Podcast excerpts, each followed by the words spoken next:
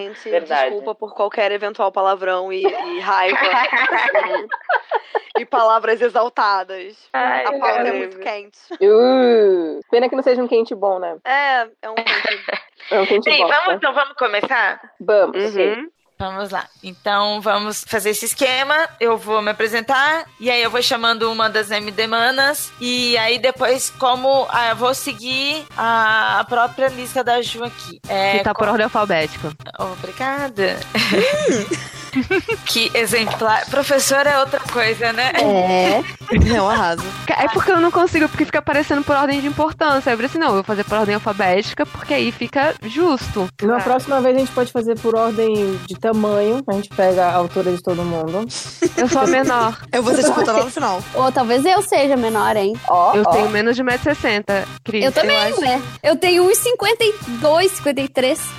Eu vou estar com vocês Não, lá no final. 52? É? Caraca, não, eu, tô, eu tenho uns 58, eu tô me sentindo gigante agora pela primeira vez. Eu tenho um cara, metro e meio, Júlia. É, Eu tenho ó, 1,70m, eu tô ganhando? Somos Muito. Ganhando. É, ligado? Foi a girafa da turma. Cris, você calça menos de 34? Não, eu calço 34. 34, 35. Ah, quase. Eu ainda posso pegar sapato com a 34. Cris emprestado. Eu Pode. consigo Igual minha três. mamãe. Achei meu grupo. Todo mundo, cara, a primeira coisa, a primeira coisa que as pessoas falam quando me encontram pessoalmente é: Nossa, como tu é menor do que eu imaginava. É sempre, é sempre Mas- assim. Eu achava que você tinha, lá, 1,70m. Nossa, não, de jeito nenhum. De jeito nenhum. Sempre Sofri piadas absurdas. Aliás, lancei um desafio lá no meu canal com meu irmão. Disse assim: ó, galera, vocês. A gente vai fazer live do Homem-Formiga e da Vespa. Disse assim: ó, quero que vocês me surpreendam, porque eu já ouvi todas as piadas Seu irmão também possíveis. é baixinho igual você? Não, meu irmão é alto, meu irmão é mais alto. Eu que nasci pequenininho, não sei porquê. É que na minha família, é, a minha família é todo mundo baixinha, todo mundo hobbit. Meus pais, minhas irmãs. A minha irmã, que todo mundo falava que ia ser a alta da família, e ela é a mais alta de todas, de- da gente, ela tem 1,62. Nossa. É todo eu. mundo bem pequeno. E é a alta da família. Quer Bem, dizer que as de novo, MD-manas são, na verdade, mini MD-manas. Mini é. MD Minis. Mas igual a Júlia achava que a Cris era alta, eu também achava que a Júlia era alta. Eu pensei que você tivesse 1,70. Não, nem de salto. Eu pensei que você fosse da altura da Tupá. Não, você viu a foto eu, a Tupá e a Bárbara? Não, Cara, é a Tupá, a Bárbara, né? A Bárbara, do, a Malacloide, e eu, assim, pequenininha. E eu tô na subida. Tipo, tem um, um- um vão entre eu e a Bárbara e a Tupá. Tipo, você faz ião. eu preciso ver essa foto. Tá no meu Instagram, eu, eu vou te mandar, peraí. Mas enfim, Gente, bora. É, vamos voltar. Aí, Júlia, quando chegar na sua vez, então, aí você chama as convidadas e elas se apresentam. Aí, menina, você Não, se... chama. Vai chamando aí, porque eu tô, eu tô mexendo em outra coisa aqui nesse exato momento. Você vai roxear tudo, amor. É contigo. Essa você é a dona da casa fugindo, toda. né? É a rainha da porra, da porra toda, Ira. É, exatamente. É, mas Dona Júlia vive fugindo. Eu acho que tá na hora da gente parar de passar pano pra Júlia. Exatamente. Chegando bem no assunto. Desviando das balas. E pra você, ouvinte, que tá começando esse programa agora, exatamente isso que você acabou de ouvir. A gente tá aqui pra falar sobre passar pano, passando pano. E você, você é o tipo que passa pano ou você é o que tá precisando ser passado um pano? Quem é quem nessa multidão?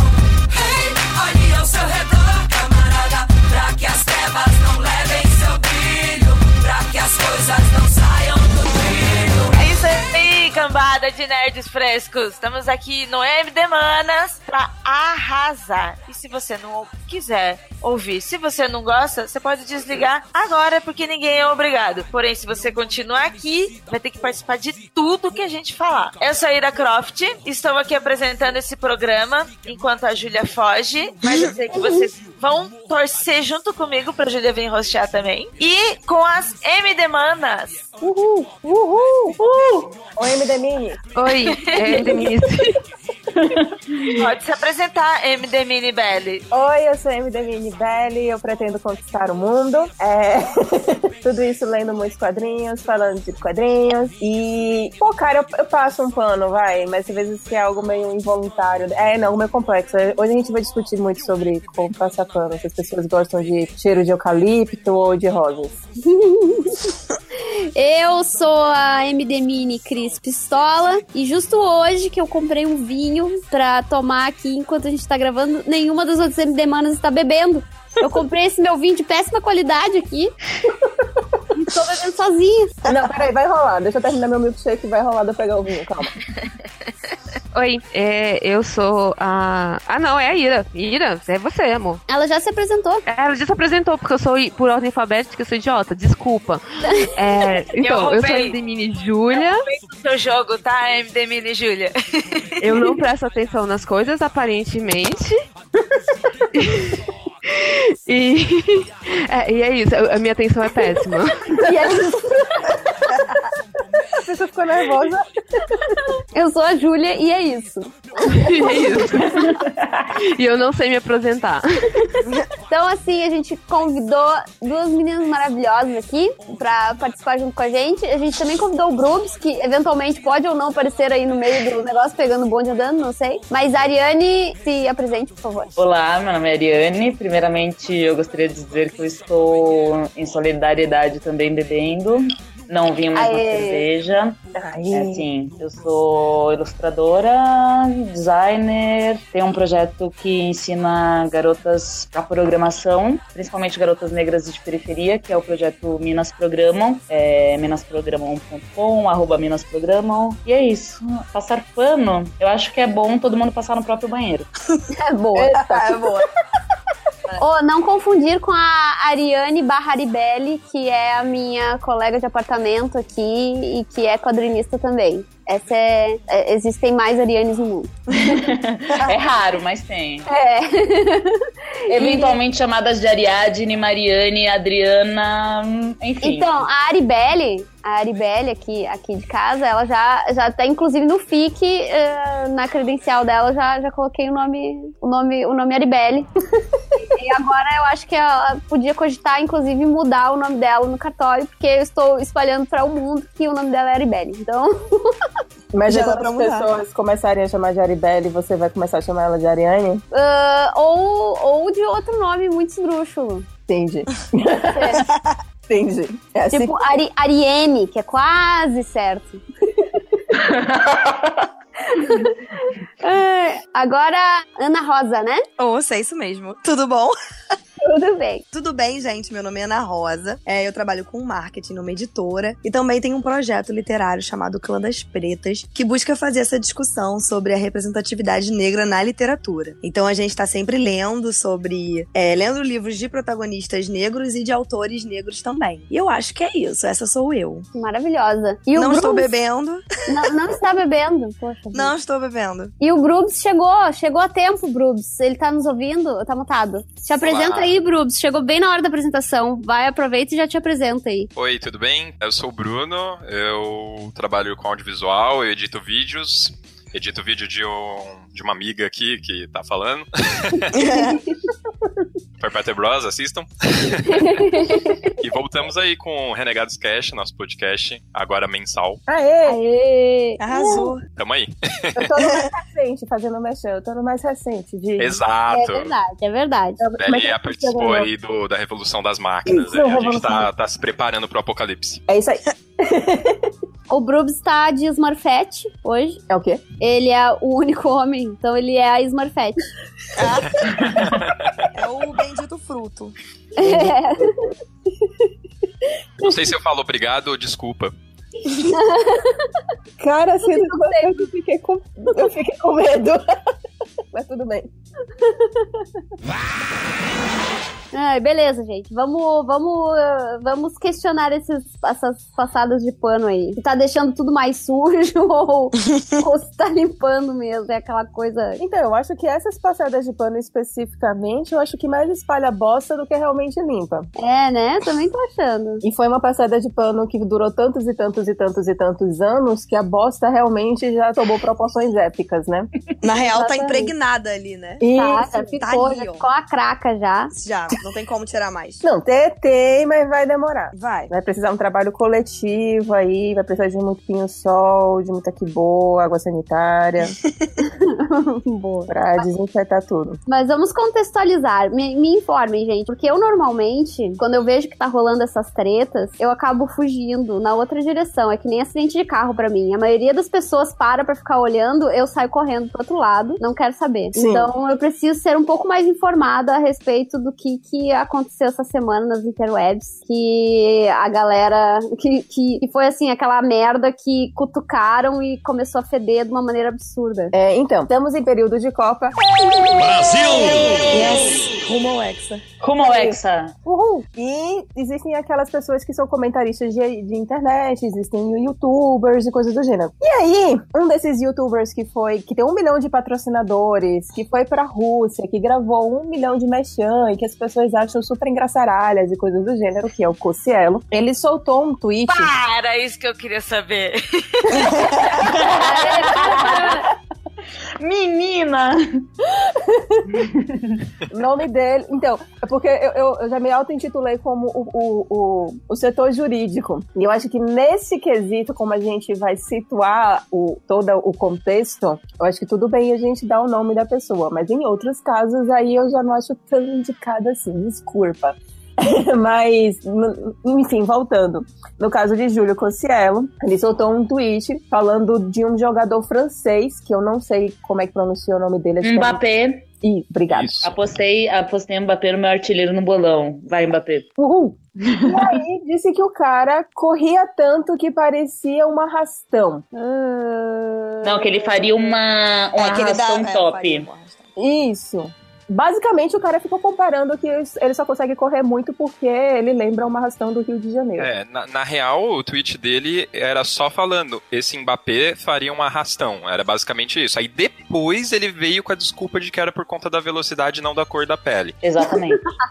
Foi. Cara, nossa, Não, chorar. Não justificou muito bem, né? Ah, tá. É, É, foi. Sim. Ah, tá. Ah, tá. É aquele verdadeiro. Ah, tá. É, exatamente. É, é aquela coisa, né? Quando a gente vai passando o pano na bosta, a gente vai se afundando também, né? Então não tinha como melhorar realmente a situação. Uhum. Já diziam que quanto mais mexe, mais pede, né? Exatamente.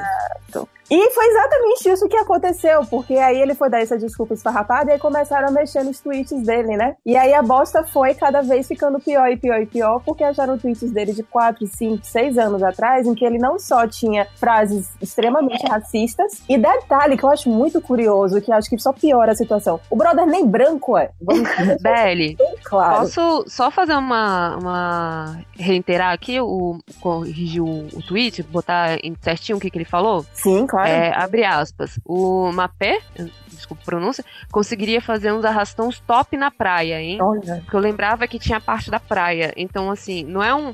Porque uma das justificativas é porque tem uma terminologia de futebol que é arrastão, que é quando você, tipo, dá um carrinho e arrasta o cara junto, alguma coisa assim. Não entendi. E aí o pessoal falou assim, não, mas arrastão é uma terminologia de futebol, não sei o que. Eu falei assim, cara, ele fala, usou o termo arrastão top na praia. Botou uma vírgula, vírgula, botando em, tá? É, é esse, era só isso. Pode continuar, desculpa. Maravilhoso. Boa. É. E, e aí também acharam tweets dele de misóginos e, tipo, altamente apoiando coisas de estupro e, e machistas, né? Misógino machista. Então, assim, descobriu que o cara sempre fez essa piadinha, né? Porque ele acha engraçado. Fazer piadinha com minorias. É. Sempre rolou uma passação de pano gigantesca pra ele. o que desenterraram dele era 10 vezes pior do que esse que gerou tudo, né? Tipo, não, não medindo assim, que é tudo uma mesma merda, né? Mas, tipo, consegui. Tinha uns que eram assim, assustadores. Sim. É, e tem uma coisa muito interessante, né? Curiosa nessa história toda. É que tinha tanta coisa, mas tanta coisa, que ele basicamente cortou os tweets dele pela metade. Porque todos foram apagados. Então, É. assim. Isso, teve, teve. Aí então, deu toda essa merda aí com ele. Ele começou a perder patrocinador. Aí ele muito provavelmente contratou uma assessoria bem boa pra ir deletando os tweets deles de anos atrás. Porque, enfim, já tinham criado até moments com, tipo assim, os melhores tweets deles, né? Os piores tweets deles, pra- sendo sarcástica. E aí ele saiu, acho que. Não sei se eu vou lembrar exatamente o número, mas acho que ele saiu de 80 mil tweets pra 29 mil tweets, ou era 50 mil tweets e foi pra 29 mil tweets. Uma coisa assim. E hoje, pelo menos eu, quando tento entrar no, no Twitter dele e ver como é que tá, eu só vejo um tweet que ele deixou lapinado de desculpas. De que, ah, eu Uhum. errei. Desculpa esfarrapada. Exato, né? Tipo, ah, eu falei aquilo ali não, não, não- era tipo só humor e desculpa. Foi só mas uma brincadeira. Era É o só uma famoso piada. desculpa aí quem se ofendeu, né? É, desculpa aí quem se ofendeu. É, exatamente. intenção. Isso, isso. Isso é que é pior, né? Ele se desculpa por a gente ter entendido errado, né? Exato. Não por ele ter falado uma coisa equivocada. Pela gente ter é entendido é- errado é- e ter é- se ofendido. É quase um desculpa aí vocês que são burros e não entenderam que era só uma piada. Nossa. Vocês não entendem humor. Caramba, velho, eu fico, eu fico embasbacada com essas coisas, porque realmente é uma coisa assim, é coisa de criança mesmo, né? Aí vem depois os idiotas falam assim, ai, mas o mundo está muito chato, a ditadura do politicamente correto. Ai, vai tomar bem no meio do olho do teu cu, porque Adoro. se tu fosse, se tu tivesse presente na frente da pessoa, tu não ia ter dito essa merda. Tu só foi porque tu tava protegido pela internet, que não tá lá mostrando a tua cara. Você E dá, agora tá você tendo dá a consequência. resposta. Você dá a resposta da Carol com K, né? Aquela lá que a gente. É, sabe o cu? Sabe o cu? Toma nele. Não, sobre isso eu vou ter que abrir um parêntese, é, que rolou um outro twitteiro, e aí já falando de passada de pano, Hum. que é um outro famoso que veio falando, mas isso é horrível, porque a Carol Conká usou um xingamento homofóbico, porque isso quer dizer que ela tá Ah. mandando praticar o sexo anal e tudo. E, gente, ele acha que só homem pratica sexo anal. Gente, sério Eu que fiquei- isso rolou? Rolou, eu fiquei realmente chocada. O cara, ele, ele é tão até misógino nesse sentido, que ele sequer considera a existência de mulheres no mundo, assim, sabe? Mulheres não têm cu, apenas homens.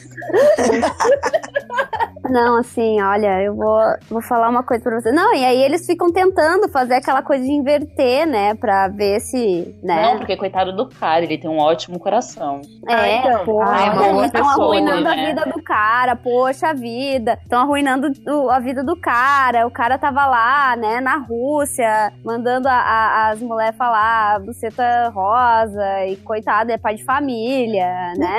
tipo, Tem um Calma, emprego, né? é, estão arruinando a vida dele. Então, Vamos, aí. vamos eu- parte. Isso. Primeiro a questão de como é que rolou essa passada de pano. Rolaram vários outros youtubers e, e influencers que saíram na, na defesa dele. E aí, novamente, porque você consegue achar esses tweets facilmente. Mas, por exemplo, Cell Beach veio lá falar que o cara tá há anos na área e que ele tá trabalhando duro e que é muito injusto que estão fazendo isso com ele porque simplesmente querem acabar com a carreira dele. Ele que é uma pessoa honesta, que ganhou dinhe- dinheiro honesto, porque ele podia estar roubando, podia estar matando, mas tá ali fazendo Aí também teve uma pessoa que não me surpreendeu, mas que eu achei bem cereja do bolo, que foi o Rafinha Bastos. Totalmente. É, total. E ele também falou assim: ai, mas ele é uma pessoa de ótimo coração e é muito injusto isso que tá acontecendo com ele, porque qualquer pessoa que já tenha trabalhado com ele sabe que ele é um cara extremamente humilde, que ele é incrível e que ele é extremamente honesto. Tá, mas não foi esse mesmo Rafinha Bastos, cuja startup, que ele é sócio, Hum. meio que parou de patrocinar um outro youtuber que foi encontrado os tweets meio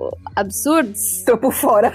chamado É. Cauã Moura? Então, o Cauê Moura, isso foi recentemente, acharam os tweets dele também, que parece que tem cunho é, preconceituoso. E também cortaram o patrocínio dele. Isso eu acho que aconteceu hoje. Era um patrocínio feito por uma startup que o próprio Rafinha Bastos era sócio, eu acho, junto, não era? Ou eu entendi errado a matéria, não sei. Esse negócio desses outros youtubers e influencers que saíram em defesa defesa dele, vou dizer pra vocês que isso é mais uma passada de pano, não só dessa galera, mas uma passada de pano gigante de agência. Porque essa galera é agência. Eu acho- são é, eu acho- agenciados pelo mesmo grupo. É, então, Eu acho que o grande engano, lance disso é o Ira, teto de vidro, cara, porque todos eles podem ser vasculhados, então todos eles estão tipo, ah, imagina, tentando humanizar, porque o processo, enfim, é isso, o processo de racismo é a desumanização. Aí eles estão tentando humanizar um racista,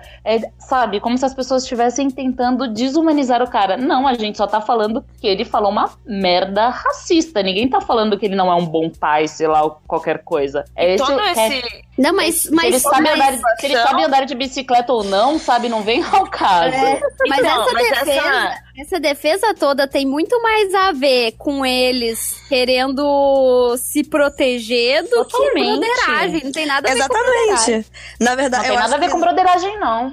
Não, Não. Além disso, é, esse interesse dessa galera é tudo estrategiado pela agência que cuida deles, meu.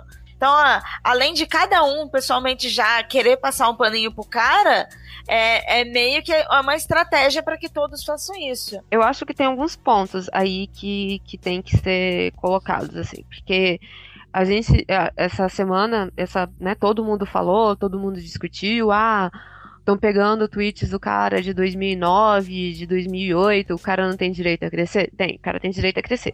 Se ele tivesse chegado assim, porra, falei merda, foi mal, vou melhorar, teria beleza, sabe? Seria outra coisa É. se tivesse percebido. Ele primeiro jogou a culpa na gente. A gente não entendeu a piada maravilhosa que ele fez. Aí depois que alguém desenhou com palitinhos pra ele dizendo, cara, você foi racista, ele apagou. E aí, aí fizeram a limpa dizendo assim, olha, ele não foi apenas racista, não foi um erro, ele vem sendo racista desde sempre e ele continua sendo racista. E aí eu acho que é o grande problema.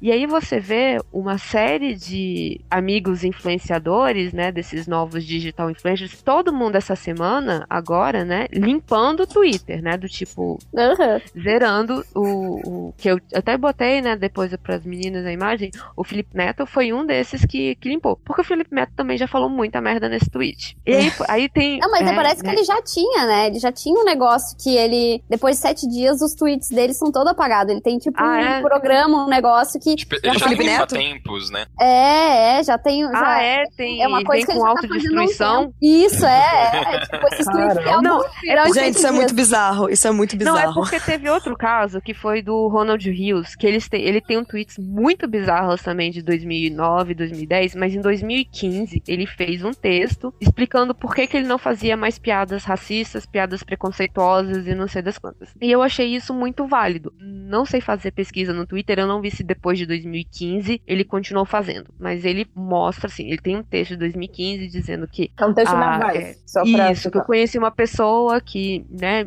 me mostrou que é, isso é preconceito, que isso não é engraçado, que isso não é bacana. Tem, te- tem vários outros textos, né, que estão surgindo por aqui dizendo o quanto que a gente usa essas diferenças, né, do tipo, pra fazer humor e que a gente pode melhorar. E que sim, que de 2010, principalmente pra cá, quando as pessoas começam a ter mais vozes, principalmente nas redes sociais, vão mostrando, apontando pra gente, assim, olha, isso não é engraçado. Você fazer piada com isso é ofensivo. E coisas que, às vezes, são. É, tá estruturado mesmo. A gente, às vezes, durante muito tempo, nós fizemos sem pensar. Achando que era, ah, essa é uma piada. E depois botou a mão na cabeça e falou assim: porra, durante muito tempo eu fiz uma piada com uma coisa que ofende. Desculpa, mundo, vou parar de fazer. Eu É. acho que essa é a postura, sabe? É, É, é, que mais ou existe uma isso. diferença entre se desconstruir mesmo depois de uma cagada Uhum. e, e simplesmente. Ficar com o cu na mão. Exatamente. É, então, e aí, É, e eu é o acho- ponto que vocês falaram, que é a questão das agências, né? Das agências viraram assim, olha, limpa esse negócio porque a gente não quer ter mais surpresa do tipo da gente fazer uma ação com vocês sobre bolinha de gude e descobrir que em 2008 você tava falando que bolinha de gude é a pior coisa que já inventaram no mundo, que bolinha de gude é Hitler. Sei lá, dando- já perdi o argumento, mas exatamente pra poder o perder o argumento, sabe? Tipo assim, sabe? O- então faz essa limpeza pra gente não ter mais esses problemas e fica pianinho. É, E aí eu acho que a pessoa não tá, não tá crescendo, ela tá, tá sendo obrigada eu só vai ficar com mais birra, que é um dos, do, dos, do- dos tweets do, do moço, ah, eu esqueci o nome dele, do Júlio. Cocielo. Cocelli, que ele fala que tem tanta coisa, de, tipo, tanta ação afirmativa, que agora ele vai ser racista. Aí você dá vontade de ver assim, você, caraca, velho, você não tá entendendo nada. Absolutamente nada. Não Mas eu pensando pensar. nisso do melhorar e do crescer, e cara, numa boa, não foi uma coisa, porque eu realmente sou contra, eu não curto linchamento, eu não acho que é o jeito certo. É, tem muita literatura, muita metodologia de ativismo que se você for atrás, você vai ver que não é funcional, que muitas vezes é, coloca em exposição quem está denunciando. Só que no caso dele não foi uma coisa leviana. Não foi uma coisa, aí desenterraram um tweet de 2010. Eu falava merda em 2010, sabe? Eu tenho consciência É. disso. O lance é, era um negócio de 2010, assim, março, outubro, novembro, 2011, 2012, 2013, 2014, É, uma 2015. coisa- Aí assim, chega 2018, junho, o cara faz uma piada dessas de uma hora pra outra, e eu não, eu não critico que seja piada. Eu acho que esse é o grande lance que as pessoas precisam entender. Você pode, por exemplo, um poema, colocar num cordel, transformar num livro, pôr numa música. Você- o veículo pode ser. Você pode fazer um lambi-lambi e colar na Vila Madalena. Pra quem não conhece a Vila Madalena, é um bairro gentrificado de São Paulo. É, Então, assim, claro que é uma piada. A questão é. Do que, que você faz piada? Do porquê o negro é risível e criminalizado na sua piada, porque rir disso é uma piada. Aí as pessoas ficam discutindo se o cara tem um bom coração. Eu não duvido que uma pessoa racista possa ser extremamente generosa. Esse é o grande lance. A gente deixa de discutir o racismo. Isso que é foda quando você é preto, quando você tá no movimento negro e quando você tenta discutir esse tipo de coisa, e aí você já não tem espaço pra discutir essas coisas. Quando acontece uma merda escancarada dessas que você quer discutir essas coisas, as pessoas chegam pra você e falam: "Não, mas olha lá, olha o passarinho passando". Sabe? E nem quando você quer discutir a ofensa, você pode. Isso que eu acho que é o mais foda, o, si- o si- o silenciamento estrutural de tudo isso. De tipo, não vamos discutir esse assunto, isso é mimimi. É, é a técnica Morgan Freeman de se não falar, respeito some, né? Some. Exato, exato, nossa. Ó, só pra dizer pra vocês, é um post Coisa- da, da Exame, e aí o final do post diz assim, ó. A startup voltada para investimentos, Warren, única parceria do canal do Cauã Moura, que também era comandada por Rafinha Bastos e PC Siqueira, rompeu qualquer vínculo com o youtuber. Em nota oficial, a companhia de Porto Alegre disse, buscaram tweets racistas dele antigos e trouxeram ao ar. Repudiamos todo e qualquer discurso de ódio, de segregação machista ou homofóbico. É, é Então, muito, é muito estranho. né? Quando convém. né? Não precisa. Aí Mas tem uma uma fala- coleção aqui de tweets absurdos Ô, dele. ô, ô, Cris, é, é o Cauê, né? Cauê. Cauê É, eu falei Cauê. Cauê. É É Cauê porque vai Moura. que tem um youtuber chamado Cauã Moura por aí, entendeu? A gente tá falando dele. Essa fala da Ariane me lembrou um, tweet do, do Load e que ele já fez referência a uma música do, do Emicida, que é muito foda, que tem uma parte que ele fala assim: a dor do judeu choca, a nossa gera piada. E isso é muito Exatamente. sintomático Sim. nosso, de, de- desse preconceito que é estrutural, esse racismo que é estrutural, e, e ele é sintomático, e tudo é uma piadinha, e você que não entendeu, e, e fica lá, né? A gente a deriva nessa história toda. E você não pode falar que, tipo, você não pode fazer qualquer tipo de crítica que, tipo, ai, você que é burro. Nisso, o racismo, ele, ele é muito próximo da misoginia. Porque, porque é exatamente a mesma coisa que aconteceu com aquela mulher branca, russa, europeia, que foi assediada por latinos, brasileiros, enfim, homens brancos, etc., mas que na Europa não são considerados brancos. É, e aí, se a gente for colocar nessa questão, as coisas talvez se invertam, mas não se invertem, porque eles exatamente se valeram dessa mesma coisa, que é uma piada, pobres garotos, porque assim, a misoginia ela é tão aceita e tão intrínseca que simplesmente, ah, bom, por ser piada, não- não- talvez ele ache isso que é uma piada, talvez seja realmente uma piada, mas que tipo de piada é isso, sabe? Então, nessa, nessa da Rússia aconteceu um negócio muito curioso comigo, que, enfim, grupos de WhatsApp, certo? Eu tenho a sorte de não ter grupo de WhatsApp de família, porque mesmo que ele exista e eu sei que existe, eu meio que não falo nada sobre isso e nem quero entrar, porque eu sei como é que ele, como é que são como é que são complicados esses grupos. Mas eu faz, fazia parte, vocês vão entender por que eu tô usando o verbo nesse tempo, de um grupo do, do pessoal do colégio, meus amigos de colégio, com quem eu me formei e tudo mais. E mexia, tinha umas piadas, em muitas aspas, nessas piadas, que eu achava meio machistas e meio babacas. Tipo, teve uma vez que eu bati boca com um colega meu, porque ele tinha acabado de pedir a namorada dele em, noi- em- casamento, tava noivo, e ele fazia aquele tipo de, aspas, piada, que tipo, ah, e se você casou, você morreu sua vida. Game Ah. over. Game over e coisas do gênero. Ah, meu Deus, pior coisa. Então, aí teve um,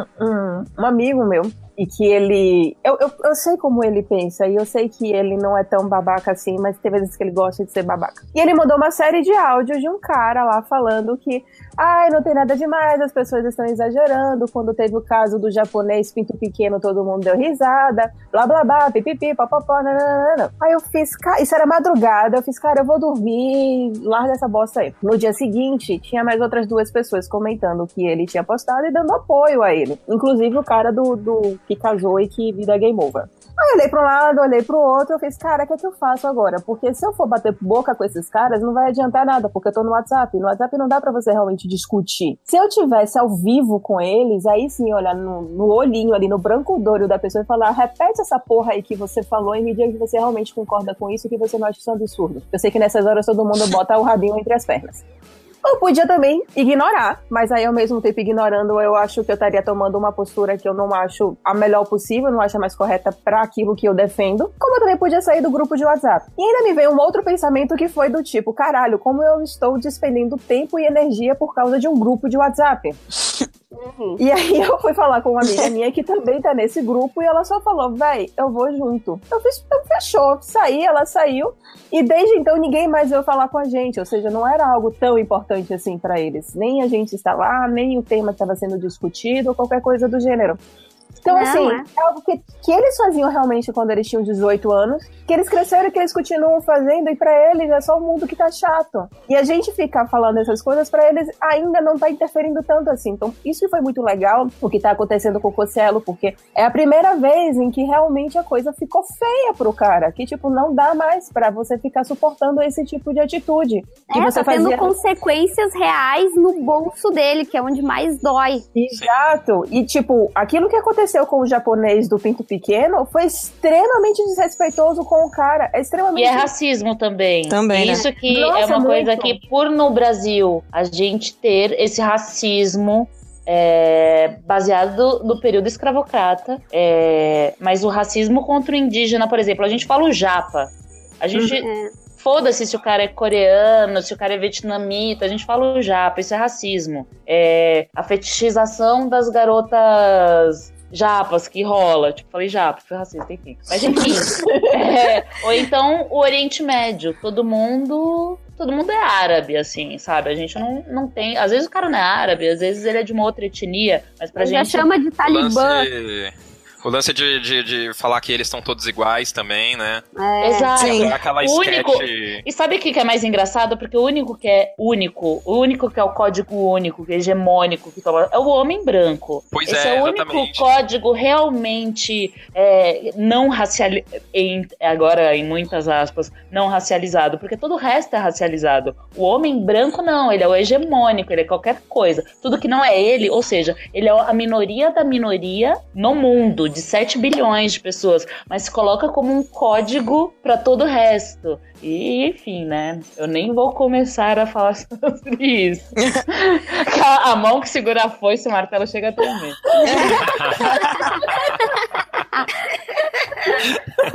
Maravilhoso. Muito bom.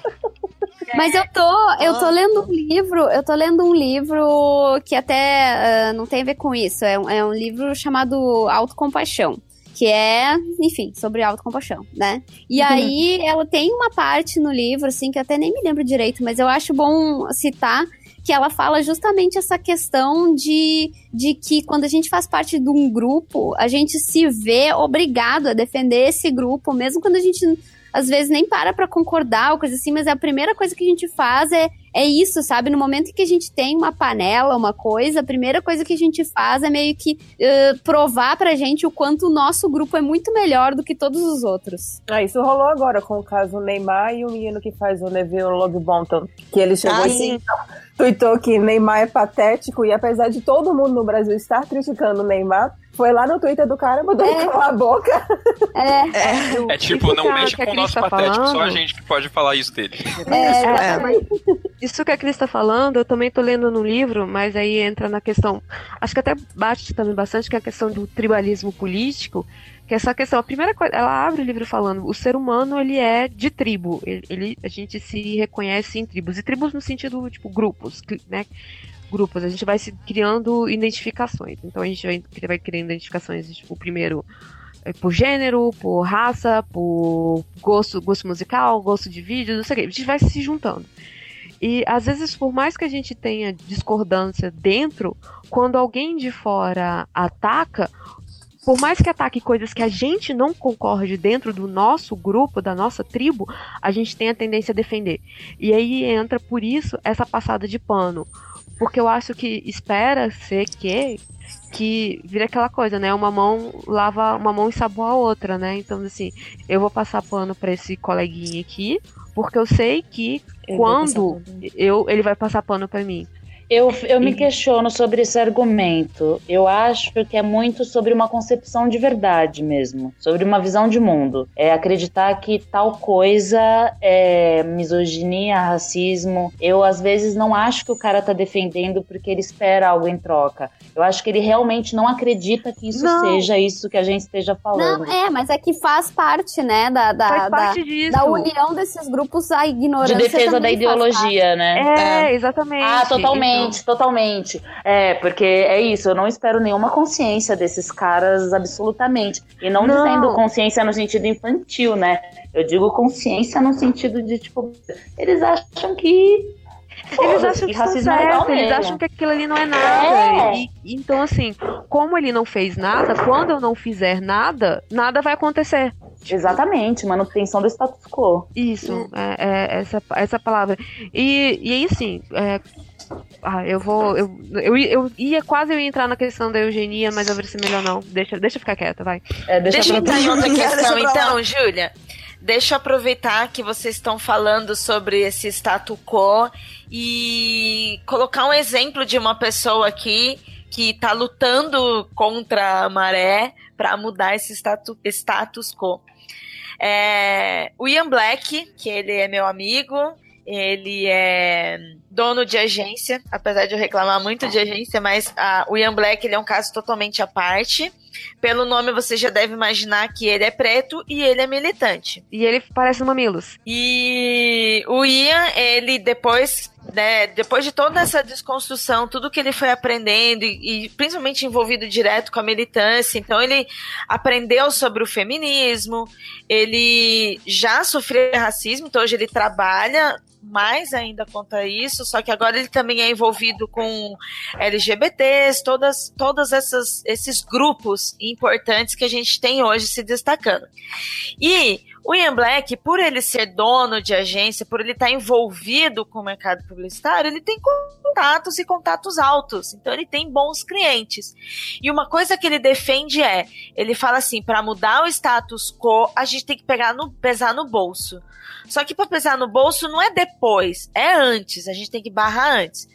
Alguns meses, há uns três meses mais ou menos, e já que estamos dando nome a todos os bois aqui, assim como eu falei do Ian, e é totalmente exposto isso que eu vou falar, há uns três meses mais ou menos, o Afonso Solano andou falando uma besteira por aí, não sei o que, foi, porque eu não sigo o cara, não é um tipo de pessoa que eu estou envolvida, mas eu sei que ele andou falando besteira.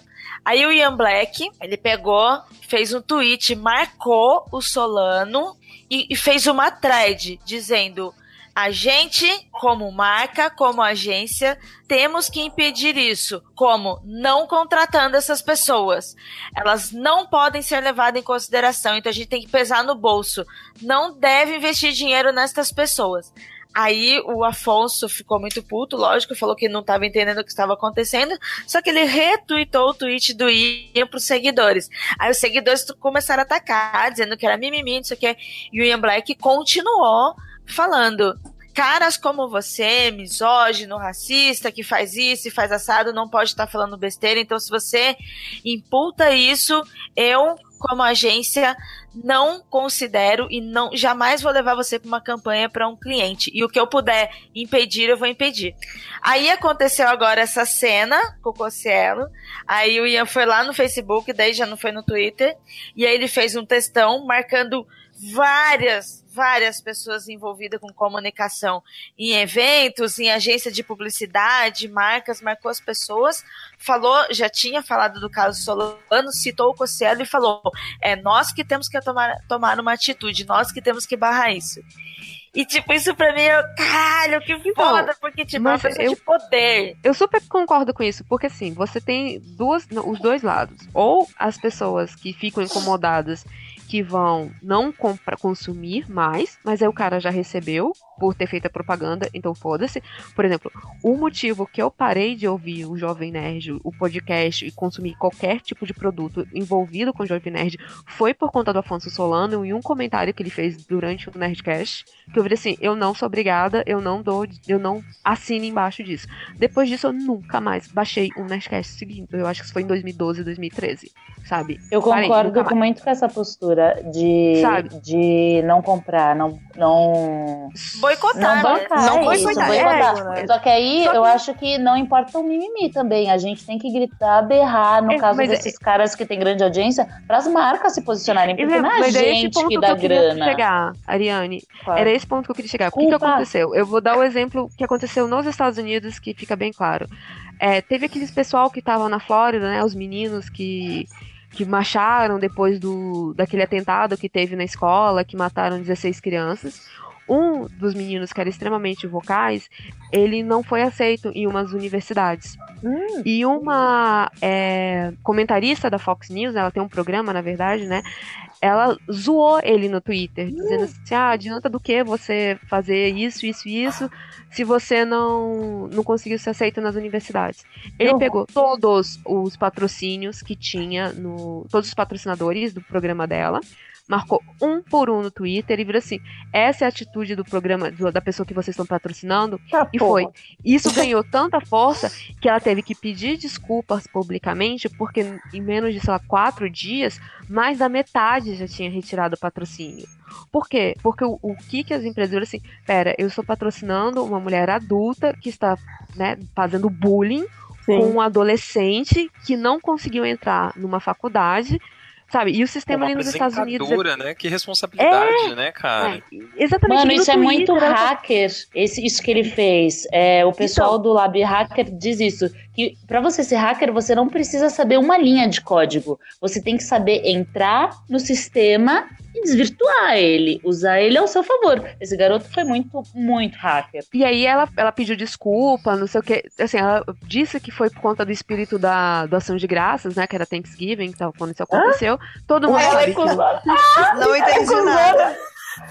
Eu não entendi muito pouco direito.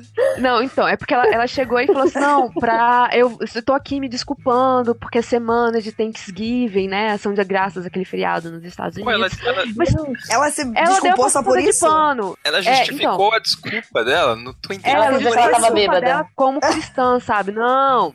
Não, ela tá dizendo que ela tá acabando com a briga com o menino por conta disso, entendeu? Ela tá- Ah, Ah, Essa eu não vou sempre. brigar Olha o tempo que a gente demorou pra menino. entender a desculpa, dela. Eu sou péssima professora. eu não consegui assimilar É. que ela tava se desculpando por isso. Exatamente. Não, ela foi pedir desculpas e no lugar de dizer foi mal, que foi mal, fiz merda, prometo melhorar, ela disse não, eu estou pedindo desculpas porque eu não vou começar uma briga numa semana que foi feita pra Ah. gente Ah. celebrar o massacre de índios, mas né, É, do massacre de índios lá, exatamente. celebrar, exatamente, Ou celebrar. seja, né, Só que não todo mundo nada, sabe né? que o motivo é financeiro. E essas pessoas, como você não consegue, quando elas não querem ser desconstruídas, quando elas não acreditam que estão fazendo merda, quando até elas conseguirem enxergar e ver assim, cara, isso é errado, É a única forma que vocês falaram, é o bolso. O ideal seria elas aprenderem e se, né, de perceber É. sozinho, assim, caraca, olha só que merda que eu era, deixa eu ser uma pessoa melhor. E, só que não Sim. acontece. Então tem que pesar aonde a Ira tá falando, onde é que vocês estão falando. É ativismo mesmo, tipo assim, ah, essa é a pessoa, essa empresa tá fazendo contrato com essa, então eu não vou comprar. E eu vou deixar bem claro o motivo. Eu não compro porque essa pessoa está envolvida. Pronto, é isso. E pressionar. Eu acho que. Porque enquanto isso acontecer, tem muita gente que entra no, no lado oposto, né? Do tipo, vai, passa tanto pano que começa a consumir porque acha que estão perseguindo a pessoa, sabe? É, Tipo, entra- tipo os, os ouvintes de 13 anos do MDM, que pulam a parte do MD Manas direto. É, tudo bom? Mas aí, Cris, a gente não é responsável pela burrice dos outros. Não, se os é caras verdade. não gostam, se os caras não gostam de mulher, nem pra ouvir a voz de mulher, o problema não é nosso. É verdade. Com né? certeza. Então, aí, Ah, tipo assim, bando se de eles preferem, né? Se eles preferem ouvir cinco machos barbados falando do que cinco mulheres falando, a culpa não é minha, gente. Desculpa, pula aí. Não, e só Parabéns. pra constar, isso também não significa que o cara seja gay, porque gay também são pessoas maravilhosas que gostam de Não, mulheres. e Eu não tô falando de gay, não. Eu tô falando de misoginia mesmo. O cara não É, gosta de não. mulher no sentido assim, Isso. não suporto mulher falando. É só pra não abrir essa, essa, essa opção Ah, do cara pensar isso, entendeu? Tipo, não, Ah, tá. se você pensou isso, você está errado também. Se você pensou Eu isso, achei você é eu- também. É, na Também. real, eles Eu não acham que a mulher tem alguma coisa importante pra dizer, né? Tipo, então não vou ouvir, já que eu acho que ela não tem nada importante pra dizer. Eu É. acho que é basicamente esse pensamento. Mas a verdade é que a única imagem que me vem na cabeça quando os caras fazem isso é de uma criança com os dedos no ouvido falando lá lá lá lá lá É. lá lá lá lá lá. Eu digo muito pras, eu digo muito para as alunas, uma, eu estava numa conversa com garotas do ensino médio de um curso de tecnologia de uma instituição federal. É, e uma delas me perguntou o que, que elas deveriam fazer quando elas fossem excessivamente questionadas ou em relação às suas habilidades ou ignoradas. É... Falei, liga o foda-se. Não é sobre, não é sua obrigação educar ninguém. É claro que se for seu chefe, se você precisar dessa grana, é, tem muitas condições na vida que te colocam, infelizmente, numa situação vulnerável, que você não vai poder falar o que você quer. Mas assim, se é um brother perguntando se você sabe a regra é, do impedimento, ou se é um cara perguntando se você realmente sabe programar, ou se é uma pessoa querendo te questionar se isso realmente é racismo, um brother vai tomar no olho do teu rabo, sabe? Tipo, não tem, não tem o que fazer. Porque assim, você vai perder uma energia que você poderia estar gastando, tipo, pra potencializar uma parada muito melhor. E você vai ficar discutindo com um cara que se ele só quer te jogar pra baixo ou te pegar numa fraqueza. Ele não tá afim de mudar de posição. Ou- Gente racista, em geral, só quer te pegar no pulo, assim. Ou, ou a gente pode desenvolver nossas habilidades de ironia e sarcasmo e começar Também, né? a Vocês tirar o... viram, vocês viram essa semana, né, o caso do Galvão com a jornalista lá? Não. A Sandra Annenberg, não sei se se fala assim o sobrenome dela. Sandrinha, Sandrinha. Sandrinha. É, porque, tipo, tava rolando um lance da Copa e aí ela apareceu num link ao vivo ali, né, com ele. E aí ela falou que ela tava muito perto da, da, da taça, ela tava emocionada e tal, mas que ela não podia pegar na taça, né? E aí ele corta ela pra explicar que ela não pode pegar na taça. Tipo, ela acabou de Ah. falar que ela não pode pegar na taça. E aí ele Caralho. explica pra ela que ela não pode pegar na taça. Ai, homens. Nossa, gente, não dá, não. Não. Ele corta perguntando pra ela, você é jogadora? Ó as ideias. ah, e você é não sei o que lá da FIFA? Então você não pode pegar na taça, hein? Não. Aí ela, tipo, Nossa. é, eu sei de tudo isso, Galvão. Ai, meu Deus. Mas aí, deixa eu fazer uma pergunta aqui, fazer uma inversão. Já rolou da gente, né, da gente passar pano pra algumas coisas que a gente não deveria passar? Cara, muito provavelmente já, mas aí, eu, tipo, é, é, pra mim foi algo muito recente, por exemplo, eu ter tomado a postura de sair do grupo lá do- dos meus amigos conhecidos, não sei, de escola, né? Porque antes eu só ignorava e largava eles falando lá a bosta deles, porque eu não tava afim de me envolver naquilo ali. Isso daí é uma, é uma espécie de, de passar pano. Você também não fazer nada é uma espécie de passar pano. Perfeito. Hum. É, eu, eu tive, assim, há uns anos atrás, um- eu não vou entrar em detalhes porque é da de outras pessoas, mas um ex-amigo fez merda com uma amiga Já E sei. aí. Aquele sabe, né? E, tipo, eu fiquei muito puto já na época, mesmo não tendo a cabeça que eu tenho hoje. Só que eu não fiz absolutamente nada, assim. No, no máximo, assim, eu dei um apoio para ela e tal, conversando, mas eu acho que eu deveria ter falado com ele, ter, ter tipo, confrontado, né? E no caso eu não fiz. E aí só, tipo, muitos anos depois que eu consegui é, desfazer a amizade com essa pessoa que só fazia merda e pedir desculpa pra essa minha amiga por não ter tomado uma atitude na época, assim, mas, pô, fiquei quieto na minha, pra mim foi igual passar pano, sabe? Porque eu podia ter feito alguma coisa a Meu, respeito total. e ter, ter feito ele pelo menos entender que a atitude dele foi, foi machista e babaca, sabe? É, Acho que amizade, amizade é uma coisa muito. É uma coisa muito delicada. Eu também sinto que eu já passei pano por muita gente.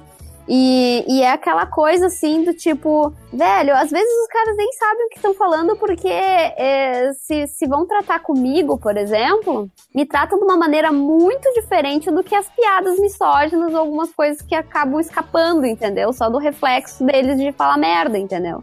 É, eu acho que às vezes a gente tem uma preocupação de se indispor com as pessoas, né? É, tipo, de certeza. ficar mal, da pessoa achar mal de você. Só que a gente tem que aprender que às vezes a gente tem que se indispor com as pessoas. É, pois é. Tipo, a gente É. tem que tretar com elas, cara. É. Meu, tem uma frase, na verdade, é, faz parte de um texto do Max Weber, que é: se você não se posicionou, você já optou pelo mais forte. É. Então, isso de certa forma me orienta bastante quando eu vou me posicionar em favor de um mimimi ou não. É, é uma disputa de poder? Tem dois lados bem desequilibrados em jogo? Quem tá saindo perdendo nessa? É uma pergunta que você não precisa nem ficar horas divagando. É, fora É que assim, é, se a questão é a pessoa ser sua amiga, eu acho que o raciocínio correto é, pô, se você é de fato amigo dessa pessoa, acho que como amigo você tem que alertar que ela tá sendo um imbecil, entendeu? Então, tipo assim, é, amigo não é tipo passar um pano e, e- e pôr a mão na cabeça quando faz merda. Amigo é aquele que vai te alertar e vai falar pra você que você tem que se arrepender e, e reparar aquele dano. Agora, se a pessoa, quando você falar isso, não entender e quiser, tipo, não ser mais sua amiga, então provavelmente você não tá perdendo nada, sabe? Com ela se distanciando de você. Cara, É, e também a sobre esse gente- lance do racista ter bom coração ou não, esse tipo de coisa. Meu pai é o cara que eu mais amo no mundo. Maravilhoso. Meu pai sempre fez piada racista, tendo filhos pretos, assim. Enfim, é. De tanto ter treta em casa, chega uma hora que o cara tem que decidir se ele vai continuar nessa treta. É uma disputa? É, meu. Eu acho que ele é uma má pessoa? Não acho, acho ele ótimo, amo. Ele resolveu mudar? Pô, 30 anos aí de batalha, uma hora o cara se liga. E tanto com homofobia, com misoginia e tudo mais. Porque ele me importa. Eu acho que isso que você colocou, Bruno, é total. Essa pessoa importa realmente na sua vida se ele é um bolsonaro do caralho. Pra que, que ele tá na sua vida, sabe? Tem muito disso também. É, você tem que perceber quando é vale a pena, né? Você tem que ver quando vale a pena pra você mudar aquela pessoa, ajudar essa mudança ou não, né? Às vezes as pessoas não querem mudar mesmo, tipo, estão muito cômodas nesse lugar delas e elas não querem fazer essa transformação. É porque mudar dá trabalho, né? E aí bate aquela É, preguiça. é. É incômodo, né? Chato. É incômodo. Não, bem da verdade é que a desconstrução, ela realmente ela é dolorosa, ela é dolorida, ela é difícil. Você vai questionar todo mundo, todo mundo irá contra você. É assim mesmo que funciona, significa que você tá no caminho certo. Porque se É. fosse fácil, É, deixar, deixar se levar pela corrente é muito mais fácil do que nadar contra, né? Sim, é, com certeza. É, se, se, se, se não tá incomodando ninguém, provavelmente só tá alimentando o status quo mesmo. É. É. E a gente nunca É, chegou e- a ter que eu saiba um, um momento, e aí talvez a Júlia saiba falar melhor, em que o status quo era legal pra todo mundo. Infelizmente a gente tem essa, essa briga de poder. Sei lá porque se é algo tipicamente humano ou qualquer coisa assim do gênero, não sei, mas rola. Cara, eu, É. eu não sei se isso é tipicamente humano, né? Mas é porque hoje, antes era muito mais difícil você dar voz para as pessoas, né? Tipo, o status quo mantinha um- um o grupo que tinha voz, o grupo que dominava a conversa, vamos colocar assim. E agora a gente tem várias pessoas que antes não tinham como dominar a conversa gritando também e arranjando uma forma de ser ouvida. E eu acho que isso é fantástico. É. É, e, e, assim, é, é, entre as passadas de pano, eu tenho o péssimo ano de dar aquela passada de pano histórica, sabe? Assim, do tipo, peraí, vamos entender o contexto da época. Continua sendo errado, do tipo, mas peraí, porque a mentalidade naquele período. Eu sei que é errado, eu sei que, tipo assim, muitas pessoas naquela época já sabiam que é errado, mas eu tenho um péssimo hábito, cara. Eu tenho. Mas, mas eu acho, assim, eu, é, eu acho importante contextualizar. Não, é- Não. não significa que você tá, tá, tipo, falando que não é ruim, que, que tá certo ou nada do tipo. Só, só, só tá colocando no lugar da onde é, sabe? Da onde É, vem. Porque assim, algumas pessoas, não, mas é porque naquela época as pessoas achavam que era normal. E você já tinha várias pessoas que já, já criticavam tal comportamento. E aí você fala assim, não, mas espera, pra maioria das pessoas, aí você começa a dar aquela passada de pano histórico, você fala assim, caralho, por, que, que eu ainda faço, por que, que eu ainda faço isso, sabe? É, pra tentar. Faz isso ou- pra ter um pouquinho de paz no coração. Não, mas eu acho que eu acho que é um pouco que, tipo, você tá se questionando. Você já tá. Sim. Você já notou há algum tempo que você faz isso. Você já está se questionando e muito provavelmente vai ter um momento em que você vai parar de, de passar pano, isso. Você vai criticar, É, você vai falar que, tipo, não, isso daqui poderia ser mais bem aceito naquela época, ainda que tivesse crítica. Mas é horroroso, gente. Isso é muito péssimo. Hoje em dia não vamos reproduzir isso, tá? Sabe? Eu acho que Exatamente, é- é porque algumas pessoas tendem a naturalizar comportamentos históricos e dizer que naquela época era ok, quer dizer que a gente pode continuar fazendo. É, não. E não necessariamente significa que, tipo, sempre foi ok. Sempre Uhum. incomodou as pessoas. É, não, acho que não tem comportamento que seja tenha 100% de, aprova de aprovação, então sempre alguém ficou incomodado. Só que ou a pessoa não falava, um, porque ela não tinha como falar, dois, porque se ela falasse, ela ficava sem os dentes. Então muitas vezes é melhor você manter os dentes na boca, né? Tipo, e, e aguentar calado. E hoje em dia, da mesma forma que a gente tem, a, a gente coloca uma, um nome qualquer numa rede social qualquer, com uma imagem qualquer, e pode, né, bostejar qualquer tipo de coisa absurda e falar coisas que às vezes a gente até não acredita mesmo, porque tem muitos trolls que nem acreditam realmente no que falam, falam só pra incomodar, só pra testar a paciência das pessoas. E muitas outras pessoas começaram a falar assim: pera, isso me incomoda. Vocês estão falando isso, mas vocês já repararam que isso pode me incomodar, sabe? Então são pequenas, acho que são pequenas desconstruções diárias que a gente tem que fazer. É, acho que uma coisa que é importante antes que a pa- patrulha do, né, do politicamente, elas são Todo mundo aqui já falou merda. Ninguém aqui tá dizendo que a gente não passa pano pra ninguém, tipo, porque se alguém atacar a Ira, você é a primeira a tentar passar pano pra ela, ou pra Belly, ou pra Cris, de tipo, pera, foi um momento, relapso, calma, peraí, vamos tentar entender, vamos contextualizar, peraí. Porque a, é- a tendência da gente é proteger o nosso, não adianta, Sim. sabe? É, é o, o primeiro, primeiro reflexo. né? É. o primeiro reflexo. Assim, não, pera, gente, como assim? A minha amiga, ela, como é que ela fez isso? E aí, vamos. Foi um caso isolado. Vamos, aí a gente, amiga, o que, que você tomou? Vai, conta pra aconteceu?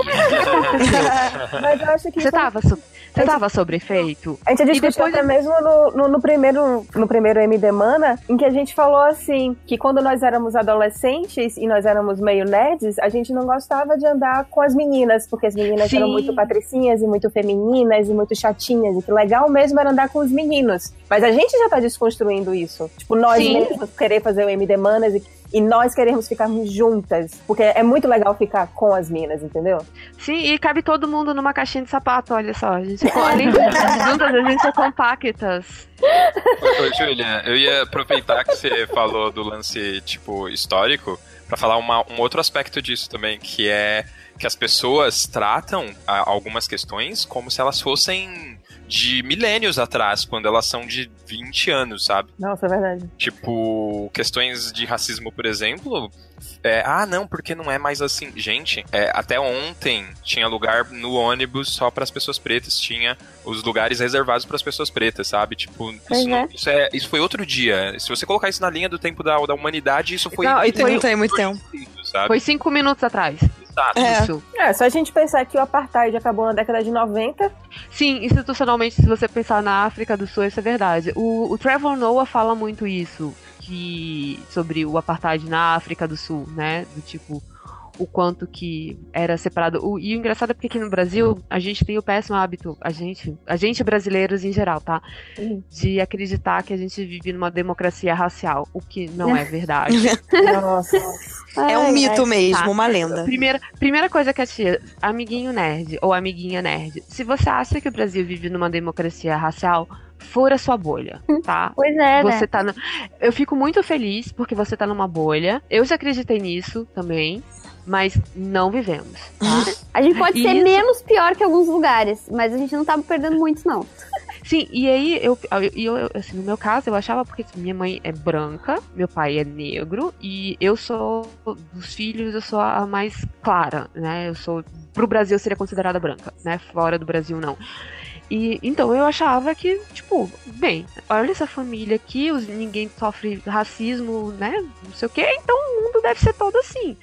Só que eu moro em Brasília, eu cresci num bairro muito ok, obrigado. Estudei em escola particular a vida inteira. É óbvio que eu, eu, né, dentro da minha linda bolha, ela, né, tipo, o mundo era essa mágica, tipo, eles comercial de margarina.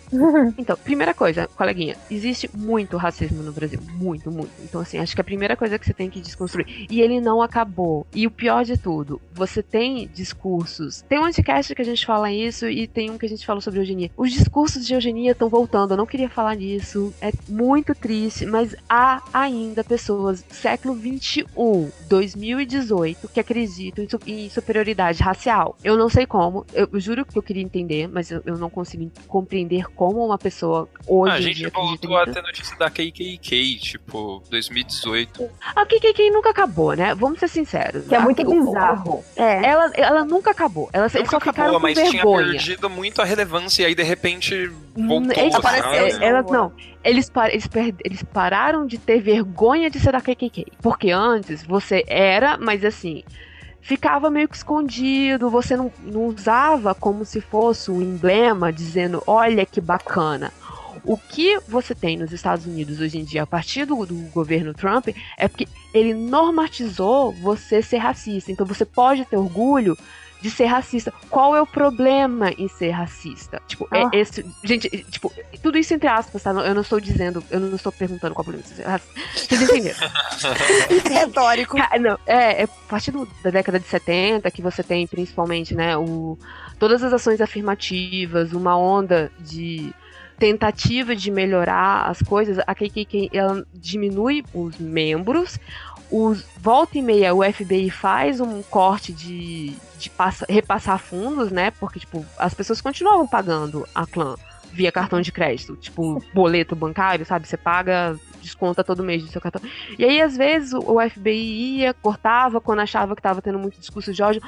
Mas até hoje, se você procurar, tem, acho que tem um documentário, tá no, no YouTube, só não tem legenda. Ele é do início do, de 2000. Ele fala da Clansville, que é um, um clã, né, do, do tipo, é uma cidadezinha onde você tem um ressurgimento da clã. Você tem, literalmente, a cidade é dividida. Metade acha que não, que não é ok, e a outra metade é. E eu não sei por que eu tô dando aula sobre história dos Estados Unidos. Me parem! Que bom! Eu tô amando, pode continuar no caso. continua. Ah, sim. Nossa, adorei. A bem, a bem da verdade é que é, é algo muito bizarro a gente pensar que a KKK ainda existe, sabe? E que os Estados Unidos ficam nessa. E que a- e brasileiro também gosta de ter esse discurso, só que não sabe usar. Que E não, e que o Brasil fica passando pano pra eles. E aí, e aí, caraca, e aí eu acho a passada de pano mais burra do mundo. Sabe? Porque, tipo assim, quando você passa pano na sua casinha, porque você, tipo assim, vou passar pano aqui, porque, né, eu vou precisar sentar aqui depois. Você, ah, né? Eu vou precisar sentar aqui, então melhor deixar esse paninho limpo. Não, tu tá passando pano pra um go, cara, analogias, tá, pessoas? Pra um país que te odeia, que acha que você é um merda. E aí ele faz merda e você vai passa o pano pra ele, e vira assim, volta, pra- eu não vou poder sentar aqui, mas país merda, quando você sentar, você senta aqui de novo. Caraca, o brasileiro é um bicho muito burro. Não, é tipo, já, já foi muito, já foi muito é, domado, né, esse pensamento. E aí eu volto ao que eu falei logo lá no início. O Cossielo, ele não é branco. Ah, mas ele é preto, sei lá se ele é preto. No porque- Brasil. Porque é uma discussão que eu fico tendo com, com, com os amigos meus, que eu, tipo, fico falando, velho, eu não sou branca, mas também preta, preta eu não sou. Ah, mas tem, o tem, que eu tem, sou também um não tweet, sei, mas... tem um tweet dele próprio que ele fala que ele pode fazer piada de, é, de racismo porque ele não é nem branco nem preto. Tá, Ah, tá. cara. Sobre isso, eu tenho uma questão que eu fico realmente de cara, que é, racismo é crime.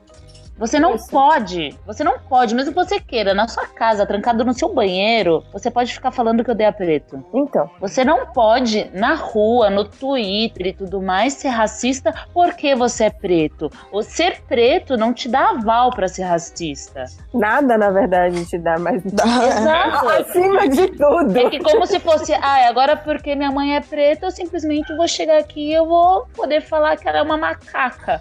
Claro que você não E pode. assim, ó, além de racismo ser crime, se eu não tiver enganado, é, ina, é inafiançável. Sim. E até onde, assim, se vocês conhecerem alguém nesse Brasil inteiro que já foi preso por conta de racismo, me, me contem, porque eu nunca vi um caso na vida. Cara, uma amiga minha de pele retinta foi agredida por uma senhora na frente de um hotel na Avenida Paulista. Tudo sai como injúria racial. É. Exatamente.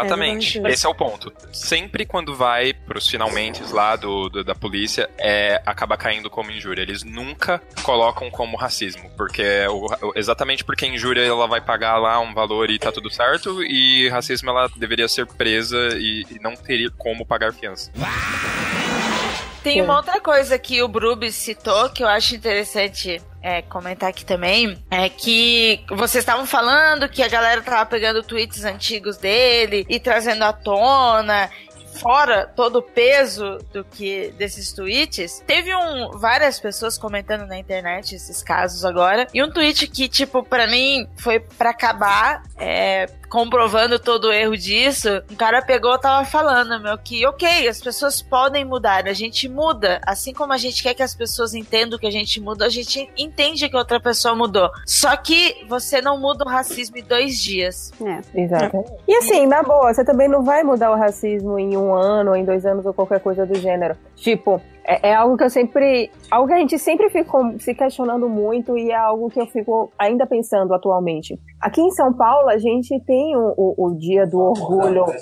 É... Nossa, tá muito barulho. Da consciência negra? Isso.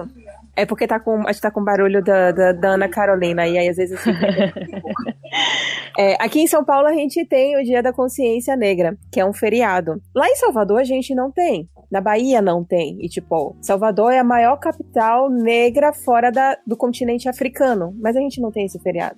E aí, antes, a gente ficava meio que tirando um sarro disso. De tipo, ai, que bizarro, esses paulistas aí que fica maltratando o nordestino de aba 4. E aí depois vem tirar onda de consciência negra. E, e hoje eu já fico parando pra pensar se talvez Salvador também não deveria ter um dia da consciência negra. Porque, mesmo sendo uma da a maior capital com negros fora do continente africano, é extremamente racista. Tipo, eu estudei durante boa parte da minha vida em um colégio de bairro em que todos os meus colegas eles eram todas as cores, mas tinha obviamente mais negro e, e tinha mais, enfim, tinha realmente todas as cores. E aí quando eu fui pra um colégio que ele era mais classe alta, tipo classe média alta, eu lembro que na minha turma de 40 alunos, eu acho que eu tinha dois ou três colegas negros. E, na- e quando É. eu, eu entrei no colégio e eu olhei ao redor, eu fiquei tipo, caralho, o que é que tá acontecendo? Sabe? E, e sempre. E, e- foi passando durante toda essa época de colégio e eu fui ver. E continuou isso, sabe? Perpetuou isso daí. Que só tinha esses brancos.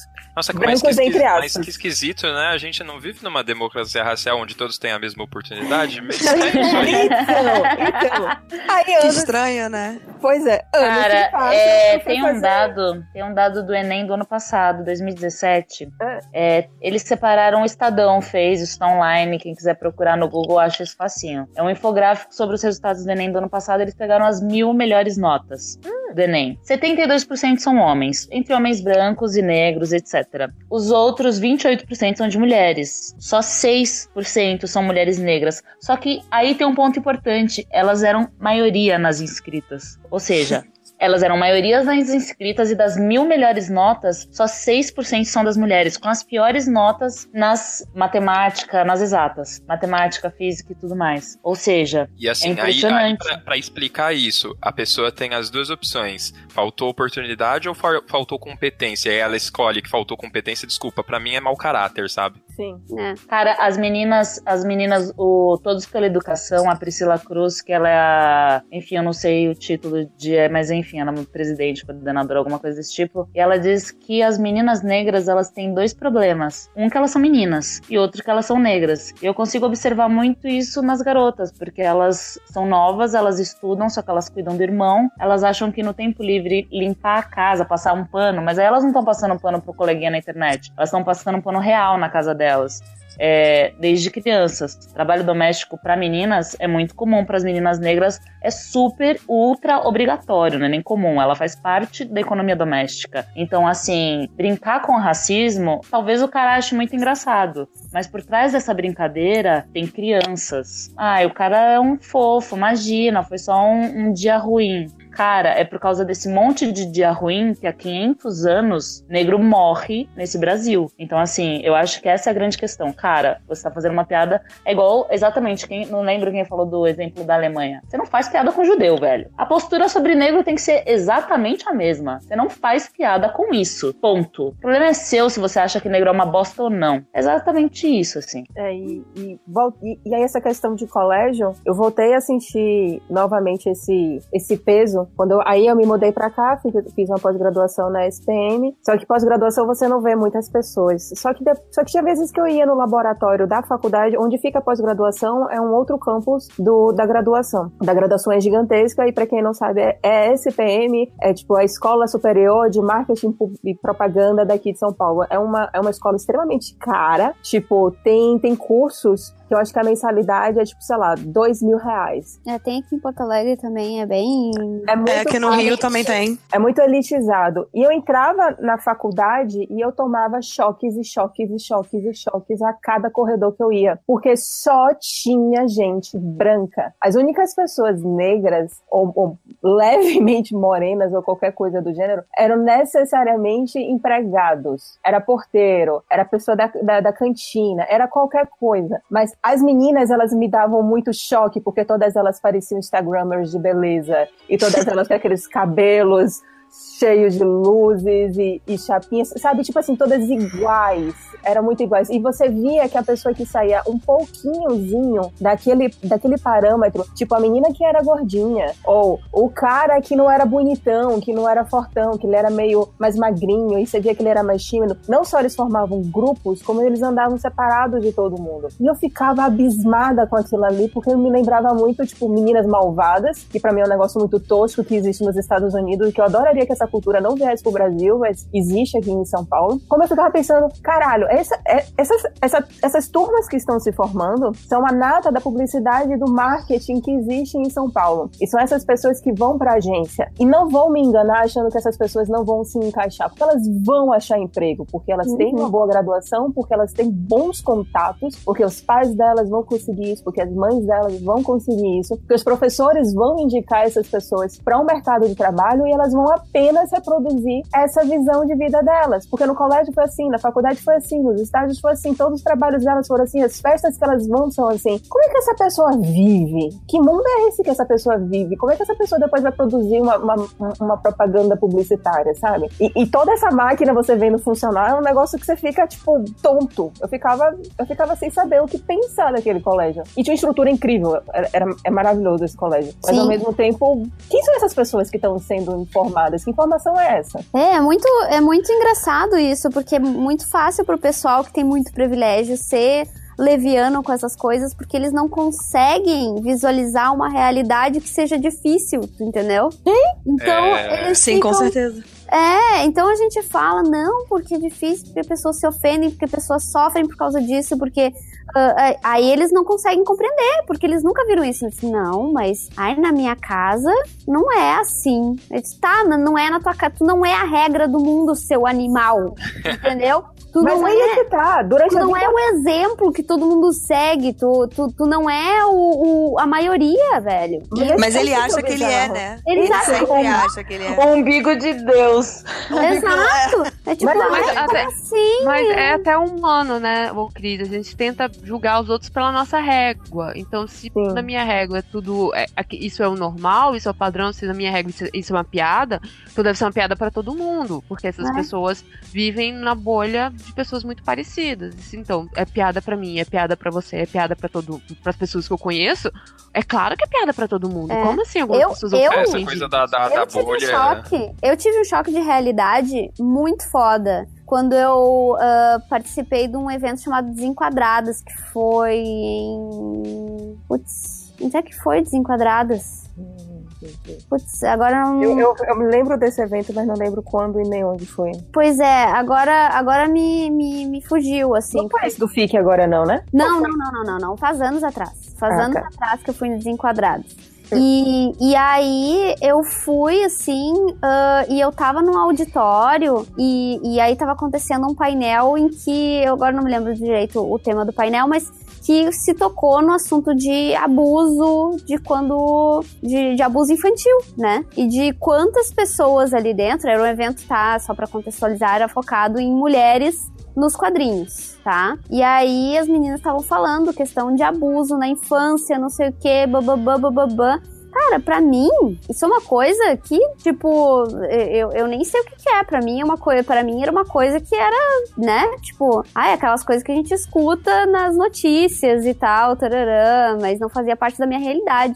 Aí, de repente, quando começou a tocar nesse assunto, eu vi que muita gente, a maioria das pessoas que estavam naquele auditório, a maioria das meninas que estavam naquele auditório, começou a se emocionar, porque provavelmente já tinham sofrido algum tipo de abuso quando eram crianças. E aquilo ali me deu um choque de realidade absurdo, porque eu fiquei pensando assim, velho, eu sou a minoria aqui. Sim. O Cris foi no Ceará, né? Foi, foi, foi lá, foi lá sim. Eu passei por esse choque também, e olha que nem foi num evento, tipo, grande, foi num churrasco que tava entre amigos. Tinha. E basicamente éramos quatro mulheres e eu acho que tinha dois caras. Não, mentira. Nós éramos cinco mulheres e tinha mais dois, três caras. E a gente tava conversando, era um churrasco pequeno tal, não sei o quê. Dessas cinco mulheres, quatro sofreram abuso quando eram crianças ou adolescentes. Eu era a única que nunca tinha passado por nenhuma dessas situações. Pois e eu é. fiquei só chocada. Porque eu era a minoria naquilo ali. Exato, a gente começa a ver uma realidade muito feia. E só pra constar, pessoas- não, era, não era classe baixa ou classe média, não. Era tipo classe média alta, classe alta. Ou melhor, também tinha gente, sabe? Tinha todos os, os, os, os- os níveis econômicos nessa história aí. Eu fiquei tipo, caralho, é minoria. Na, Mas- na época que eu era uma mulher machista, babaca e vivia falando coisas erradas por aí, tanto ao vivo quanto na internet, eu não conseguia perceber, eu não conseguia ter empatia por outras mulheres que eram feministas, ativistas e que falavam sobre situações de mulheres assim, porque eu também nunca tinha passado. Até que um dia é, uma amiga minha que já tava de saco cheio das merdas que eu falava. Um dia ela falou, Cira, se você nunca passou por nada disso, você nunca sofreu um assédio, se você nunca sofreu nada quando era criança, que 90%, das, 90 das mulheres já passaram, ela falou, Cira, tente se colocar no lugar dessas mulheres e pensar sobre isso. E aí eu comecei a pensar, putz, realmente eu nunca sofri assédio, nunca sofri assédio sexual, nunca sofri nenhum, nenhum tipo de violência. Então eu não tava percebendo essas coisas erradas na sociedade. Aí eu comecei a pensar, caralho, meu, quanta mulher comecei a ver também que aconteceu com você, Belly, de ouvir mulheres que sofreram e que sofrem ainda violência doméstica, todas essas coisas, eu comecei, caralho, isso jamais é um mimimi. Uhum.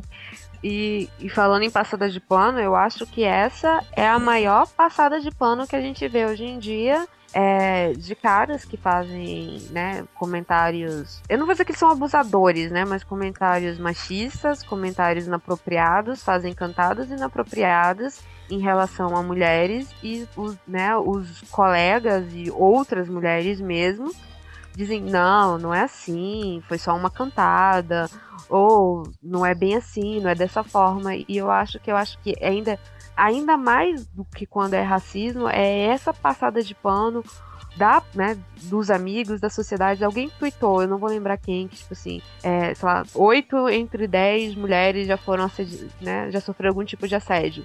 Nenhum homem conhece um cara que, assediou alguém. Essa conta não tá, não tá batendo.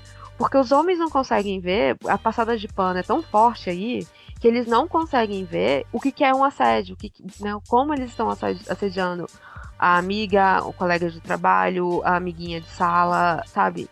E aí eu é que acho o homem desde pequeno, quando faz alguma, algum comportamento machista, é incentivado, né? É, é É, bota alimentado. palminha. Exato. Sim, porque, ô, não pode mostrar que é gay, gente. Não pode mostrar que é gay. Se não vai olhar e comentar na bunda da mulher que passou, tu é gay. Ah, e aquela Isso é uma coisa... ofensa absurda. E aquela Não. coisa também de que se o cara tá te enchendo o saco quando você é criança, se ele puxou seu cabelo quando você é pequenininha, é porque ele gosta de É você. porque ele gosta de ti. É. Ai, gente, eu vou te contar, dá vontade de dar umas porradas. É a validação, né, de comportamentos abusivos desde a infância, a brincadeira do namoradinho. É. Quantos a validação. eu já vi é, ensinando o pivetinho de, tipo, 3 anos de idade a assoviar pra menina na rua, sabe? Nossa. É, total. É. E o cara, eu acho que o cara, quando olha pra outra, ele tá muito mais buscando uma validação do comportamento dele, assim, do que qualquer outra coisa, assim, porque ele pode curtir, ele pensar com ele e falar, puta, que gostosa, sabe? Todo mundo faz isso. Existe mulher que gosta de mulher também, sabe? A gente também pensa, hum, legal. Mas assim. Mas a gente não fala, né? É, você não precisa gritar pra todo mundo do quarteirão como se você fosse um urso. É, não tem a ver. Tem a. Sua. É ridículo. Olhar e achar uma pessoa, homem ou mulher gostosa ou gostoso, é tipo. Oh, Tipo assim, as pessoas são. Delicioso, né? Gente, as pessoas são, no geral, elas são lindas e maravilhosas, né? Não. Ótimo, inclusive nessa sala eu ouço dizer. Agora, o problema é você expor a pessoa numa situa a uma situação, né? É, o que, que ela tem a ver com seu tesão, brother? Se fecha. Não, e também tem aquela questão de você é, ver o corpo da outra pessoa como uma propriedade sua, né? Sim. Você pode, cara. você pode ultrapassar essa barreira porque é, o corpo não é dela, é seu. Você pode fazer uso disso também, né? É só uma coisa passando ali na rua. Exatamente, é um objeto. É. É um objeto. Por causa desse meu projeto do 365 HQs, eu fico pegando HQs pra ler todos os dias e comento. E aí a gente tava numa discussão, inclusive no grupo de Zap Zap do Surubão do MDM, que era sobre. Pausa O nome desse grupo, o nome desse grupo, eu nunca vou esperar. que era Surpresas. a do, do Homem-Aranha, é, a última caçada de Craven. Porque, enfim, o MDM tem toda essa discussão que eu sempre pego uma pipoca e começo a comer quando eles começam, que é se a Marvel tem clássicos ou não. E eu não vou entrar nessa A seara. resposta é não. É, Eu por que simplesmente- discutir quando a resposta é obviamente não, né? não vou entrar nessa treta. Mas aí eu fui ler a HQ que ela é, para algumas pessoas, considerada sim um clássico da Marvel. E encerra aqui essa treta, calma.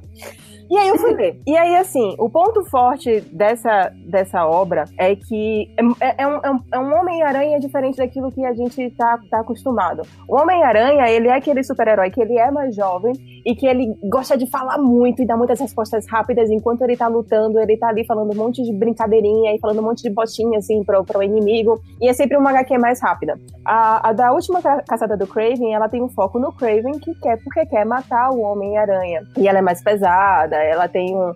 Ela tem uma discussão interna dos personagens, dele mesmo e tudo mais. E por isso que ela é considerada um clássico, ou melhor, considerada como uma HQ marcante, como vocês quiserem encaixar. E também porque foi, foi muito diferente quando ela foi lançada na década de 80, e também porque ela foi uma HQ mensal. Ela não foi tipo uma graphic novel ou um encadernado especial que saiu do Homem-Aranha. Mensalmente aquilo ali foi saindo. Só que eu simplesmente não consegui prestar atenção, eu não consegui absorver essas informações, porque tem um determinado momento é, nessa época, o Homem-Aranha está casado com a. Ah, esqueci agora o nome da ruiva. Sério que eu esqueci o Mary nome da Jane, ruiva? Mary Mary Jane. Muito obrigada. Ele tá casado com a Mary Jane, e aí ele some de casa, ela vai atrás dele. Ela anda no meio da rua e dois caras olham pra ela e falam: Nossa, mas que gostosa! Ei, Ruivinha, vem mostrar os seus pelinhos pra gente. E eu fiquei: Oi? Ah, É, Quê? Ela manda os caras pastar e sai andando. O que é que acontece? Os caras vão atrás dela pra estuprar ela. Que beleza. E eu fiquei tipo, pera, o que que tá acontecendo? Como assim? Sabe, de repente os caras levaram, não, vão lá estuprar a mina. A menina começa a gritar, aí surge alguém lá pra salvar ela, que é o, o Homem-Aranha, né? Mais ou menos Homem-Aranha, mas enfim. E aí ela salva Nossa. daquilo ali tudo e a história continua a contar sobre o Homem-Aranha. Trigger total essa bosta. É. Sabe? E aí ela, quando, quando volta al- alguma discussão pra ela, ela esquece que quase foi estuprada. Ela tá preocupada com o marido dela que pode ter morrido. Ah, Ok, já tudo- passou. Tudo Já bem, passou.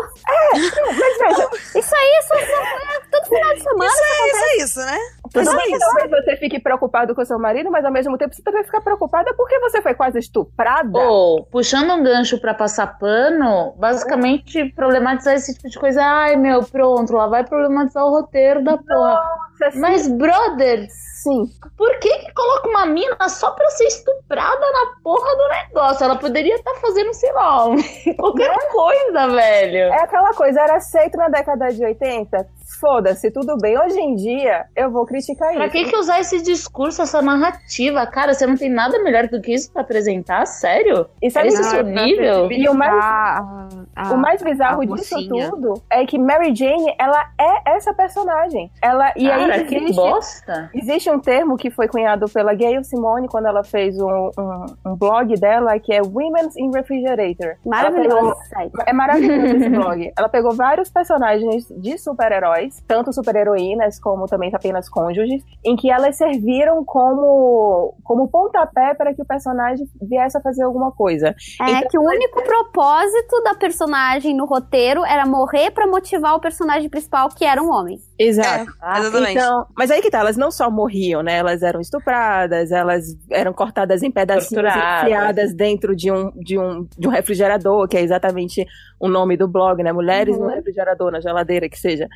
E, e a Mary Jane, ela era essa personagem. Aí me e aí eu fui conversar com um outro amigo meu, que também saca muito de quadrinhos, que foi o Aldaci Júnior. Ele é muito incrível. E, e, e ele, ele só me deu razão. E ao mesmo tempo ele ia alimentando com informações, falando, não, mas a Mary Jane, ela era essa personagem que é muito bizarro. Ela era, basicamente, teve um momento em que ela só servia pra isso aí mesmo. Pra o roteirista E o usar mais, o mais pra doido é perigo. que você coloca isso no, no roteiro, uma situação dessa meio gratuita, assim. Uhum. E, e, e, e como você não aborda as consequências dela, você, tipo, usa, como vocês mesmos falaram, como motivador, né? Como força motriz do, do, do personagem principal, que é o homem. Uhum. É, parece que você, tipo assim, ah, ela sofreu ali sendo estuprada? Sofreu, mas olha como esse cara sofreu por ter a esposa estuprada. Ele sofreu tanto que agora ele vai fazer alguma coisa a respeito, Ele sabe? vai detonar uma É, verdadeira guerra. aconteceu. Eu é acho que todos aconteceu os isso filmes em... do Van Damme, é todos os filmes do Stallone, é todos os filmes do Schwarzenegger, é todos os filmes, cara. É, eu acho que rolou isso em Game of Thrones também. A gente tem a personagem da Sansa, Sim. que ela é. estuprada pelo Ramsay. E aí a gente vê a perspectiva do Theon, né? Que é ele que tá sofrendo em ver ela sendo estuprada, né? Sempre É. isso. É o sofrimento dele, é pela ótica dele. Então, assim, não tem importância ela. A questão ali é que ele tá sofrendo. Tá passando É. por esse sofrimento. Exato. E aí. O cara. Meu Deus. O cara não consegue ter os próprios sentimentos. É sério. Ele é tão inútil, tão inútil. Acontece exatamente isso com o Homem-Aranha, porque, enfim, essa. Eu vou dar spoiler porque é uma uma HQ da década de 80. Ah, Ele- totalmente, isso não é spoiler. Não é. É, ele é enterrado vivo e, e o que o roteirista quer deixar bem claro é que, tipo, caralho, ela foi quase estuprada, mas olha ele, foi enterrado vivo e, e ele quer voltar pros braços da mulher dele. Ele não quer voltar porque ele quase morreu.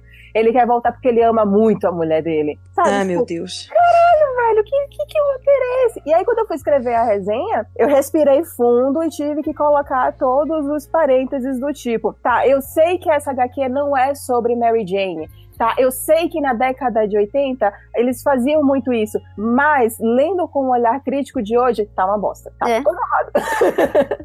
E claro, obviamente, veio um monte de gente é, comentar. É, eu entendo que, que seja algo muito querido da infância deles, e eu entendo que, que hoje eles olhem com um olhar crítico, mas ainda assim a HQ ainda guarde um, um, um espaçozinho no coraçãozinho deles. Algumas pessoas estão se desconstruindo sim, outras pessoas não. Mas é muito louco eu ter que ficar fazendo um milhão de, de, de, de, de observações do tipo, tá, eu já sei o que é que vocês vão falar. Panos mas quentes. Mas é, É. muito doido, né? É, é tipo assim, eu, eu já li essa HQ, eu gostava muito dela também. Uhum. É, eu gravei um cast inteirinho com o Projeto X, que é um podcast de quadrinhos sobre só esse quadrinho. Nossa. E a gente, tipo, foi falando de- da- do contexto, porque o Di Matisse, que foi o cara que escreveu, Isso. ele queria vender essa, essa, esse roteiro primeiro pra DC, era, uma, era pra ser uma história do Batman, e Não, depois... primeiro era pra ser do Magno, depois do Batman. É, e aí tudo... Consegui encaixar no Homem-Aranha. Mas quando você postou, inclusive, aí eu lembrei dessa cena que, vou ser bem sincero, que na época, quando eu li, passou batidaço, assim, nem prestei atenção nisso, sabe? Uhum, Na época também nem, nem, nem prestava atenção nesse tipo de coisa. uhum. E aí eu lembrei que tinha isso mesmo e falei, putz, que bosta, né? Tipo, é isso, né, velho? Tipo, beleza, era uma parada que você curtia e agora você se deu conta que não é tão boa assim. Que tem muitas, muitas falhas, muitos erros, inclusive que as pessoas achavam muito incrível que ele tentava emular uma narrativa de Dostoiévski e tipo, oi, eu já li Dostoiévski, ele não chega aos pés. Breaking news. Ah, pelo amor de Deus. Não chega aos pés, sinto muito, vão ler As Dostoiévski. pessoas são muito criativas. Oh! É, é- é muito bizarro a gente já saber que vai rolar a passada de pano e você ter que se armar pra passada de pano, sabe? É, é, é um saco, mas é um trabalho que a gente tem que fazer, eu acho também. Se a gente desistir é pior. É, tem que continuar aí fazendo. E eu também, é bom a gente colocar aqui, principalmente pro ouvinte do MDM, que tá aprendendo as coisas, tá mudando, tá transformando também. Pegando esse gancho da Belle, falando sobre esse quadrinho, falando sobre essa cultura de estupro que existe no entretenimento, seja quadrinho, cinema, é, séries, todas essas coisas.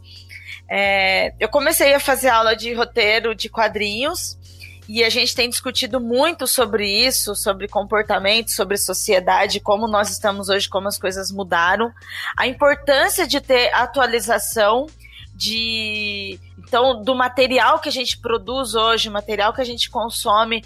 Se no passado era assim, a gente entende, mas ok, nós não estamos no passado mais, já foi. É outros tempos, então a gente tem que se atualizar, a gente tem que estar aberto a isso também. E uma outra coisa que é muito importante a gente dizer aqui é que o, no caso de um vilão, quando ele faz alguma coisa ruim, é entendível que ele está fazendo uma coisa ruim porque ele é o vilão da história. Mas quando se usa mulheres numa história para provocar alguma coisa, no caso da Sansa, no caso aqui da Mary Jane, em que tentaram provocar uma situação como se ela- elas não tivessem função no- nessa série ou no quadrinho. Então a reclamação não é só com a violência em si, mas é o fato de utilizar a mulher como gatilho. Se o personagem é vilão, se a história ela é uma história de um vilão bem feita, ela não vai utilizar apenas uma mulher como gatilho. Todo cara teria problemas com outras coisas, mas aí quando você vê acontecendo a cena de estupro só com uma mulher, aí é um, é um outro problema. E é, é assim, tipo, honestamente, da minha opinião, não sei se vocês vão concordar comigo, mas pra mim é preferível que a história não passe no teste de Bechdel do que fazer essas paradas aí. Total. Cris, por favor, explique o teste de Bechdel. A gente não sabe se é todo mundo que tá ouvindo que sabe o que, que é.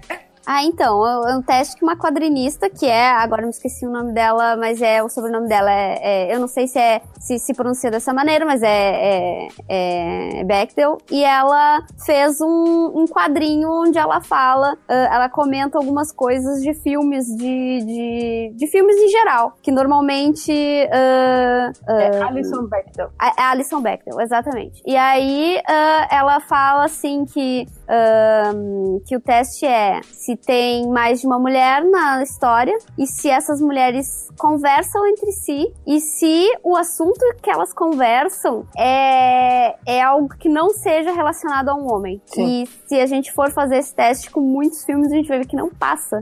Nossa, vai passar nenhum. Exatamente. Na primeira cena já não passa. Ouvinte ter certeza do que a Cris tá falando é o seguinte: se na cena tiver duas mulheres e um uma delas falar: Olá, Fulana, por favor, me passe o sal, já passou no teste de Bechdel. É, já passou. Totalmente.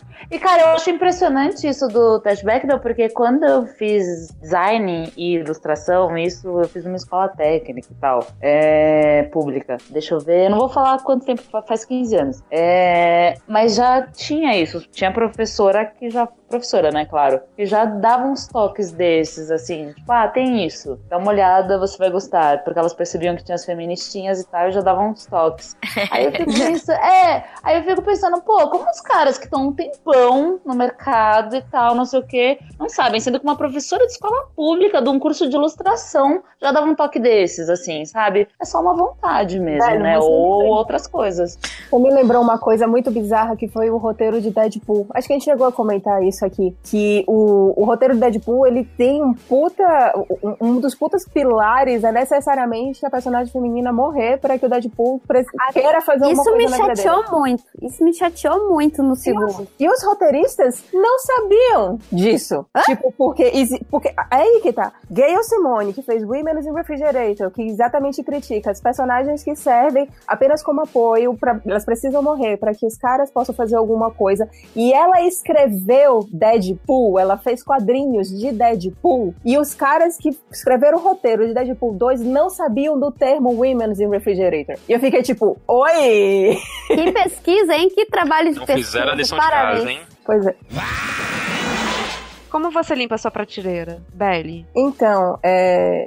eu ultimamente eu não tenho limpado a minha prateleira, não. Tá um pouco acumulando pó. Mas eu passo aqueles paninhos de. Aqueles paninhos não, sabe aquelas. Aqueles pauzinhos que tem um monte de pena na ponta? É espanador. Espanador. Obrigada.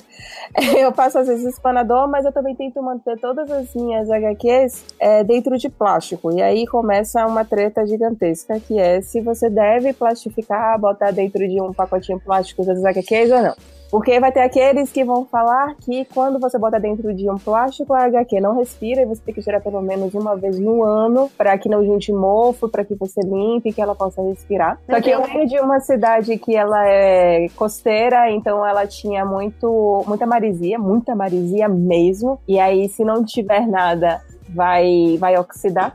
E teoricamente o ideal é você ter uma prateleira que ela seja fechada, tipo com vidro, né? Vidro não, né? Que ela seja fechadinha para que não que diminua a ocorrência de, de mofos e, e de ferrugens e coisas do gênero. Mas é um troço que até hoje acho que ainda não tem uma resposta, tipo, pá, é assim que você cuida e você nunca vai ter problema. Isso você faz com HQ, tipo, revistinha. E quando é capa dura? Não, capa dura. Cap, não, são exatamente as capaduras que eu mantenho dentro de. Tudo eu boto dentro de um, de um da sacolinha plástica. Revistinha. Nossa, eu estou me sentindo a pior pessoa do universo perto de você. Calma, Ah, porque eu Calma já que eu mudei. ainda não falei. Calma que eu ainda não falei. Nossa, eu já mudei muitas vezes de casa e eu tenho os gibis de. Eu chamo de foda-se. É, de muitos anos. Então, eles até estão. Nossa, eles estão super fodidos. Mas os únicos que eu super conservo em caixa e tal são os sem de minha capa dura, porque eu sou muito tiete Boa. e tal. Então eu carrego todos mais embaladinhos, com os plásticos e tal. O resto, talvez. O... Mas então, isso daí também é uma outra discussão que eu trago. Primeiramente, que gibi é quadrinho, é a porra toda. Ah, Gibi sim, um não, é só, é só o linguajar adulto, porque eu já usei, aí os jovens falam, nossa, Aí que, você manda, tipo, ele, manda ele pesquisar. Abre o Google, pesquisa sinônimos. .com.br. É um ótimo site. É, tinha vários excelente sinônimos site. bom, hein? É, é, eu, eu, eu, comecei a falar sobre isso. Assim, uma outra discussão que eu termino trazendo é a questão do colecionismo, né? Que muitas vezes quando você lambe muito a sua coleção, né? Você deixa em caixas, em plásticos, em um diaba 4, e você não lê e você não usa aquilo ali.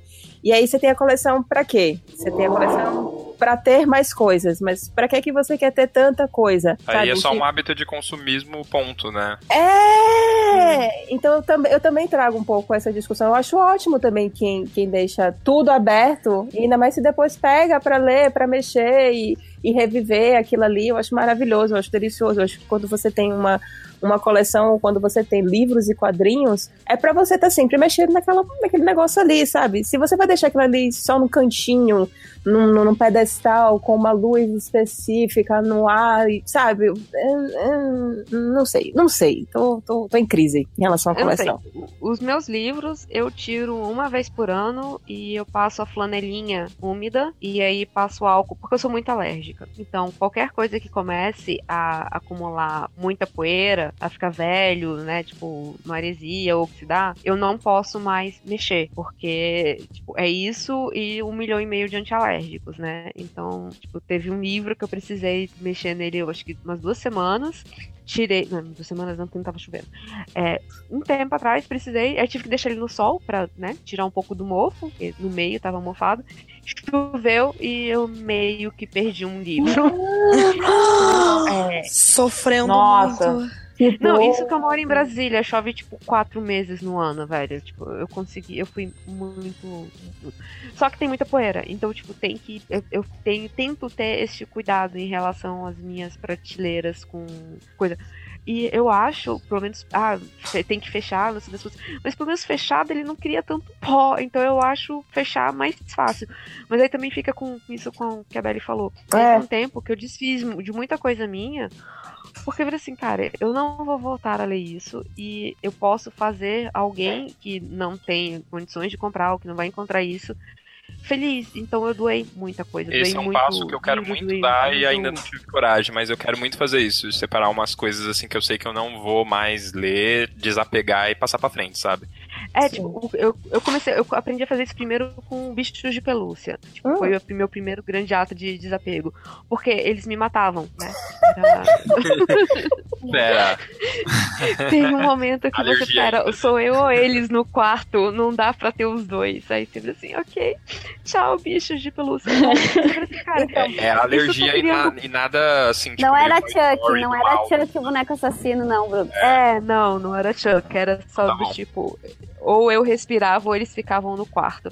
E aí tudo começa a criar poeira, e tem uma hora que você vira assim, porra, pra que que eu tô deixando esse, né, tipo, papel, que querendo ou não é papel velho, acumulando poeira no meu quarto. E aí você vai e assim, adeus, papel velhos, faça outra criança feliz.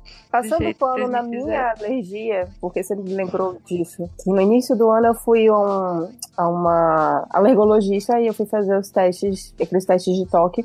E ela botou tipo uns quatro, uns cinco diferentes tipos de ácaro, além de alergia a gato e cachorro, eu achava que eu tava com alergia aos meus gatos. E eu descobri que eu não tenho alergia a gato e cachorro. Yay! Mas eu tenho alergia a praticamente todos os tipos de ácaros e fungos possíveis e imagináveis. E minha pele ficou tipo gigantesca nessa parte onde, onde a gente Sim. fez o, o teste. E aí, por eu ter essa alergia a esses ácaros e pelos gatos terem pelos e coisas do gênero, eles terminam levando esses ácaros pra tudo quanto é canto, e daí minha alergia fica é, atacada. Só que aí por que, que eu falo que eu tô passando um pano na minha alergia? Porque eu uso um desses remédios tópicos, o nome do meu, no caso, é. Eu não vou falar o nome do meu pra ninguém depois comprar sem ter uma consulta médica. Olha que eu já tava nessa lista. É. Eu tava já aqui com a caneta pra anotar. Não minto não, já tava abrindo, abrindo bloco de notas aqui. Pra anotar. Tá bom, é um remédio que se chama Avamis. Ele, ele, é, ele, é- ele é local, você apenas aplica no nariz. E eu juro pra vocês, eu tenho tipo uma parede de livros, eu tenho dois gatos no apartamento, ele é pequeno, moro em São Paulo, tem muita poeira e eu não tenho mais alergia, eu não espirro Eu mais. posso ouvir um amém? Por favor, por favor, é, é, a- Vames, po- patrocina nós. Manda mimos. de Deus. É, ma- manda, manda, manda remédios, cara. Manda mimos pra gente. É, tipo, eu eu tenho três tipos de antialérgico na minha bolsa, normalmente. Tipo, começa com os mais fracos e termina em corticoide, sabe? Porque tem dias que o negócio não, não dá pra respirar. Então eu não sou uma pessoa que eu posso acumular. E aí, quando, tipo, quando é livro de capa dura, eu passo até o álcoolzinho, sabe? A flanelinha com, com álcool.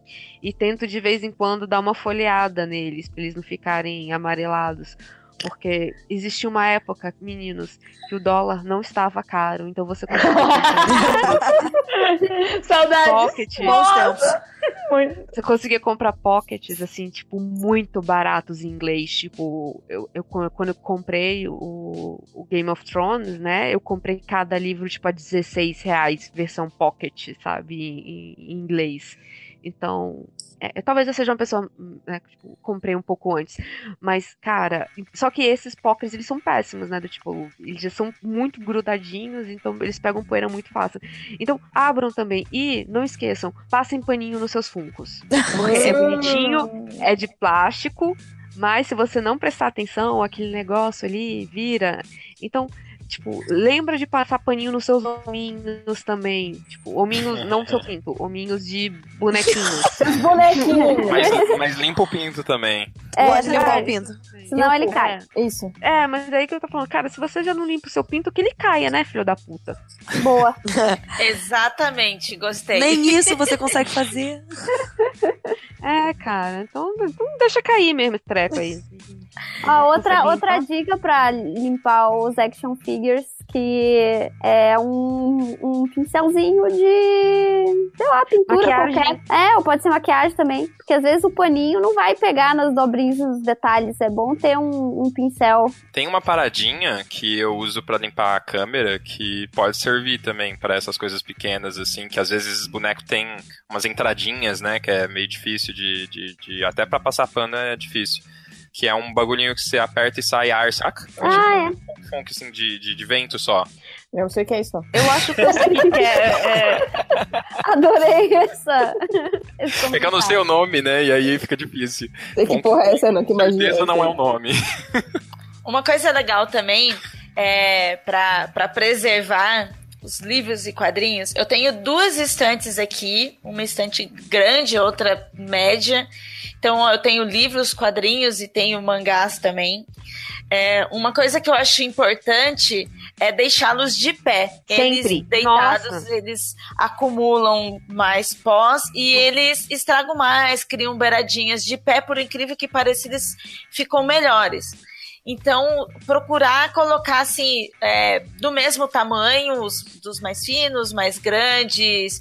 É, entre os livros, os livros são bons, eles são maiores e mais firmes para ficar de pé, então eles acabam segurando bem até Pera. mesmo os quadrinhos de capa mole. Vocês não colocam os livros de vocês em ordem de tamanho? Às vezes sim, às vezes eu boto por ordem de editora, porque fica mais fácil depois pra eu consultar. Eu tô sempre mudando. Então, as- é, por exemplo, os mangás não adianta, tem que ser por ordem de volume. Não, É, sim, alguns ok. Mas eles livros- são do mesmo tamanho. Aí eles são do mesmo tamanho. Mas aí, por exemplo, tem algumas.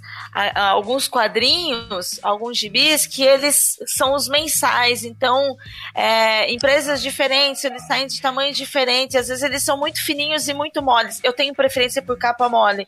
Eu não gosto de capa dura. Não, Capa então, dura você coloca mim- os capa moles jun- juntos, todos, aí depois você vai colocando os maiores e os de capa dura, tipo, que são mais, normalmente de capa dura Então, são mais altos. exatamente. Aí eu coloco o mais próximo possível da sua periodicidade, dos assuntos entre eles, mas aí eu prefiro que sejam, que fique até um pouco misturado, mas que eu consiga deixar de pé. E uma outra coisa também que eu até contei pra Bela esses dias quando a gente estava aqui em casa gravando baseado em fatos surreais com o ponto G, eu coloquei um desafio pra mim. Eu também tenho vários quadrinhos aqui no plástico, mas não é por questão de cuidados igual da Belly, são coisas que eu vou comprando ou que eu vou ganhando e eu não vou abrindo, tanto livros quanto quadrinhos. Mas eu coloquei uma meta pra mim, principalmente para quadrinho, que ele é mais rápido de leitura. Os livros eu já não consigo fazer isso ainda, mas é assim, ó. Comprei ou ganhei, chegou, eu já leio. Ah, eu queria, meu coisa. sonho. Melhor coisa. Meu É. sonho é conseguir fazer isso. Eu Eu já ia eu falar que- assim, sorteia, você não consegue ler, sorteia. Sorteia. Mas você É, sabe o que não, eu já faço isso com com essa- livros. O que acaba com essa meta de você já comprar e, e- e ler eventos, que aí você volta com 30. Sim, Ah, sim. mas aí eu coloquei pra mim assim, os quadrinhos eu pensei, bom, eles são mais finos, as histórias são mais curtas, mesmo as edições especiais não se compara com um livro Game of Thrones, por exemplo, que já é um saco pra segurar. Então, eu, essa meta é igual esses dias eu peguei, fui na livraria e aí eu tava meio descontrolada da cabeça, deixei lá um bom rendimento pra livraria e vim com umas sacolinhas com quadrinhos. Aí quando eu cheguei, pensei, puta, uma, um quadrinho você lê rapidinho, mas o restante não. Mas não, vou manter minha meta. Então, tipo, eu já eu não guardei, ele não vai pra estante. Então, É, então, não vai pra estante. Ele eu tem que cheguei- ir pra minha leitura. Eu cheguei nesse momento em que eu, tô, eu separei um móvel onde eu vou empilhando quadrinhos que eu tenho que ler. Só que eu comecei a misturar um pouco com as coisas que eu li, aí eu tenho que guardar os que eu já li. E só um pequeno adendo, e por mais que quadrinho seja leitura rápida, existem quadrinhos que não são leitura rápida, antes que Sim. apareça algum hatezinho aí. E eu gostaria de perguntar pro, pro Bruno, é, as compras que ele fez no FIC, e aí? Leu? Alguns, já li alguns, mas não todos, não. Menos mal, menos mal, menos mal. Aliás, seu quadrinho eu ainda não li, tá? Eu juro que eu vou ler e te devolver. O Lazarus. A leitura é super rápida de Lazarus. É bem, bem ler. rápida. Você pode, tipo, pegar metrô e, e- e- se você pega metrô. É, normalmente é o que acontece. É, no transporte é onde minhas metas dão uma, uma evoluída. É, é isso aí. Sim, Cris, e quais são as suas técnicas que você ficou falando? Ainda não chegou a minha parte! Não, mas ó, cara, não, vocês falando e eu tava, tipo, sabe, piscando o olhinho que nem desenho animado, assim, sabe? Aquele barulhinho. Tá, tim, tim, tim, tim, tim. Ai, que bonitinho! Porque, gente, assim, meus livros só estão aqui, era isso. meus quadrinhos só estão aqui, era isso. Eu não tenho apego nenhum nem pelos que eu colori. Que eu tô já fazendo pilha e dando já. Não, toma isso aqui, pode levar, pode Dá levar. pra não- mim! Estamos sempre Ah, aceitando isso. Posso hein? levar? Posso levar? Pode mandar Você- pra mim. Não tem problema, eu mando, porque eu tô bem desapegado, assim, honestamente. Mas eu tenho aqui, eu tô inclusive olhando diretamente pra nossa prateleira de quadrinhos. Aqui tá tudo misturado, minhas coisas da minha colega de apartamento, aqui tá tudo misturado.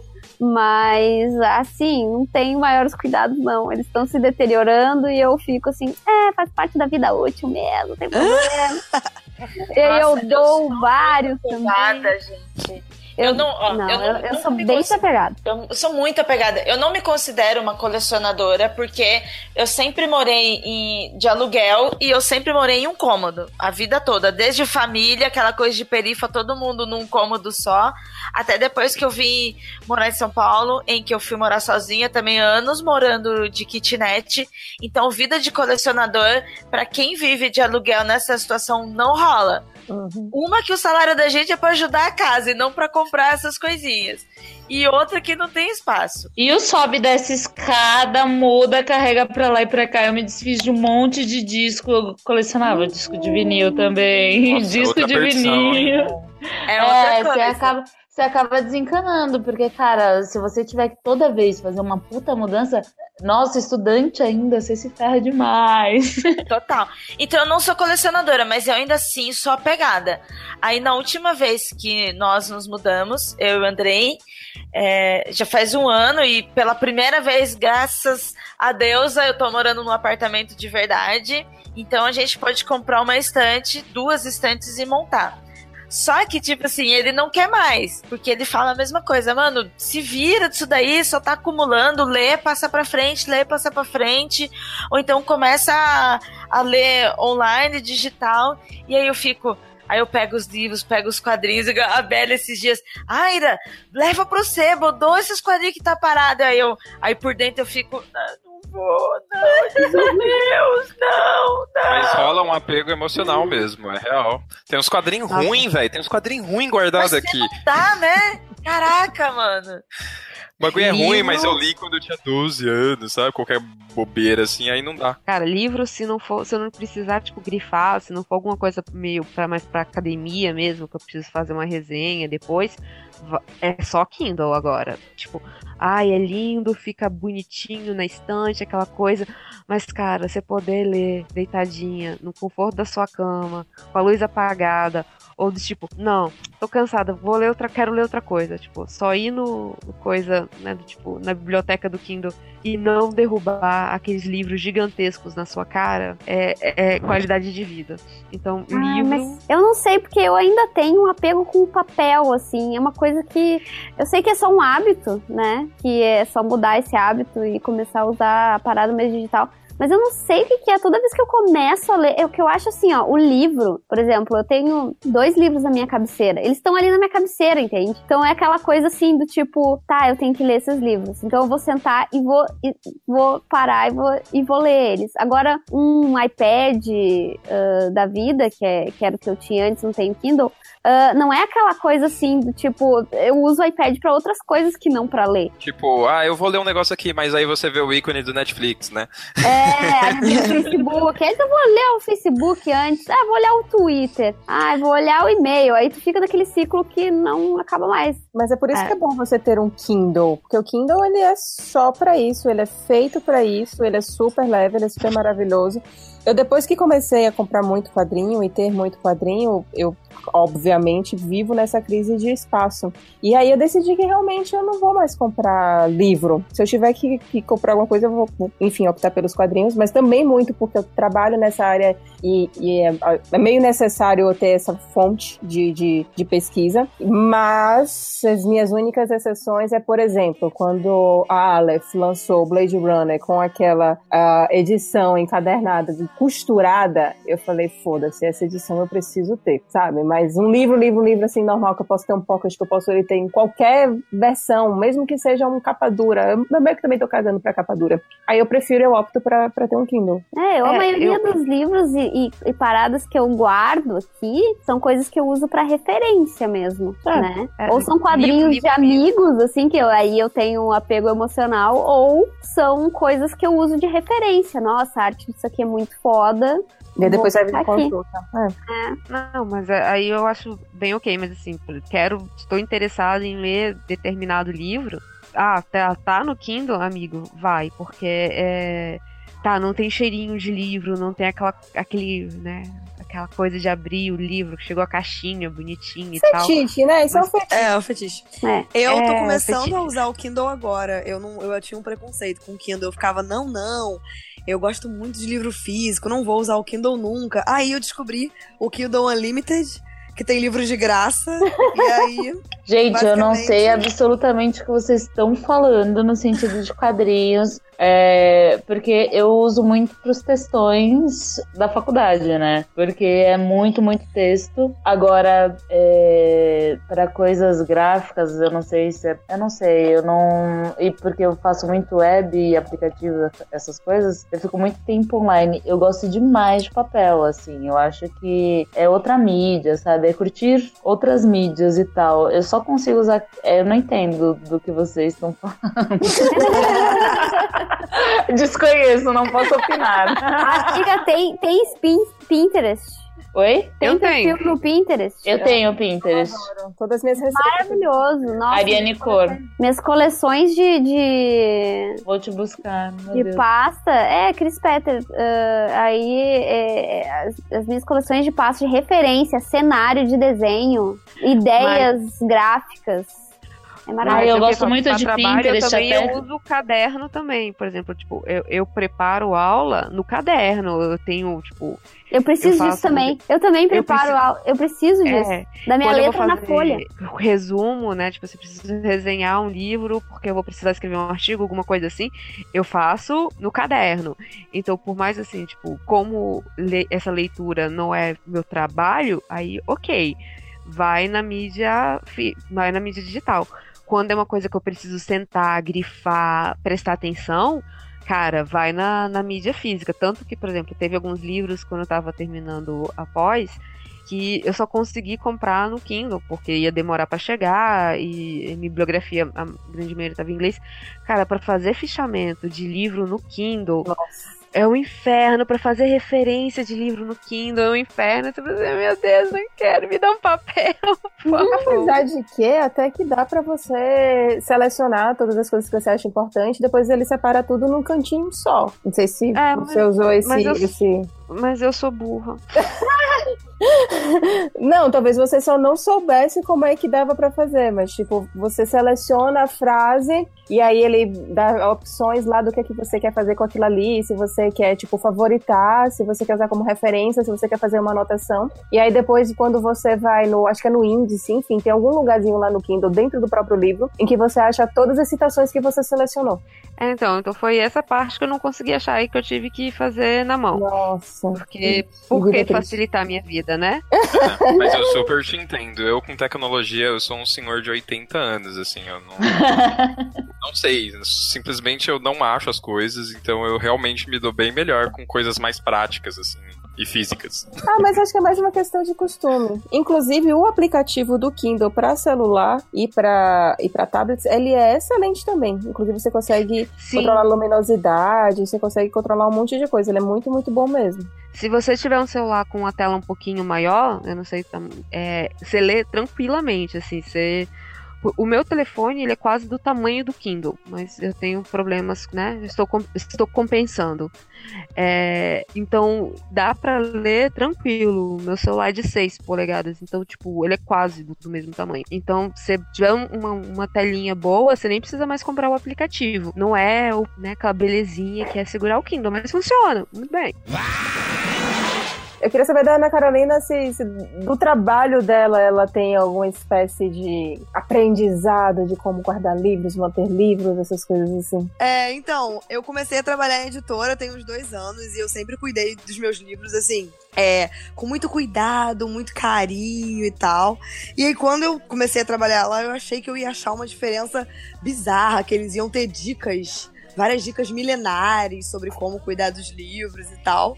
Mas na verdade, não, assim, é bem, bem mais do mesmo. É, aquele cuidado com limpeza, tirar. Mas na verdade, eu tiro meus livros da, da estante de dois em dois meses. Pra Nossa. limpar. É, porque Nossa. eu sou, meio- eu sou meio Nossa. maníaca. assim. Nossa!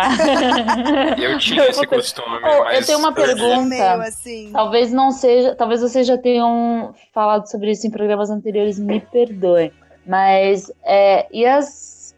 Sabe aquela ilustração, aquele negócio que. Ah, não vai pro livro, aquele negócio que você fez, tal, não sei o quê. E é legal, mas você não guarda no portfólio e não faz nada com ele. O que, que você faz? Como você guarda? Eu boto fora. Ai, que horror! Mas é legal! Cara, a Cris é verdadeiramente a pessoa mais desapegada que eu conheço. no Nossa, você é uma pessoa horrível. Eu nunca vou te dar nada de presente. Nunca, nunca, jamais. Principalmente É o desenho meu. Principalmente. Vai ser a primeira coisa que você vai descartar quando você. Não, não, tá, tá, tá. Eu tenho uma caixinha, eu tenho uma caixinha aqui, que uma caixinha tamanho A4 que eu guardo por um tempo, assim. Por, mais, Por um tempo. por um Depois- tempo. Ah, mas não, mas sim, né? Ficar juntando todo o desenho que você faz também. ah, É, é. Já é programar acumuladores, né? E, e eu tenho os sketchbooks, assim, guardo por um tempo também, mas é aquela coisa, eu sempre aprendi, assim, desde pequena, sempre ouvi essa frase, acho que da minha mãe, coisa assim, que é tipo assim, se livre do velho pra vir o novo. Então eu fico pensando assim, ó, tipo, me livrar desse Minha mãe desenho faz isso com vir. roupas, total. Sim, é, roupas também e tal. Até tinha, pre- precisava desapegar mais de roupas. Isso é uma coisa que eu não sou tão desapegada. Mas ah, eu acho que é isso, sabe? Tipo, eu acabo me livrando porque, tipo assim, não, eu vou fazer melhor, porque cada desenho que a gente faz é um melhor que o outro, né? Tem que estar melhorando. Não tá melhorando, tem alguma coisa errada no nosso treino. Mas eu acabo desapegando mais por causa disso, assim, não tem nenhum Eu acho, carinho. eu acho que minha pergunta é muito mais porque eu não, eu faço muito mais coisas digitais, né? Então, quando eu faço coisa física, que é uma coisa que eu não faço há bastante tempo, que eu faço muito raramente, só quando é presente e tal, eu acho um grande feito. Então, assim, eu guardo qualquer desenhinho e tal, qualquer coisa que eu acho minimamente que não é trabalho, porque ah, trabalho você entrega e tal. Mas É. qualquer coisa que eu acho muito bonita, muito legal, eu acabo guardando e é muito difícil conservar tudo, acaba estragando aí, tem que jogar fora. É, quando eu compro desenho, assim, que eu vou em evento e eu compro é, ilustrações Cartaz, e tal. Nossa, muito cartaz. Muitos. Eu coloco numas pastinhas, sabe? Com plástico. Aquelas pastas com plástico. Tipo de papel de carta. É, exatamente. Aí eu coloco. É, aqueles cartazes ali. A3, assim, é, eu coloco nos envelopes de papel também. Aí ficam várias pastas. Ah, é isso, mais- esses prints que eu vou ganhando, que eu vou comprando, eu também guardo aqui, tipo, numas, uns containerzinhos, umas coisas assim, porque eu sempre fico pensando assim, ó, quando eu me mudar pro meu apartamento, fazer um escritório, sabe?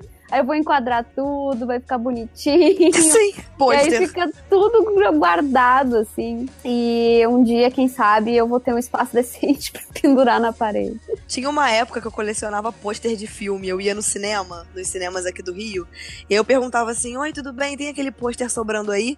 Aí a pessoa me dava os pôsteres que estavam, tipo, já tinham saído em cartaz e tal. E aí eu tinha sacos e mais sacos de pôster, e eu tive que me desfazer de tudo quando eu mudei pra uma casa, tipo, menor. Então tinham vários filmes que eu amava. E eu tive que largar tudo, tipo, tive que deixar. Muito Cara, eu triste. fiz muito isso também, meu. Eu tive muito pôster, tanto pôster de banda de rock, né? Porque eu era roqueirinha. e, Somos. pôster- de filmes, meu. Só que, tipo assim, eu tuchava na parede, meu. Era aquela coisa grotesca, horrorosa, e eu achava que Ah, era mas muito é, é, é- tem, tem, tem um- uma beleza nisso também, não tem? Você tacar na parede e meter um durex. Nossa, total, meu. Na época minha mãe não deixava, então eu deixava enrolado mesmo. Só isso que eu podia fazer, guardar.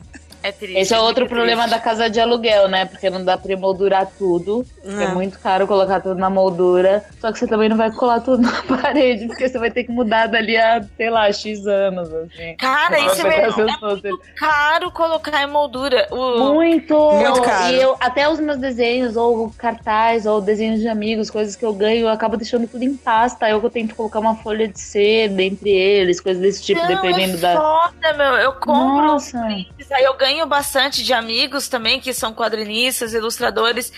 E aí, tipo assim, eu, por mais que hoje eu estou num apartamento, tem lugar, mas não, não é apropriado. Eu não tenho lugar legal para manter os prints. E eu gostaria de colocar na parede. E aí, cada vez que eu vou orçar os quadros, eu fico, caraca, mano. Ali no centro, quem é de São Paulo, ali no centro de São Paulo, perto da Praça da República, acho que era Marquês de Tu e tal, tem vários lugares que a moldura é super barata e tal. Mas mesmo assim vai sair Assim, uma graninha. Uma dica que eu assim. dou também é, ao invés de você ir num lugar. Assim, claro que se é um pôster especial, um original ou algo do tipo que você quer, que tem um valor emocional a mais, você vai num lugar e manda emoldurar pra ficar bem bonitão. Mas aqueles prints que você tem aos montes e você quer só colocar numa moldura pra É, do pendurar, É, tipo, mais, mais X, assim. é, você vai numa Leroy, numa loja dessas assim, que vocês você acha uns quadros já, tipo, de uns tamanhos padrões, tipo A4, assim, até outros tamanhos também, que são um pouco mais baratos porque é, tipo, em escala industrial mesmo, sabe? Tipo, tudo igual. E Porra, simples. uma boa ideia, hein? Vou adotar isso. Sim, sim. É, aí você É, compra muito alguns bom. ali, aí você mesmo emoldura. Você abre, põe lá no lugar do papel Aham. que vem e já era. Caraca, muito bom. Eu nunca pensei de ir lá na Leroy ver isso, porque outras lojas, quando você pega a loja mesmo, não uma Leroy que tem pelo atacado, é caro pra, é, sai caro do mesmo jeito você comprar. Um lance sim. que eu já fiz, um lance que eu já fiz que é legal, mas assim, você tem que ter um pouco de habilidade manual e desapego também. Esses cartazes que são mais papel fino, coisas do tipo e tal, coisas pequenas, você compra um pedaço, é, papel Paraná não aguenta porque ele é muito mole, mas você pode ir na Leroy mesmo, comprar um, uma placa, tipo MDF, qualquer coisa do tipo, sabe biombo, coisa de decoração assim, você tem um, um- um uma divisória de ambiente grandona, você cola vários desses, aí você coloca aquelas colas spray e tal. Super funciona, porque aí você consegue fazer um paredão de coisas. Fica legal também. Boas ideias. Guia decor. Momento Tá? Pinterest. Momento, Momento Pinterest, no Pinterest. seu podcast. Ai, olha só como este programa é educativo. Começamos falando sobre passar pano, racismo. Estamos falando agora de, olha só, dicas de casa. Que podcast? Eu quero saber agora. Que podcast que você vai ouvir? Toda uma discussão social e ainda com dicas de casa. Sério, não existe. Só a gente. Lembrei agora de como a gente estava falando do negócio de, de passar pano pra pessoas escrotas é, e talvez de não passar pano pra pessoas escrotas, mas falar de pessoas legais, é do de o que aconteceu com o Terry Crews essa semana, que faz parte também do, do seriado que todos nós amamos, Brooklyn Nine-Nine. Uhum. Nine Nine! Nine! que ele, ele fez um, um discurso, eu não lembro exatamente aonde é que foi, mas que, que ele tem uma luta muito forte contra essa, essa cultura é, é, tóxica, machista, né? Do, do, do- Ele se sumiu? Não, ele não se assumiu, mas ele contou de quando ele foi. De quando ele foi assediado. que ele Belly, tava numa posso- festa. Belly. Foi no Senado norte-americano. Ele estava dando um depoimento para uma comissão mista do Senado. Isso, perfeito, obrigada. E aí ele contou que ele tava numa festa, tava ele e a mulher dele, aí chegou uma gente, tipo, meio que chegou junto dele, assim, numa paredinha e tal, meteu a mão nas partes íntimas dele. E soltou uma cantada e falou que nada iria acontecer com ele. E, tipo assim, e também nem ia adiantar fazer uma denúncia contra o cara, porque o cara, tipo, tava numa situação de poder e ele que se foda. E isso, tipo, acho que tinha dois anos. Ou seja, Terry Crews já é um, um- já é um cara consolidado, já é um ator que tem uma carreira, ele já fez um milhão de filmes de ação, ele já é um cara, tipo, estabelecido. E aí ele fez esse discurso, e, e- e mesmo assim, que é muito bizarro, né? Porque o discurso dele é muito legal e, é- e é muito consciente. E ele fala que, que ele já falou muita, muita, muita bosta, já fez muita bosta também. E aí ele conta da infância dele, que é, o pai dele agredia a mãe dele, que ele diz. E na cabeça dele, ele nunca quis ser que nem o pai, mas ele se tocou em determinado momento da vida dele em que ele se, ele se portava como um cara, como uma pessoa que se achava melhor do que as mulheres, simplesmente porque ele era um homem. E foi aí que ele começou a desconstrução dele. E aí, depois desse discurso lindo que ele fez, ele começou a receber hate na internet. O que é muito bizarro. O que é muito surreal. E, e, e- aí veio o pessoal do Brooklyn Nine-Nine, o próprio pessoal do elenco veio defender o cara. E, tipo, foi mais uma dessas coisas que aconteceu. Essa semana tá, tá realmente muito cheio de, de exemplos Ah, sobre. É, e o Terry tem um. Ele tem um livro, né? O Manhood, que fala exatamente sobre isso, né? Como você lida com essa masculinidade, como a gente. Os homens são é, criados pra achar que a masculinidade deles é a coisa mais importante, como lidar com isso. É Ah, um livro muito legal. Tem um texto dele. é, tem, na verdade, assim, um texto que mescla um pouco de entrevista também e tal, que chama Terry Crews sobre mas- masculinidade tóxica. Os homens precisam ser desprogramados. Sim. É bem legal. É, eu vi também, eu vi também no. num, num, vídeo de. de, uh, desses vídeos agora, essas coisas novas que. que é, essa atualização nova do Instagram. Que. ahn, que ele tinha. Que ele não vai participar dos Mercenários 3 Uau! Justamente porque um dos produtores meio que sugeriu dele meio que esquecer essas denúncias de assédio, porque ia pegar mal. E é, porque tem uma galera recu- do filme envolvida também, né? Aí ele se recusou e hum, aí eu- eles não vão botar ele no filme por causa disso. Caramba! Que bosta que ele tá, tá sendo penalizado por isso, né? Ah, mas é bom, mas pelo menos ele tá com um apoio e, e não, não tá largando a mão de fazer o que ele acha que é justo. Eu acho isso admirável. Sim, não, tam- também acho, mas é muito bizarro que.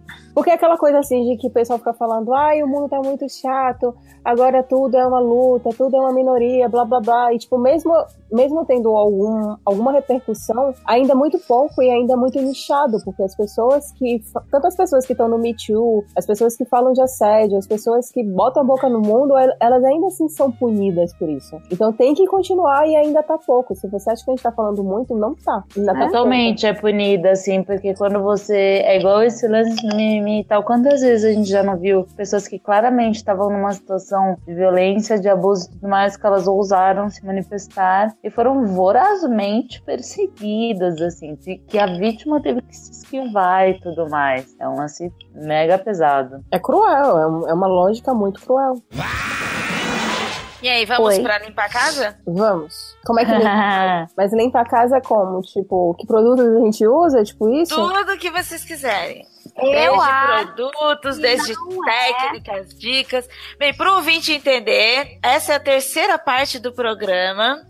E olha que legal você tivemos uma discussão socioeducacional aqui, tivemos dicas pra você cuidar dos seus quadrinhos, dos seus livros, de todo o seu material de prateleira, e ainda vamos dar, mano, de graça, de graça, ó, na faixa. Olha o conteúdo de graça que você tá recebendo aí no seu ouvidinho. Dicas pra você limpar a sua casa, cuidar do seu ambiente e ser uma pessoa melhor. E sim, porque a limpeza deixa a gente uma pessoa melhor. Eu acho que não é gente grande quem nunca meteu a mão numa privada e não pra catar o celular, é pra limpar. Cara, eu nunca entendi esse nojo de limpar privada, exceto se a privada estiver em um estado calamitoso. Cara, eu concordo. Eu penso que, assim, você não se limpa quando você está no banheiro. E eu digo mais: é, a gente tem uma cultura no Brasil, que é uma cultura de sempre que. Aí, voltando ao assunto do começo do nosso podcast, é uma cultura escravagista, de sempre ter alguém limpando o seu banheiro, sempre ter alguém fazendo o seu trabalho doméstico, sempre tem alguém consertando as suas merdas. E isso num sentido subjetivo, até, de tipo, você falar merda na internet, você vai achar que vai ter um monte de gente pra consertar o que você faz. É, e eu acho que tem um pouco a ver com isso. A gente tem que saber se virar, mesmo que, obviamente, por questões do cotidiano, a gente acaba precisando de alguém pra fazer uma função, etc, etc. Mas o lance é, velho, se você não sabe fazer absolutamente nada, se você não consegue se virar, se você não consegue fazer nada por você e tem nojo de tudo, tem nojo de você, assim. Tipo, porque tudo isso quem produz é a gente, lixo e tudo mais. A gente tem que pensar sobre Isso essas coisas. me me lembrou de uma passagem de algum dos livros do Guia do Mochileiro das Galáxias, eu não lembro qual agora, Sim. que é muito boa, que tipo um planeta tá morrendo e aí a elite pega e vai embora, porque né, eles têm dinheiro, então eles pegam Já os foguetes deles e vão pra um outro planeta, habitar outro planeta e deixa pra morrer aqui as pessoas que estão nessas funções de tipo empregados e tal, né? E aí eles não duram tipo uma semana no planeta, não. É, é, porque ah, os caras não sabem o mínimo, assim, de, tipo, lavar o vegetal. Agora não faz mais, mas, tipo, ferver o leite, sabe? Anos atrás você tinha que ferver o leite. E aí, é claro, beleza, você precisa se virar. Minimamente. Se um dia você não tiver isso, se um dia acontecer, por acaso, você tiver que se virar com essa situação. É, é muito fácil ser super hacker na internet, mas é no seu dia a dia. Como você lida. É tipo MacGyver, né? Como você lida com essas questões do cotidiano mesmo. De. Na internet parece que todo mundo é super foda, mas no seu dia a dia, como você lida com a sua sujeira, com o seu lixo, você recicla o seu lixo, como que você lida com os restos da sua comida, todo esse tipo de questão a gente não pode simplesmente achar que alguém vai resolver pra gente. É um problema nosso, foi a gente que colocou ali. Tá, então você me lembrou de uma coisa, e aí uma das minhas primeiras dicas, então vai ser o seguinte: se no seu prédio, em sua casa, tiver aquela coleta seletiva, é, na hora que você separa o que é reciclável e o que não é reciclável, tem que lembrar de que aquilo que é reciclável tem que estar limpo. Ou seja, ele não pode ter matéria orgânica, porque senão aquilo ali não vai conseguir ser reaproveitado. Então, uma Sim, dica é você passa. Isso, dá uma lavada. Você não precisa fazer uma puta lavagem. Ou talvez você lave que nem você lava as outras suas coisas, e tipo, já que você tá lavando tudo, você aproveita e lava aquilo ali também. Escorrer a latinha da cerveja, dar aquela passadinha de pano, de papel, guardanapo que você já usou, você passa no potinho e tal, joga no lixo. Pronto. Isso, exato. E não vai matar ninguém, o braço não vai cair. Se o teu prédio não tiver coleta seletiva, brigue por isso. Porque é muito bom. E a gente tá precisando e o mundo tá acabando por causa disso. Ó, quem- eu não sei, eu não sei, eu não sei se, eh, se, na- se vai ter na cidade de todo mundo que escuta podcast. Mas aqui em Porto Alegre, por exemplo, ah, o. Acho que é o Demai. Ele recolhe óleo de fritura. Eu não frito nada aqui em casa, então eu não tenho isso. Mas tu pode ir acumulando óleo de fritura das coisas que tu frita em casa e entregar pode, eles. Ao invés de descartar na pia, descarta numa garrafa PET até encher, né? E aí depois Aham. eles recolhem isso, né? É, Aqui no estado de São Paulo também tem. É, quem, quem organiza isso aqui é a Secretaria do Meio Ambiente. Inclusive, a Secretaria do Meio Ambiente ela tem um aplicativo onde você tem um mapa dos postos de coletas. Exatamente o que eu ia falar. E eu descobri que aqui em São Paulo, Pão de Açúcar, ele faz essa coleta. Então eu estou juntando de verdade minha garrafa PET com, com óleo de fritura que eu pretendo deixar lá. É, é, outras das coisas que eu, que eu acho importante nessa questão do lixo é ahn, tem uns lugares aqui aqui, aqui também em Porto Alegre tem, mas a gente, a gente tá fazendo uma coisa diferente. Mas uh, tem uns lugares que agora eles estão oferecendo tipo um balde com uma composteira. Hum. E aí tu coloca todos os teus uh, casca de fruta. Aí, aí, assim, né, gente? Comida cozida, resto de comida não vai, tá? É só coisa crua, casca de ovo, uh, até borra de café, e casca de tudo, o resto de frutas e, e vegetais crus, assim e tu bota nessa composteira e leva até um, um centro de, de, de, de coleta que eles também usam como adubo. Que massa. Aqui, em casa a gente tá, a gente tá separando num lugar, num lugar, eh, num lixo separado essas coisas, porque os pais da, da minha colega de apartamento aqui, elas te- eles têm um pátio, aí a gente vai e acaba colocando no pátio deles, assim, esse, enterrando tudo pra usar como adubo mesmo. Que massa. E. Ai, a outra coisa que eu ia falar. Ah, tá. É. é, gente, vidros. Na hora de descartar, descartar vidros, a gente tem que tomar muito cuidado. pros- Por favor, nossa. Vidros e mesmo. seringas, Vai lá né? no jornal, Exato. colocar na caixinha e tudo mais, identificar totalmente. Indique, Nossa, porque assim, ó. Cássia, Não cara, é um é robô, não é um robô que vai ali, pega o vidro e, e- e descarta e leva pra, pra onde for. São pessoas que pegam aquilo, às vezes elas se cortam e se machucam. Ou, por falar nisso, outro tipo de descarte, a gente tava falando agora há pouco de limpar prateleira e tudo mais. Meu, se pá, uma mudança, aquele lance que a gente vai mudar pra um apartamento menor, que nem faz sentido a gente ficar carregando mais, que é um negócio e tal, não sei o quê. Tem um monte de escola pública, de biblioteca, laboratório e tudo mais que aceita quadrinho, projeto, é, professor, que faz muita diferença. Então, assim, quem tem aquele monte de livro, quadrinho, esse tipo de coisa que realmente, ai, tá, não quero vamos mais, nem gosto e tal. né? Só vamos cuidar da censura dos quadrinhos, né? Uma coisa que a minha avó falava muito pra mim. Eu, eu sou filha de família de empregada doméstica. Então, minha avó, minhas tias, minha mãe, todo mundo é faxineira, empregada doméstica. Eu quase segui esse caminho, é, A mas minha eu mãe também. eu meu, a- meu primeiro primeiro emprego chegou a, a ser isso eu cheguei aí trabalhar em casa de família mas eu não fiquei ó, graças a Deus porque enfim isso daria um outro programa mas compensação tipo assim eu fui educada para limpar então eu sei como limpar e isso me deixa mais nervosa ainda porque eu vejo as pessoas achando que estão limpando e na verdade elas não estão limpando e eu comichão com isso. E, tipo, sabe, o Andrei, ele me chama da Mônica do Friends, entendeu? Porque é, é nesse nível de limpar a casa, pra mim tem que ser extremamente muito limpo. E eu acho que ah, tanto a minha mãe com duas, duas das minhas tias trabalharam pra famílias de ricos, exigentes, sabe? Muito exigentes. Então a gente aprendeu a limpar pra caralho. Então eu sei o que é limpar uma casa. E aí uma coisa que a minha avó falava pra gente, porque ao mesmo tempo que eu fui educada para tal, eu também sempre fui contra isso. Porque eu ficava muito puta. Por que, que as outras pessoas também não eram educadas para limpar casa?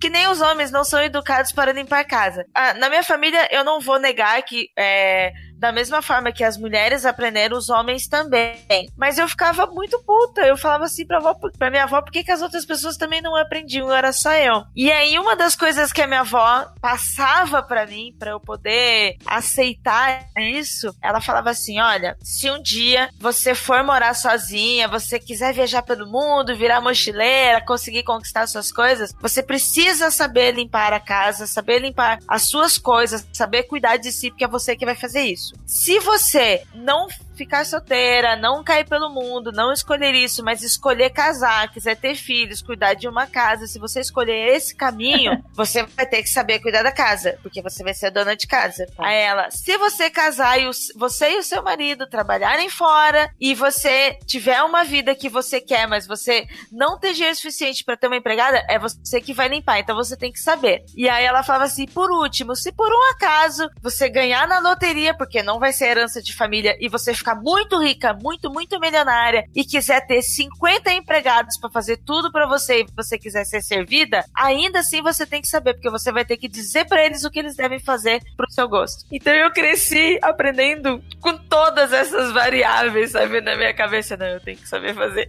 Então, ouvinte, você saber cuidar de uma casa é você saber cuidar de si próprio, cuidar do seu ambiente. Por mais que você tenha empregado, por mais que você faça de outras pessoas empregado, que pra mim isso é pior. Porque se tem uma coisa que me deixa muito putaça, é as pessoas me fazerem de empregada, as pessoas fazerem outras pessoas de empregada. Tipo, você achar que a sua mãe tem que te servir, você achar que a sua irmã tem que te servir, você achar que a sua namorada, a sua mulher tem que te servir. Isso é o caralho, viu? Ou você achar que você vai pagar alguém uma coisa miserável pra ela te servir. Pior, pior, mano. Se você não tem dinheiro, não vá, não vá fingir que você tá pagando por um serviço que você não tá, meu. Aprende a limpar esse caralho dessa privada aí, porque é o teu cu que tá sentando aí. Não é o meu, é o seu. Que tu não limpa. É por isso que fica com nojo de limpar a privada, se ele não limpa o cu. É, imagina. É uma projeção. Não lembro o né? próprio. Imagina. Ah, gente, assim, ó, tem uma coisa que tem algumas pessoas que desconhecem, tá? Que é uma parada que tem na cozinha ou na área de serviço. Chama a caixa da gordura. Ai, nossa. Hum. Hum. Treta! Que não, não limpam. Não sabe o que, que é. E às vezes transborda e faz uma cagada desgraçada. E fica um nojo e, e sobe um cheiro horroroso da pia. Ai, que da pia. nojo. Hum. Ai. E que Tá aí uma das sabe coisas tem que eu- limpar esta bosta. Caraca, tá aí uma das coisas que eu pago alguém pra limpar pra mim, velho. Puta, mano. Deixa eu confessar que é a minha frescura. Eu odeio, eu odeio lavar louça. Eu, assim, é, eu aprendi a cozinhar pra não ter que lavar louça. Porque naquela, naquela Porque, O clássico, né? Clássico, é o Quem clássico. cozinha não lava. porque assim, se eu tô cozinhando só pra mim, é literalmente, eu cortei a cebola, eu terminei de cortar a cebola, eu lavei a faca. Aí eu botei pra secar. Totalmente, totalmente. Aí eu tô fazendo as coisas assim, tipo, É o, Pratíssimo. cu- é o Kung Fu da cozinha. Exatamente. Aí eu já deixo o, tipo, pra colher, tipo, as cascas das, de, de verdura, essas coisas, eu já deixo um saquinho de, de compras, assim, já do lado. Porque aí vai descascando a cebola, coisa. Tirou o negócio do alho, já coloca ali. Então, tipo, tirou, sei lá, descascou a batata, já vai colocando as coisas tudo naquele saquinho de coisas cruas. Porque pia é a coisa que eu mais tenho nojo na face da terra. Eu, é, é, tipo, é involuntário. Ah, é frescura. É, é frescura. Mas é frescura que me dá ânsia de vômito, sabe? Do tipo. Então, É horrível. é, falou da caixa de gordura, sabe? Todos os pesadelos que gero. Porque assim, É, é da onde Ah. vem a barata. É, é- É, é- tudo vem dali. eu me viro. essa Cara, casa barata inteira. não, Tem que não passar até a pano. palavra me causa náusea. Nojo. Eu, dou chilique. Eu dou chilique de chorar, sabe? De chorar e eu fico morrendo de vergonha. Aí tem uma hora que eu não sei mais eu tô chorando de vergonha ou se é de pavor. Cara, semana, duas semanas atrás que entrou uma barata voadora no meu quarto. Uh, Não, ah, não, tá. E assim, eu me viro na casa inteira. Tipo, ah, isso que eu sou alérgica metade dos produtos de limpeza. E mesmo assim eu já consegui. ah, porque ainda tem isso, né? Pessoas alérgicas. Eu limpo a casa espirrando. É, é fantástico. Mas chega na hora de limpar a cozinha. Eu assim, não quero, mãe, por favor. Alguém. Com quem que eu troco? Eu faço o almoço inteiro. Mas não me faça limpar a caixa de gordura, tá? Quanto vocês querem? Só não me faz limpar esse treco, pelo amor de Deus. é Deixa eu nojento. fazer, pra deixa eu fazer um comentário sobre barata, já que vocês conhecem. eu, eu, eu não tenho medo de quando aparece barata. Eu tenho medo é de quando ela desaparece. Também. Você não sabe pra onde ela Nossa, Porque, Deus assim, me livre, lá e Deus ter que me livre. barata é tranquilo. Agora, se ela escapa, eu não durmo, porque ela vai voltar, ela obviamente vai Sim. se vingar de mim. Não, deixa eu contar essa história de terror. Eu estava no meu quarto, quietinho, e o meu quarto tem tela. Então, porque uma vez entrou uma barata voadora da janela. Eu vi, eu sei de onde ela veio. Ela veio voando, tipo, de fora. Aí a gente botou tela até pra diminuir os mosquitos, porque a minha casa fica entre duas áreas ambientais. Então, chega em janeiro, tipo, a gente quase morre sem sangue. Aí tá. Aí eu tô já, tipo, de botei pijaminha, desliguei o videogame, tava assistindo filminho, não sei o quê. Sabe quando você já tá todo cozy e tucked na... É, tipo, aí de repente você escuta um tuck, toque. Aí você, a Luna não tá no meu quarto, a Luna é minha cachorra. Eu assim, que porra é essa? Aí, assim, Não, tá muito alto pra ser um. Daqueles mosquitinhos, sabe? Que ficam batendo. Aí você liga o. A- lanterna do celular. Aí você olha, né? Faz aquela primeira, né? Do tipo, ao redor da cama, nada. Aí a primeira coisa que você faz, qualquer pessoa que tem medo de barata, o que, que tem do lado do pé da cama? Um baigon. Nossa. Aí você cata seu baigon. Aí você liga a luz do quarto. Aí você vê ela na parede oposta. Aí você, puta que pariu. Se ela tá fazendo toque e, fa- e tá ali, essa porra voa. Aí aquele 30 segundos de tipo, corro pra gritar pra minha mãe. ou. ou. Espero. Aí nisso ela voou pro outro lado. E ela caiu. Eu afoguei essa barata no baigon, mas de uma forma tão grande, mas tão grande que ela não morreu do tipo, coisa. Ela morreu afogada. Não deu tempo do baigon, coisa. Mas imagina você dormindo e tem uma barata voadora e você no escuro. Deus me E tudo que livre. eu consegui imaginar é assim, e se esse negócio tivesse encostado em mim? Eu só fui, Ai. eu não consegui dormir. Eu virei à noite com medo assim, ela tá morta, eu tô vendo ela morta, tá aqui afogada no baigon. Mas se aparecer outra. Em certas noites, né? Eu, apro- acordou eu- eu vou até aproveitar e fazer o link entre os dois assuntos e dar uma dica que é não deixe pra jogar fora o pacotinho de bolacha amanhã que você pode jogar hoje. Exato. Nossa, Porque muito bom, muito bom esse restinho. Ó, e pra ser mais direta disso que vocês estão falando, principalmente o Brubis, a, a barata, ela entra na boca da gente dormindo. Ah, mano, para. É. isso, Ai, eu não nem imaginar isso. Tem isso, gente. Então, Não sim. comam na cama de vocês. Não comam de Exatamente. vocês. Além de vocês, se vocês deixarem o pacotinho lá de salgadinho no quarto, deixar as migalhas e ainda não escovar os dentes, você pode ter certeza que você tem Elas comem do barata dentes. e não sabe. Ai, que nojo. Elas Gente, um gato de uma amiga minha deixou uma barata no meu travesseiro um dia de presente. Ai, eles dão presentes, é. Eu fui dormir na casa dela e eu acordei assim, tipo, botei a mão assim do lado do travesseiro, aí eu senti uma coisa. Aí eu, meu Deus. Aí eu abri o olho, tinha uma barata grudada na minha palma. aí eu gritei, né? E aí, tipo, eu gritei muito. E aí a gata ficou muito magoada. E, tipo, foi embora. Tipo, não acredito que você não gostou do meu presente. Exatamente. Aí eu, Ela gostou tanto de você, te deu presente, Poxa. você recusou. poxa, Nina, volta aqui. Ficou muito triste. Ai, que situação horrível. Não foi horrível. Eu fiquei com muito nojo, gritei muito e ela ficou muito magoada comigo. Até hoje. Gente. É, o, o lance do pacotinho, eu acordei com um barulho de pacote se mexendo. E aí É, era, meu era uma barata dentro do pacote salgadinho que eu larguei na, na- no criado mudo. E, tipo, não é um bagulho assim, sabe? Tipo, estava lá há séculos. É o bagulho do tipo, terminei de comer, com preguiça, deixei ali do lado e fui dormir. E aí a barata entrou, velho, no bagulho. Ai, que nojo. Que horror. Eu vou deixar uma dica aqui. É, é, uma- é assim, não, é, é que é simples, né? Tipo, o, o- a barata, ela quer comida. Então, se a gente deixa farelo e, e a casa suja, é óbvio que vai ter baratas. A não ser que realmente esteja tendo uma infestação. E aí é bom fazer uma detetização. E formiga, e aí É. escorpiões, ratos, morcegos, Lacraias. todos os tipos de vermes. Dizem que matéria, Mas dizem que matéria de né? sujeira, dizem que matéria de sujeira e bactéria, Fungos. formiga é pior do que barata, né? Formiga é horrível, formiga porque come quem carrega barata. as baratas? Exatamente. Não. Formiga, é. É. Aí mosca, que pousa em tudo. Ai, que nojo. Aham, que pousa em bosta, depois pousa na tua comida. Não, e vocês já viram. Desculpa, vou fugir completamente do assunto. Mas vocês já viram aqueles casos de pessoas que, tipo, a mosca varejeira deixou ovos na pele? Ai, que nojo. Gente, não, eu tenho, eu tenho trigger, trigger, trigger, eu tenho Trigger, muito problema. exatamente. É, não, não. Larvas Ah, são as coisas que me dão ânsia. Gente, eu fiquei muito mal, sério. Eu não. Não, mal. eu não, não suporto. Ah, eu vou mudar. Isso me dá ânsia. Volta pra qual é Me dá muita-? Pelo amor de Deus, socorro. Enfim, Não, né? Mas vamos voltar às diquinhas. É, vamos voltar às diquinhas. Assim, ó. Dicas. Pano de prato, gente, se lava, Isso. né? Ah, se sim. troca e se lava. Calcinha Tem o Fex, também. joga fora. Calcinha e cueca também, né? Calcinha se lava, seca, lava passa.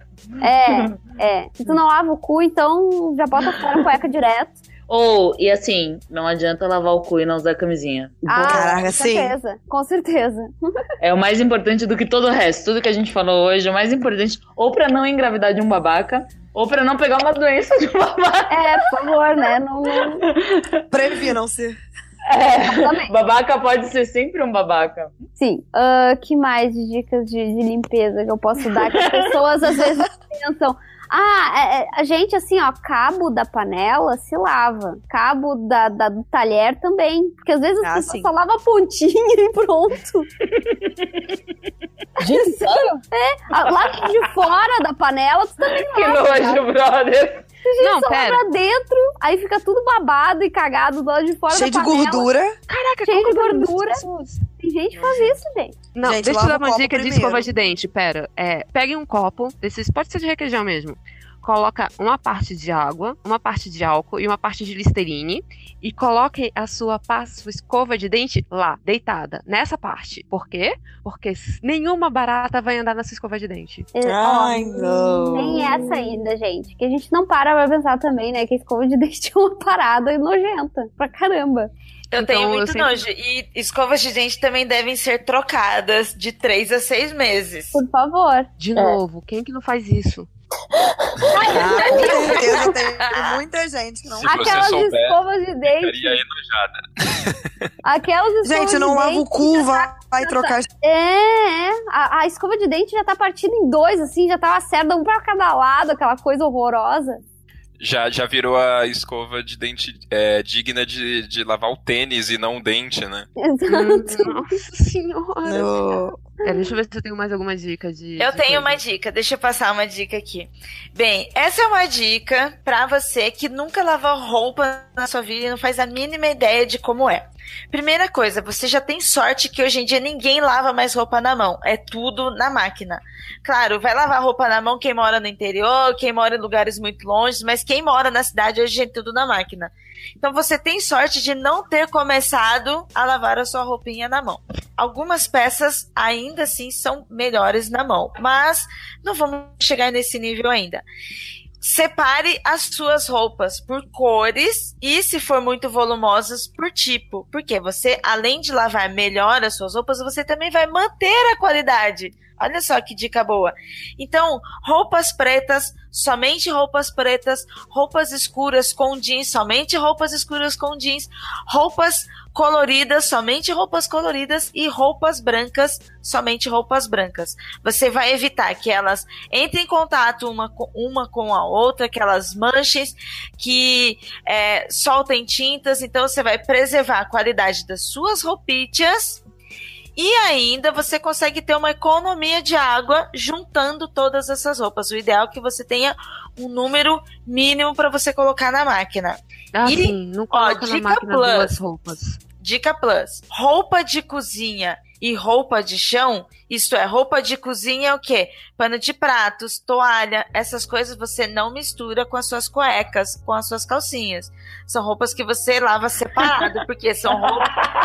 É. E de deixa, deixa eu te dar uma dica. Lembra de lavar a máquina. Higienize também- a máquina, higienize a Nossa, máquina. sim, joga um- uma água sanitária, se pá, naquele enxágue só da máquina, deixa ela fazer o trabalho dela. Exatamente. Porque tem umas pessoas que acham que não precisa limpar a máquina de lavar. É. Tipo, aí, não, gente, limpa a máquina de lavar.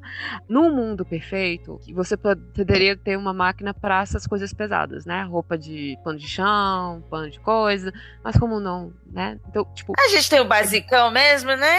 Então, no dia que. Antes de lavar a máquina, você lava todos os seus panos de chão, todas essas coisas assim mais pesadas, né? De tipo, coisa. E aí você desinfeta a sua máquina. Olha que legal. E aí depois você pode lavar suas cuecas, suas calcinhas, seus pijaminhas. Muito mais legal, porque eles vão ficar cheirosinhos. É, E- assim, o meu mundo ideal, no meu mundo ideal, se eu tivesse mais dinheiro e mais espaço, eu compraria aquelas máquinas bem vagabundas, sabe aquelas vagabundas mesmo, assim? Tem umas que são menores, umas máquinas de lavar que são menorzinhas. Eu não sei. Bom, vocês não sabem o que eu tô falando.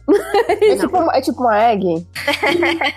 Sim, tem a Egg, mas também tem umas outras que são muito vagabundas, todas de plástico, assim. é, eu É tipo uns como- tanquinhos, né? Mas é, É. uma maquininha. Eu já comprei uma dessas, assim. É, tem uns anos. Ela é super barata. Só que assim, ela é uma bosta. Sim. lavar jeans, camisa branca, camiseta, sabe? Que camiseta encarde, né? Encarde no sovaco, coisas do tipo. Ela é um lixo. Mas pra você bater qualquer coisa, ela é tipo uma máquina rápida. Ela centrifuga que o tanquinho não tem isso. Então ela é um tanquinho com centrifugação. É, É, tipo é. isso. Só pra. Ela é boa pra roupa do dia a dia, assim, é ótima. Eu queria ter uma, uma assim, só pros panos de chão e pras coisas dos cachorros aqui, que também é uma coisa que eu lavo seguidamente. Ó, sim, cachorro eu tenho também, é um trampo. Sim, sim, as roupinhas dos cachorros, ah, as caminhas delas aqui, elas têm todas umas, umas fronhas, botei capa impermeável e eu lavo. Toda, toda semana eu lavo também. E também pro apartamento não ficar com a catinga dos bichos, né? e pra mim, no meu mundo ideal, se tivesse mais espaço, mais dinheiro, ia ter uma máquina normal pras minhas roupas e uma outra só pra esses panos de chão e porque, nossa, lavar pano de chão é um saco. Sim, eles podiam se autolavar. É. Um outro motivo, ouvinte, pra você não misturar pano de chão com as suas roupas e o que a Júlia falou, lavar a máquina, porque toda essa sujeira vai soltar ali. Então imagine, você lava suas roupas, só que depois vai ficar se misturando essa sujeira, vai chegar uma hora que não adianta nada você lavar as roupas. Elas vão continuar sujas. Exatamente. Sim. Exatamente. Já mandamos to- trocar a toalha. Trocar toalha é. Trocar a toalha. Troca a toalha de rosto, troca a toalha de banho, Trocar roupa seguidamente. de cama também. Roupa de cama, pelo amor Ô, de gente, Deus. roupa de dica, cama. né? Tipo, de novo, né? Você tira a coxa, aí você dorme só no, na coisinha. Quando você colocar a coxa de novo, compra aqueles sprayzinhos que dão um cheirinho na, em tecido e aí coloca na cama de vocês. Eu gosto muito do de limão siciliano, é muito bom. Que aí, quando você chega no seu quarto, que você dá aquela chega cansada, aí você dá, dá aquela pulada na cama, tá aquele, aquela coisinha cheirosa, gostosa, também joga nos travesseiros. Não é muito caro e, tipo, dá um, um ar de. Nossa, que casa gostosa que eu tenho. Nossa, É, uma pra boa. mim é sempre bom. Ah, eu tenho uma capa impermeável no meu colchão, que foi inclusive o que salvou o meu colchão quando o meu apartamento inundou umas semanas atrás. Mas ah, é- é, eu acho uma ótima, até porque assim, ó, vamos, vamos falar por que, que é preciso, né? Porque às vezes as pessoas não conseguem ver um motivo pra trocar roupa de cama tão seguidamente. Existe um negócio chamado percevejo, tá, gente? Percevejo Eu já tô É- chorando de nervoso. é um bicho. É um bicho, é um inseto nojento Ai, que fede. que fede e que deixa uma coceira gigantesca em ti. É um nojo, né? É a pulga da cama.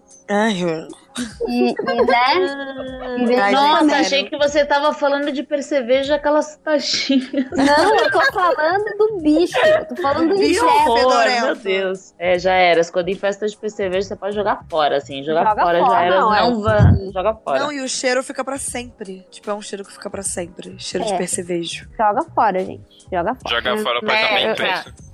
É. Joga fora no Se lixo. muda. tipo, deixa Vai apartamento embora. lá. Mas, mas é igual pulga. Ensinela a casa e casa. vai embora. De certa forma é igual pulga. Meu, casa que tem muita madeira, taco, forração de madeira, parede de madeira. Se pegou pulga, desiste, muda de casa, assim. Porque você vai. Cupim, Você vai- você tá falando. Porque a casa Não, agora é pulga. das pulgas, né? Pulga mesmo? Pulga, pulga, se você tem cachorro, já eras. Você vai ficar anos, anos, dedetizando a casa e os cachorros. Anos, anos, anos. Não ódio. tem cura. Não tem cura. De jeito nenhum. Dá a Sério. casa pras pulgas e segue, segue o seu caminho. É, é, essa, Entrega exatamente. pra elas. Entrega pra elas. Passa a escritura pra pulga. Caralho, isso é muita bad, porque eu tô realmente aqui pensando em todo o trabalho de você ter que vender, que vender e comprar um apartamento novo. Caralho, que bosta isso. É, ou você faz uma grande reforma pra tirar tudo que é madeira, esse tipo de coisa. Mas ó, o nível que a tua casa deve estar pra chegar ao ponto de estar infestado de pulga, né, cara? Porque. Não, meu, pulga se enfresta em qualquer vãozinho. É prolifera o negócio, meu É descontrolado. um bicho do mal, assim, é uma praga do Egito. Misericórdia. É, tu nem consegue matar. Tu não consegue Não. matar, tu tem que. É, é um inferno. Até quando tu encontra ela e tu em um espreme, dia ele já. espreme no meio do dedo, aquele bicho não morre. Tem que ser, tipo, a unha mesmo, aquela bosta pra, pra matar. Ai, socorro. Cara, a única Ai, agora vez que eu entrei em contato com pulga foi quando eu peguei Salem, e ele é um desses gatos que foi largado na porta de alguém numa caixa. E aí eu cheguei em casa, fiz, ai, que gato gostoso! E aí eu passei uma mão, olhei assim, opa, tem uma coisa se mexendo, vamos sair. E a gente foi direto pro veterinário. Aí eu passei o, o produto tanto nele quanto na outra gata, que não falou muito com ele nem nada do gênero, mas de qualquer forma eu já fui logo passando o, o, o antipulga. E não tive nenhum problema, não. Foi a única vez que eu cheguei a ter contato com um desses bichos. É, Ah, agora eu vou bons. ficar paranoica com os meus cachorros agora, é isso. Eu nunca mais. Eu vou olhar pra cara da Luna e falar assim, vou te usar agora. Mas, Mas é bom, é bom sempre estar examinando os bichinhos mesmo. Dar uma olhada, assim. Sim. Elas vão, as duas vão pro pet toda semana. Tipo, eu estou sendo levemente fresca. É, o pet, é, o pessoal do pet já avisa, ó, né? É. Encontrei um carrapato, encontrei uma pulga. Ah, mas é, é, é bom não- sempre dar esses remedinhos aí, esses antipulga e tanto tem uns de ingerir, tem uns que é coleira e tem outros que é o de gotinha, né, que coloca no cangote. É, eu, eu tô na casa da amiga minha sendo babada a cachorra dela, né? Que também se chama Luna. E ela usa a coleirinha, então eu acho que estamos sal- seguras. E É, a coleirinha é legal, só que tem alguns cachorros que são alérgicos a ela. É um produto, às vezes, que é meio forte. A gente mesmo tem que tomar cuidado pra não ficar botando a mão e depois botar a mão no nosso rosto ou coisa assim. É, então, eu e bichinhos, eu não- eu não- cara, agora, agora eu vou ficar muito paranoica. Eu já tô olhando aqui pra todos os lados. Já Eu vou tô- trocar roupa de cama. Mas é igual falar de piolho. Você fala de piolho, sua cabeça Ai. começa a coçar. Cara, É verdade, fala isso, pelo amor de Deus. Velho. Não. E aí é o problema de ser né? professor, cara. De, tipo, Ah, você vê o é, menino coçando a cabeça. Ah, você teve. Mas eu nunca tive mais piolho, piolho depois de adulto. Quando eu era criança eu tinha bastante e tal. É, mesmo minha mãe tendo muito cuidado, passando pente fino e catando todo dia quando volta da escola. Aquele trampo aí, cabelo crespo é muito mais difícil, né? Porque aí o pente não passa. Ai, aí minha mãe me mandava de trança pra escola, aquela, aquela coisa. Gente, É. um dos meus maiores traumas era minha tia me catando piolho quando eu era Nossa, criança. é traumatizante. Mas aí depois Puxando, da adolescência assim. acabou. Aí eu não sei se é o sangue, se é são os hormônios, enfim, passou. É, então, o pessoal diz que, tipo, sei lá, eu já ouvi dizer que cabelo colorido não pega, mas eu acho que isso é puta mentira. Eu acho que alguém mentiu pra mim. Ai, mesmo Nossa, cabelo virgem. Nossa, eu fiquei muito tempo com cabelo virgem. Mas eu É, não essa história. Nossa, É, então, uma piolho. Eu não sei, eu porque eu tive pouco piolho na vida. Eu já ouvi que depois que menstrua não tem mais piolho. Eu... A única coisa boa de menstruar. O que É, faz e, também, e também tem um lance do sangue, que tipo, tem não sei o que do sangue que você não pega piolho. Mas aí não eu faz acho que é sentido. tudo mentira, mas É, Porque assim, eu já dei aula uma vez pra, pra um- a- a- eu fui dar uma aula particular e a irmã dela, da menina, que era criança, tava com piolho. E, e aí eu cheguei em casa, a primeira coisa que você vai fazer é tipo, mãe! Cata piolho, vê se eu tenho piolho. Ela fica, Como assim? Eu assim, porque eu fui dar uma aula particular. Aí você conta tudo chorando, deita no colo da sua mãe. Aí fica assim, não tem piolho. Aí você, de repente, minha cabeça começou a coçar, só de falar. Aí de repente, tipo assim, obviamente que só em pensar em piolho, sua cabeça já começa. Não, tem, tem certeza, tem alguma coisa andando na minha mente. Aí você fica, tipo, paranoico. Você ouvinte, tenho certeza que você captou a sua cabeça nesse exato momento. Você não está com piolho. É só. Eu tô Pode minha também, é cabeça melhor nesse exato momento. Melhor passar um pente fino. Gente, eu tô muito Que é de outra boa, né, Lagoa? Eu já tive piolho, mas, tipo, eu não lido com pessoas no dia a dia, então tá massa. Ah, eu não lido também mais com pessoas no dia a dia, mas tudo Ah, bem. então você não vai estar com piolho. Chill. Eu sou paranoico. Ai, então, meu, meu terapeuta fala isso. Se eu ver alguém com uma doença, eu, quero- eu pego ela também. Então, o Rodney pediu pra avisar pra Chris Peter não esquecer de falar do Geek and Game Rio festival que estaremos lá. Cris, fala do Geek Game Reels. Então, a gente vai estar no Geek Game Reels. que vai ser no Rio, dia 21 de julho agora. Eu vou estar lá com o Rodney. A gente vai participar de, uma, de um painel. Ah, eu não sei mais quem vai estar, mas tem. Ah, tem, tem o Guilherme Balbi e tem. Mais alguém? Eu acho que não. Que é eu, o Guilherme Balbi e o Rodney. E vai ser mediado pelo Caruso. E Hum. a gente vai falar sobre como é que é o mercado de quadrinhos, a nossa profissão, etc. E aí vai ser três da tarde, dia 21. Vai terminar virando um podcast do MDM, já tô até vendo. Vai virar um podcast do MDM ao vivo Tipo lá isso. pro pessoal. Vai ser ótimo. Só pra complementar Ah, isso que a, que a, a Cris falou, teve um cara que perguntou se que dias ela, se ela vai estar lá todos os dias, em que dias ela vai estar no evento, ela e o Rodney. Ah, eu respondi no Twitter, é só no dia 21 que eu vou estar. Verdade, O Rodney não sei. O Rodney não sei, mas eu só vou estar lá no dia 21 e vai ser a partir da parte da tarde mais, assim, que eu acho que eu vou chegar lá no Rio, vai ser umas uma hora, eu acho, mais ou menos, e aí vai ter que ir até o, o lugar onde, tá, onde vai estar rolando o negócio, então, e, o painel é às três, então eu vou ficar mais lá a partir do, do, do meio da tarde, assim, vai ser só no dia 21.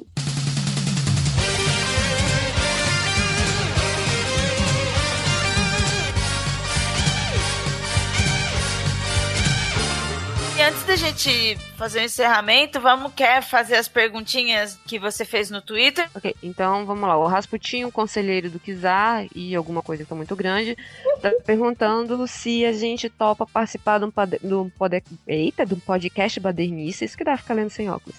As eleições estão aí, seria legal um podcast dessas pré-eleições. Change MDM, melhores do mundo. Tá, vai ser com Change e com os meninos dos melhores do mundo. E aí, vocês querem um podcast badernista pra falar de eleições? Não, olha, eu fico fora porque eu sou a pessoa mais rasa em política. Pra falar o que de política? Aquelas que usa. Nossa, eu fumo política no cachimbo, desculpa. É pra falar de política. Eu acho, eu acho interessante. Ah, eu falar topo de- super. de representação. Acho que a gente tem que falar de representação, a gente tem que falar do motivo, do porquê que é importante votar. Porque, tipo, questão de voto útil, se, se é útil ou não, questão de representação, do porquê que é mais importante a gente votar, prestar atenção em que, que a gente tá votando no, pra deputados e senadores do que pra presidente. Então, Ah, eu adoro. acho que a gente, eu acho que a gente sim tinha que falar um pouco sobre Inclusive podcast pensar em quem tá votando os projetos de lei, quem ocupa o legislativo. Porque a gente no Brasil tem essa ideia de que o presidente, aquele cara que é o salvador da pátria, vai resolver tudo. Mas na Ah, verdade esse não é. complexo de Dom Sebastianismo do brasileiro. é Exato. não, e aí a gente precisa pensar em quem ocupa o legislativo. E depois da Marielle, isso é um sinal de alerta bem grande pra gente. A gente tem que pensar bastante quem ocupa esse espaço de criar leis, de pensar como a justiça é feita, quem tá. Enfim. É, eu acho ótimo, Eu, só adoro. Falo, eu só faço o seguinte: se você ficou puto com a reforma trabalhista, pega a lista dos deputados que votaram, olha os do seu estado e não vota nele. Olha que Sim. legal. Vamos só. Se começar renovando as casas, vai funcionar. Então, sim, vamos montar uma pauta de podcast, podcast. É, o Felipe mandou, o Felipe mandou, disse que não tem pergunta, mas tá com saudade de mim. Beijo, Felipe, também tô com saudade de você. A Marcela mandou, a Marcela D e Lost Girl mandou uma coisa fofinha. Ela disse que não é uma pergunta, mas eu gostaria de dizer que escuto o MDM desde a área dos comentários era aberta, isso faz bastante tempo, e estou sentindo muito representada e abraçada com o MD Manas. Por isso, obrigadão demais. Beijo, Marcela. Beijo. Que fofa. Muito. Viu? Tem pessoas que gostam da gente. Essas que importam. É, Ira, você tá aí? Tô, tô vendo aqui, eu acho que os comentários do outro programa nem vale a pena, só tem merda. Ah, manda tomar, manda Esse já é um ótimo tomar no cu. comentário. É. É, Manda a Cris então, ouvinte merda é tratado como merda aqui, então foda-se vocês. Ó, Então limpa sua bunda. Então, o Rafael Lisboa perguntou, Ira, se também funciona pra você. Pode pesquisa administrada por machista idiota mal educado, é válida ou não? Eita, treta! Putz, meu, eu, eu vi esse comentário, eu nem quis falar nada, porque é, é treta, meu. Mas aí eu não posso responder por É. essa treta, não, cara. Eu, eu nem sabia disso, eu não sei nem quem tá fazendo a pesquisa do, do pod de pesquisa, então não, não sei quem é, não posso, não posso opinar sobre a pessoa. E eu não estou sendo irônica, eu realmente não faço ideia de quem tá fazendo essa pesquisa. Desculpa. Então, não sei, não sei. Eu acho que não seria válido, né? Então, sei lá, mas eu não sei quem é. Tô opinando no escuro. tô por fora também. É, o Tienix tá perguntando se, um, até o final do ano a gente já dominou o mundo? Sim! Gente, o Thiago, eu conheço o Thiago, ele é maravilhoso. Sim, eu conheci ele no, em São Paulo, ele é uma figura, cara. Ele é ótimo, ele é muito ótimo. E ele É, sabe, nossa, e o- ele é muito inteligente. E sim, de música e filosofia, escutem o programa, o podcast dele de música na ditadura militar, ficou do caralho. É. Dois, qual a perspectiva para novos filmes de quadrinhos com heroínas? Não acho que você deva usar heroína. Desculpa, foi mais forte que eu piada. É, o, o que vocês se sentiriam vendo isso acontecer? Eu sentiria high. Caraca, desculpa. Tá difícil, hein, de você conseguir. É. Isso que eu nem tomei remédio ainda. Eu tava esperando terminar o programa pra tomar os remédios. Talvez seja isso.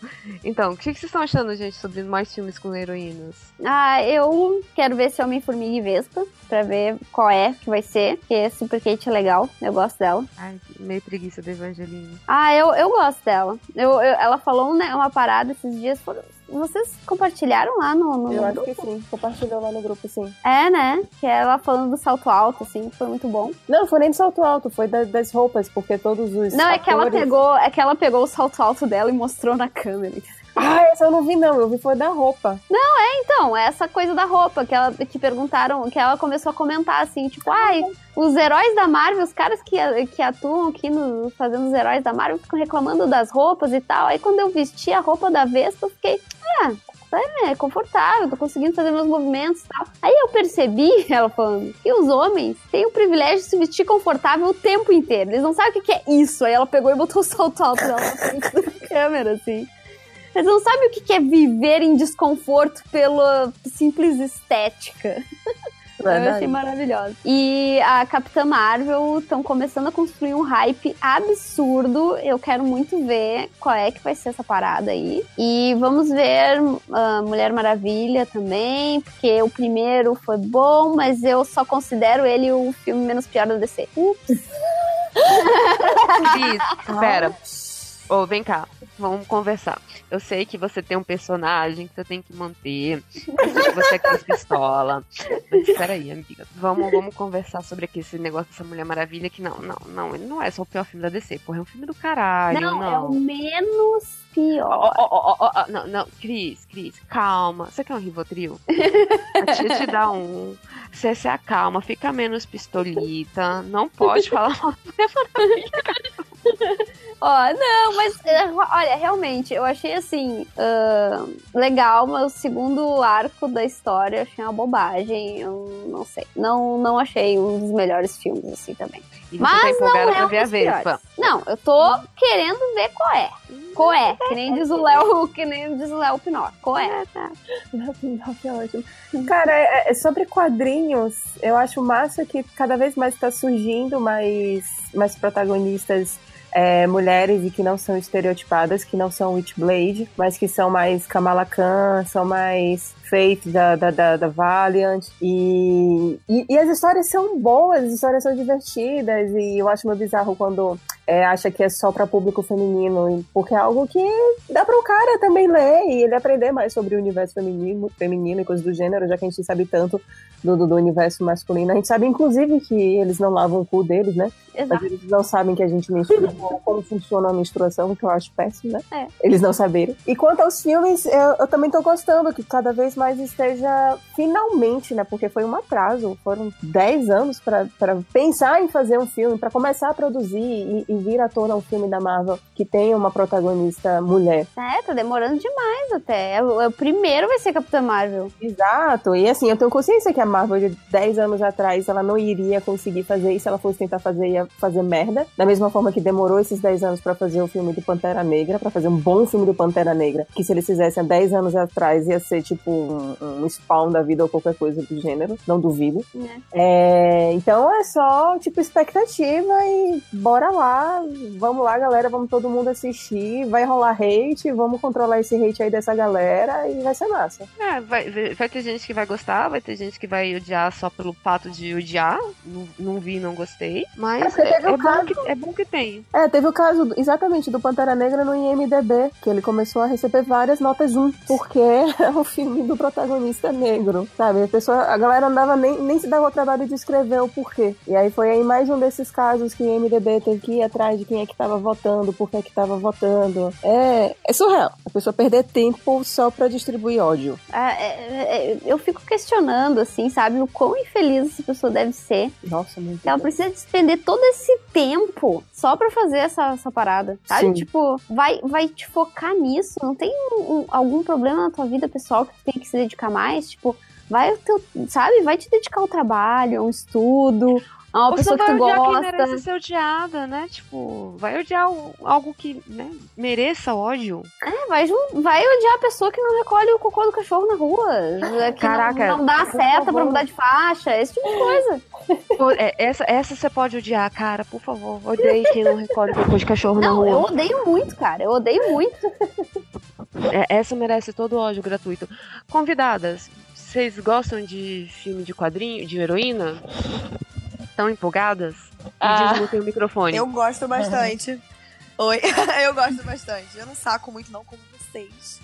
É, tipo, já percebi que vocês são entendidas e tal, mas eu é, gosto bastante também. E realmente, Pantera Negra foi, tipo, um dos melhores filmes que eu já vi de herói, assim. Sinceramente. Não sei se É vão me muito bom. bater. Não, esse filme é Não, Não, e ele, ele, ele não ele não apenas tem uma história que pra mim é muito boa, mas essa questão da, representati da representatividade pra mim é muito forte. Então, só por causa disso ele já é um filme incrível, sabe? Então, tipo, acho que é isso importante também. É, eu, eu não sou uma pessoa que super. É, não mais. Quando eu estudava e tal, eu ia ao cinema esses corujões que tem, assistia e virava a noite, muito antes da gente ficar virando no Netflix, infelizmente. É, só que uma coisa que não faz parte, eu começo a assistir série e durmo no sofá. Mas eu acho que uma coisa que é mais legal do que heroínas e tal é o lance da gente ter muita, muita, muita diversidade de corpos e possibilidades, e principalmente de mulheres, porque a gente tá muito acostumado até tanto vilãs, a gente tava discutindo o lance da Mary Jane no começo, mas tanto vilãs quanto heroínas estarem sempre encaixadas nessas ideias e nessas coisas, assim. E quando a gente vê coisas mais complexas, isso mexe tanto com a cabeça da gente, e humor, assim, e às vezes é um humor tão sagaz, sem apelar pra esses roteiros óbvios e esses clichês sexistas, e é tão legal quando a gente se depara com esses momentos na ficção, é... que aí eu acho muito massa quando encontro essas personagens, e enfim, eu acho legal que a gente pense em coisas bem diferentes, porque existe um monte de gente, um monte diferente, fazendo coisas muito diferentes, e a gente só gosta de quadrinhos, ficção e tudo mais, porque a gente pensa nas possibilidades, né? Não é sobre o real, é sobre o possível. Então, e o impossível faz parte do possível também, então isso é muito legal. Eu acho que isso é uma, uma narrativa feminista, inclusive, a ser bem explorada. É, eu ainda, né, tipo, é óbvio que eu acho que ainda tem muita coisa pra, pra gente correr atrás, assim, principalmente questão de, de, de da questão de forma, forma de corpo, assim, né, porque realmente todas as, as heroínas, assim, que a gente tá vendo no cinema são todas mulheres lindíssimas, É, total. maravilhosas, magras, né. É, o que o padrão considera lindo, né? Exato, exato, né? Então, tipo, eu ainda, ah, ainda vejo que precisa um pouco de. de, de- precisa de um, de um pouco mais de, de trabalho nessa parte, assim, do, da, próxima, da, da própria questão de escolha de elenco, mas também questão da própria produção, assim. é, são coisas que. São coisas bobas, mas que me deixam indignadas, do tipo assim, a mulher tá de pijama ah, assim, pronta pra dormir de maquiagem. Porque ela não pode aparecer sem maquiagem no filme. Sabe? E, e- e esse é, é um tipo de coisa que me irrita absurdamente. Assim, a mulher acorda com o cabelo escovado, cílio postiço. Parem de Isso, usar cílio isso- postiço. Isso, maquiagem pronta de manhã, à noite, sexo com sutiã. Eu sempre, eu sempre fico de cara, mano, a galera trepa de sutiã, velho. O quê? Quem faz isso, velho? Sabe que quando eu era adolescente, eu até me questionava, tipo, nossa, mas é normal as pessoas treparem de sutiã? Que coisa mais curiosa. Exato, total, assim, é um negócio que você fica, nossa. E, e- e são coisas assim que eu acho que ainda precisa, né, dar uma, uma modificada. Esses dias eu tava vendo uma comédia romântica qualquer aí, uma nova que tá na Netflix com a Lucille e tal, uma bobagemzinha qualquer, uma coisa só pra desligar o cérebro e, e assistir. E aí a menina, ah, que é assistente da Lucille, que é a personagem principal, é Zoe alguma coisa o nome da atriz, não sei. Zoe Saldanha? Não. Não, não, não. Não, não é muito É, famosa. Eu nunca tinha visto. Não, não é, fa- não é famosa mesmo. Eu nunca tinha visto a cara da menina antes. Ela é bem novinha, bem novinha, 20 e poucos anos. Hum.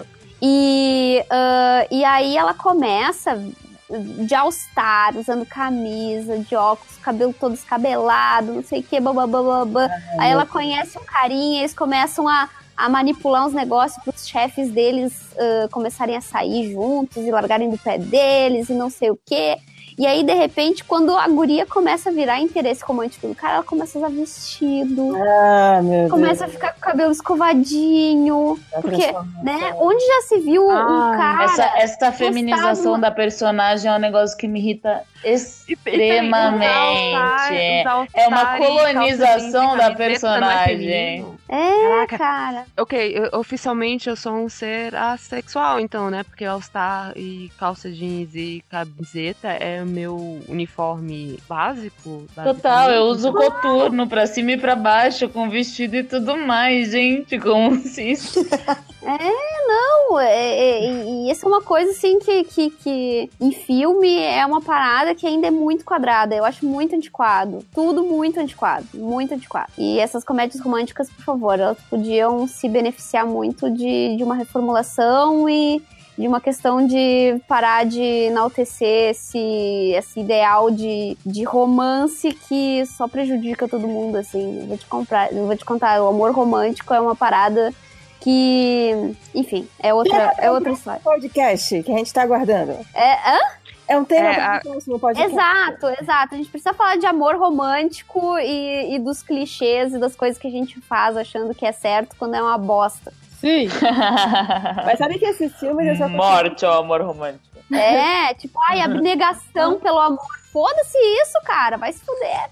Eu só consigo ver esses filmes para não ficar tão noiada com tudo isso tudo quando eu tô realmente, tipo assim, altinha. Tipo, já tomei alguma cerveja, já tomei algum vinhozinho, eu tô mais assim, ai, qualquer coisa, qualquer coisa. Aí eu consigo assistir. Porque se eu for assistir na caruda, não rola não, velho. Eu vou Ah, eu ainda outra consigo, eu ainda consigo desligar e eu até consigo ter um senso crítico. Eu, eu consigo manter um equilíbrio bacana com essas coisas, pelo menos isso. Ele tem um não problema assisto comédia assim. Eu fico muito constrangida e aí eu não, eu não consigo curtir. Eu tenho isso com séries em geral, assim.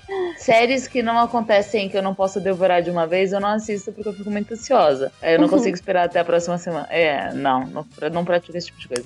É, e aí nem esse lance de coisas de que são muito constrangedoras. Aí eu vou ficando tão constrangida, tão constrangida que eu tenho vontade de me trancar no banheiro. Eu não consigo mais assistir. Que situação, gente. Não é? E eu achava que. Eu, eu realmente não consigo assistir comédia romântica, eu acho muito ruim. Mas, é, é, mas eu sou uma. Eu tava conversando com uma amiga minha, né? Tipo, eu tô na casa dela, na casa de uma amiga nossa, e o Netflix é completamente diferente. Eu olhando falei assim, caraca, o meu Netflix, ele é muito mais chato que o Netflix de qualquer outra pessoa. Porque o, o meu só indica coisas tipo.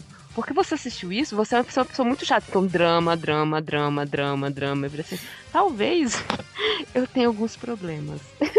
Alguém quer ler mais uma pergunta? Ou eu leio mais? Alguém tá com. Ah, Velho, é que eu tá tô-? Tô meio na rede aqui, meio. Fica à vontade. Lê aí. Pode ler, é, pega os mais, mais legais pra gente comentar. Eu vou fazer uma bem direta. Gato ou cachorro? Cachorro. Gato. Bicho. Os dois. Bicho. Pois é, bicho é, um é melhor, é melhor uma. é- Não, não, bicho. não, não. É, é gato ou cachorro. É, é um ou outro. Cara de ser tão binária. Ué, a pergunta binária, filha da mãe? Vamos discutir. Animal fluid. Cachorro. Nós somos É. fluido. Eu vou Ele ter tá que dizer cachorro. Um ou outro, você não lembra? Não, é ou ou e. Esse é ou, não é e. Não. Não! Adorei. Manda outra, manda outra. É...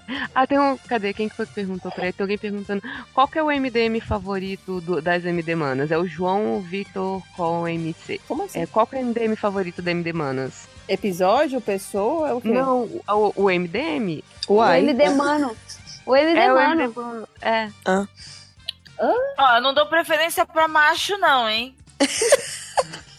Então, Ótima resposta. Então, depois, depois de eu ler a graphic, a graphic novel do, do MDM, o MDM porque eu me apaixonei foi a Underline, que ela é maravilhosa. É, eu vou, eu vou ser bem, bem coisa. é, O, o meu favorito é o Ultra, mas existe um motivo. Teve um momento que eu estava muito, muito deprimida ano passado. E ele do nada pegou meu telefone, ligou comi pra mim e ficou conversando comigo, tipo, 40 minutos. Então, tipo, desculpa, Thales, contar pra todo mundo que você é um fofo, mas você é um fofo. Ele vai Então, negar isso. Ah, fudeu, eu tô contando pra todo mundo, ele é um fofo. Então, tipo, é- isso tem, faz ele morar no meu coração, tipo, porque ele fez por mim coisas que, tipo, pessoas que me conhecem na real life não fizeram. Então, tipo, thank you. É, é isso. É, Então, o Thales é meu favorito. Não, justo. Se eu tenho que escolher algum, Não é Pokémon? seria o Pikachu. Escolhe você. Eu acho que seria o, o, o porco, É, o porco é foda também. Lucas Ed. Apesar dele falar que nunca mais vai querer sentar do meu lado por algum motivo XYZ, aí eu lembrei pra ele que sempre tinha cerveja quando tava sentado comigo ali na mesa de autógrafo e aí ele repensou. Ah, viu? É, mas ele tá sentado do seu lado por interesse. Ele sentou meio que sem querer e depois ele viu que era vantajoso, aí depois ele quis cuspir no prato. Quis, quis cuspir pra cima e aí levou uma. Mas o porco realmente. Ah, velho, acho que todo mundo do, MDM é muito Não, todos eles são vai. fodas. É, todos eles. Eles, tipo assim, eles fazem cara de mal, mas eles são todos uns fofos. Verdade. Fuderam, a gente tá contando. Menos um deles, que é babaca e mal educado com as pessoas no WhatsApp. Quem? Silêncio. Peraí, Manda gente vai- outra, Júlia. A gente vai passar pano agora no MDM, é isso? Não, é porque tem um que, fa- que gosta de fazer cara de mal no- nos grupos e depois na, no- na hora ele é fofinho, mas eu nunca encontrei com ele, então pra mim só foi tosco. Que é o Nazik, gente. Manda ele a puta que eu pariu. É, agora ele vai me zoar eternamente. Mas todo mundo diz que ele é legal, mas no Ele é WhatsApp legal. ele é. Ele é legal, ele é legal. Ele é babaca. legal, ele só é tosco no WhatsApp mesmo. Viu, Nazik? Tu é tosco, cara de melão. Oh, mas assim, eu Bobo. nem conheço, eu nem conheço o cara, eu nem conheço a dinâmica de vocês, só vou zoar. É, isso é uma, de- é, é, isso é uma desculpa muito recorrente. Ai, mas nossa, ao vivo ele não é assim, no bar ele é super gente boa. ah, conheço. Mas eu não tô falando que é o caso desse cara, nem conheço. Um beijo, não vi. E queria mandar um beijo das trevas para todos que gostam de mim. E quem não gosta, pega Highway to Hell e vá para o inferno. É, cuidado que ele é o editor do episódio. Então A todo mundo vai manda um abraço. Um abraço, um abraço coletivo. Não, e o pior é que eu fui mó fofa com ele, tentando conversar com ele e ele sendo grosso comigo. Por isso que eu tô falando. Tô, tô revoltada. Porra, sempre- Nazik. Porra, né? É, não super faça isso, com ele, e ele Pois é. Seja gentil. Uma menina tão legal dessas. Gentileza gera gentileza. Exato. Gente, o Bruno morreu. O que foi que aconteceu com ele? Ele de repente ficou muito quieto. Ele dormiu. Eu tô aqui ouvindo É. vocês, gente. Ah, Olha, tá esperto. tá de olho. Quem é mais seu uma MDM pergunta muito favorito, importante. É, quem é seu MDM favorito, Bruno? É o porco também. Oh. Lucas, Ed, te amo, cara. Oh. Oh. Fofo. Get a room. Mais uma pergunta muito importante. Suspiro, pé de moleque ou doce de abóbora? E por quê? A pergunta é do Zé Andarilho. Pé de E é moleque. muito fácil. Pé Pé de de moleque. Pé de moleque. Ai, eu não sei, eu gosto Desculpa, é muito pé de de moleque. suspiro. O quê? Suspiro? Suspiro, Suspiro. pé de moleque e doce de abóbora, que eu não sei quem é que gosta dessa porra. Ai, não, gente. Doce de Ah, abóbora, doce não. de abóbora é muito gostoso se é aquele negócio caseiro, se é aquele coração desgraçado, seco, que. Nossa, Quero aquilo, é. aquilo é a porta do da minha inferno. Mas pé de moleque, né? Pé de É moleque. pé de moleque, gente. Ai, não E sei. melhor gente, que tô- pé de moleque é só pé de moça, cara. Também é muito bom. Tô em conflito, eu gosto muito de suspiro. Principalmente aqui, aqui, e eu, que minha família é toda de Pelotas, né? Não sei se. to- Todo mundo deve conhecer Pelotas como a, a- aquela cidade que todo mundo gosta de fazer piada que a galera é gay. Hum. Ah, e aí, os suspiros de lá, eu não sei como é que é que eles fazem isso, mas eles ficam puxas por dentro. É muito gostoso. Eu amo suspiro com chicletinho dentro. Isso, é uma delícia, é uma delícia. Então eu, Eu fico- só gosto de suspiro por causa de merengue, que é muito maravilhoso. Pois é. Então eu estou em conflito. Acho que eu vou escolher suspiro só pra ser contra você. Diferentona. Só pra ser diferentão. Eu vou de suspiro porque eu amo açúcar e eu gosto de açúcar. Hum, só de pensar em suspiro eu já quero comer. Aí tem uma pergunta aqui do Rani Beicinho, trademark. Esses nomes É. estão maravilhosos, gente. Parabéns. É, eu acho que é Rani, não é Rainha. É, que é uma pergunta de utilidade pública. Como se aproximar de uma garota sem ser cuzão? É só tu querer ser amigo dela de boa. É só você chegar e conversar, sabe? Do tipo, sem cantada tosca. Sem invadir o estiver espaço. interessado É. nela, você não precisa ser cuzão, né? É, Exato. Não, Ah. é, é o básico. Não seja cuzão em nenhum momento. Não seja cuzão, É. ponto. Tem o interesse real de conhecer a pessoa. Oi, tudo bom? De onde tu Eu, é? eu acho que tem, tem, tem uma coisa crucial, assim, pra você não ser cuzão. É Não outra pessoa que você tá falando. Não é, não é uma coisa, é uma pessoa. É, exatamente. É, uma, Ah, e outra coisa, se a pessoa não quiser ficar com você, não insista. é Sério. pessoas não têm o insista. direito de, de, de não querer ficar contigo. Breaking news. Não é só porque. É, tipo, não é só porque tem um pau no meio das pernas que a mulher hétero vai querer ficar contigo, cara. Pesquise É, o que, eu- é. Pesquise o que, que é, assim, tipo, te olhe no espelho, em primeiro lugar. Ou pesquise sobre, assim, ah, nem todo mundo é atraído por todo mundo, né? Existe uma coisa chamada demissexual. Pesquise isso. Hugo. É, eu vou fazer. Busque que eu- conhecimento. Busque Busquem conhecimento. Eu vou fazer mais uma aqui e eu acho que, que chega. Se as MD Manas, essa pergunta é do Robson Michel. Se as, se as MD Manas fossem um grupo de aventureiras de RPG, quem seria o quê? Pois Bem, eu sou rendido. Tiradano. Hum? Eu sou tiradano, né? Isso é tiradano? Eu já tiro dano. Então, tipo assim, personagens que entram pra tirar dano, eu não sou tanker e não sou healer. Ok. Amiga, a gente não usa tanker e healer. A gente tá falando de DD. Ai, que eu não jogo D&D. Eu jogava muito lobo, mas mesmo assim, você tem uma particularidade muito parecida. Então eu não sou nada que vai na frente, nem que fica pra trás. Tô no meio. Viu? Então, até porque o, o- o- você nunca, nunca deixa o seu clérigo no fundo, porque, né, você pode tomar um ataque por trás. O clérigo normalmente fica junto com o mago no meio do grupo. É, Pera, eu ge- repete, geralmente eu jogo de mago. Repete aí qual é a pergunta, né? Se as MD Manas fossem um grupo de aventureiras de RPG, quem seria o quê? Por que, que tem que ser D&D? Pode ser porque eu escolhi que é D&D. Você é o mestre, então. Era ela, assim, já, já escolheu o seu mestre. Por que, que não pode É. ser mago? Mago também é uma puta aventura de RPG. Eu adoro mago, adoro White Wolf. Sou do contra. Porque no mago tem um grupo de aventureiros é, de várias classes. Dá pra ter. Ah, mais caraca, é D&D. É D&D. E se reclamar, eu vou dizer que é D&D e Tormenta. Só pra fazer vocês lerem a porra do Panteão. A gente chama Saladino, a gente chama Caçaro, chama Trevisan, a gente faz um joguinho aqui. Ô, Pô, ia ser um cara, ótimo podcast, inclusive, chamar esse dela. Primeiro RPG com que eu fui, cara, que eu encontrei com esses caras, eu, eu, eu me senti uma criança muito feliz, porque eu, eu passei meu ensino médio inteiro jogando é, Tormenta. Eu fui uma pessoa muito feliz. Então, tipo, sou muito a favor de chamar todos eles. Só pra contar as historinhas bestas sobre Tormenta. Ah, que Mas foda. aí, é, Ira, quem você seria? A Ira seria uma ladina, porque ela desaparece. É, sim, eu seria uma latina. A Cris, a Cris, ela seria, tipo, pistoleira, né? Ela anda com pistola. Então, ela vai ser uma pessoa que bate. Sabe? Então, né? Guerreiro que usa com pistola. Então a Beleza. gente vai ter, ter um mundo cyberpunk. Mas pode ser Tormenta, porque Tormenta também tem a classe de pistola. Só que ele é um swashbuckler. aí, eu- aí eu gastando toda, toda a minha, a minha inteligência. Não, tá ótimo, por É favor. maravilhoso. Continua. Belly, quem que você seria? Cara, mas aí que entra duas questões bem diferentes. você seria um mago, né, Belly? Porque você já falou que joga jogo mago. Então, parabéns, você vai pra Academia Arcana. É, gostei, pronto. Te mandei pra Academia Arcana. Então nós já Perfeito. temos. A, a Belly é um mago muito perigoso porque ela leva tudo ao pé da letra. e aí, dependendo do que você falar, ela vai fazer umas magias meio doidas aí. É meio presto, tipo isso. É. Bem, Fudeu. então, pra balancear o grupo, eu tenho que ser um clérigo. Porque alguém tem que curar vocês. Ainda bem. É, não tem um problema com isso.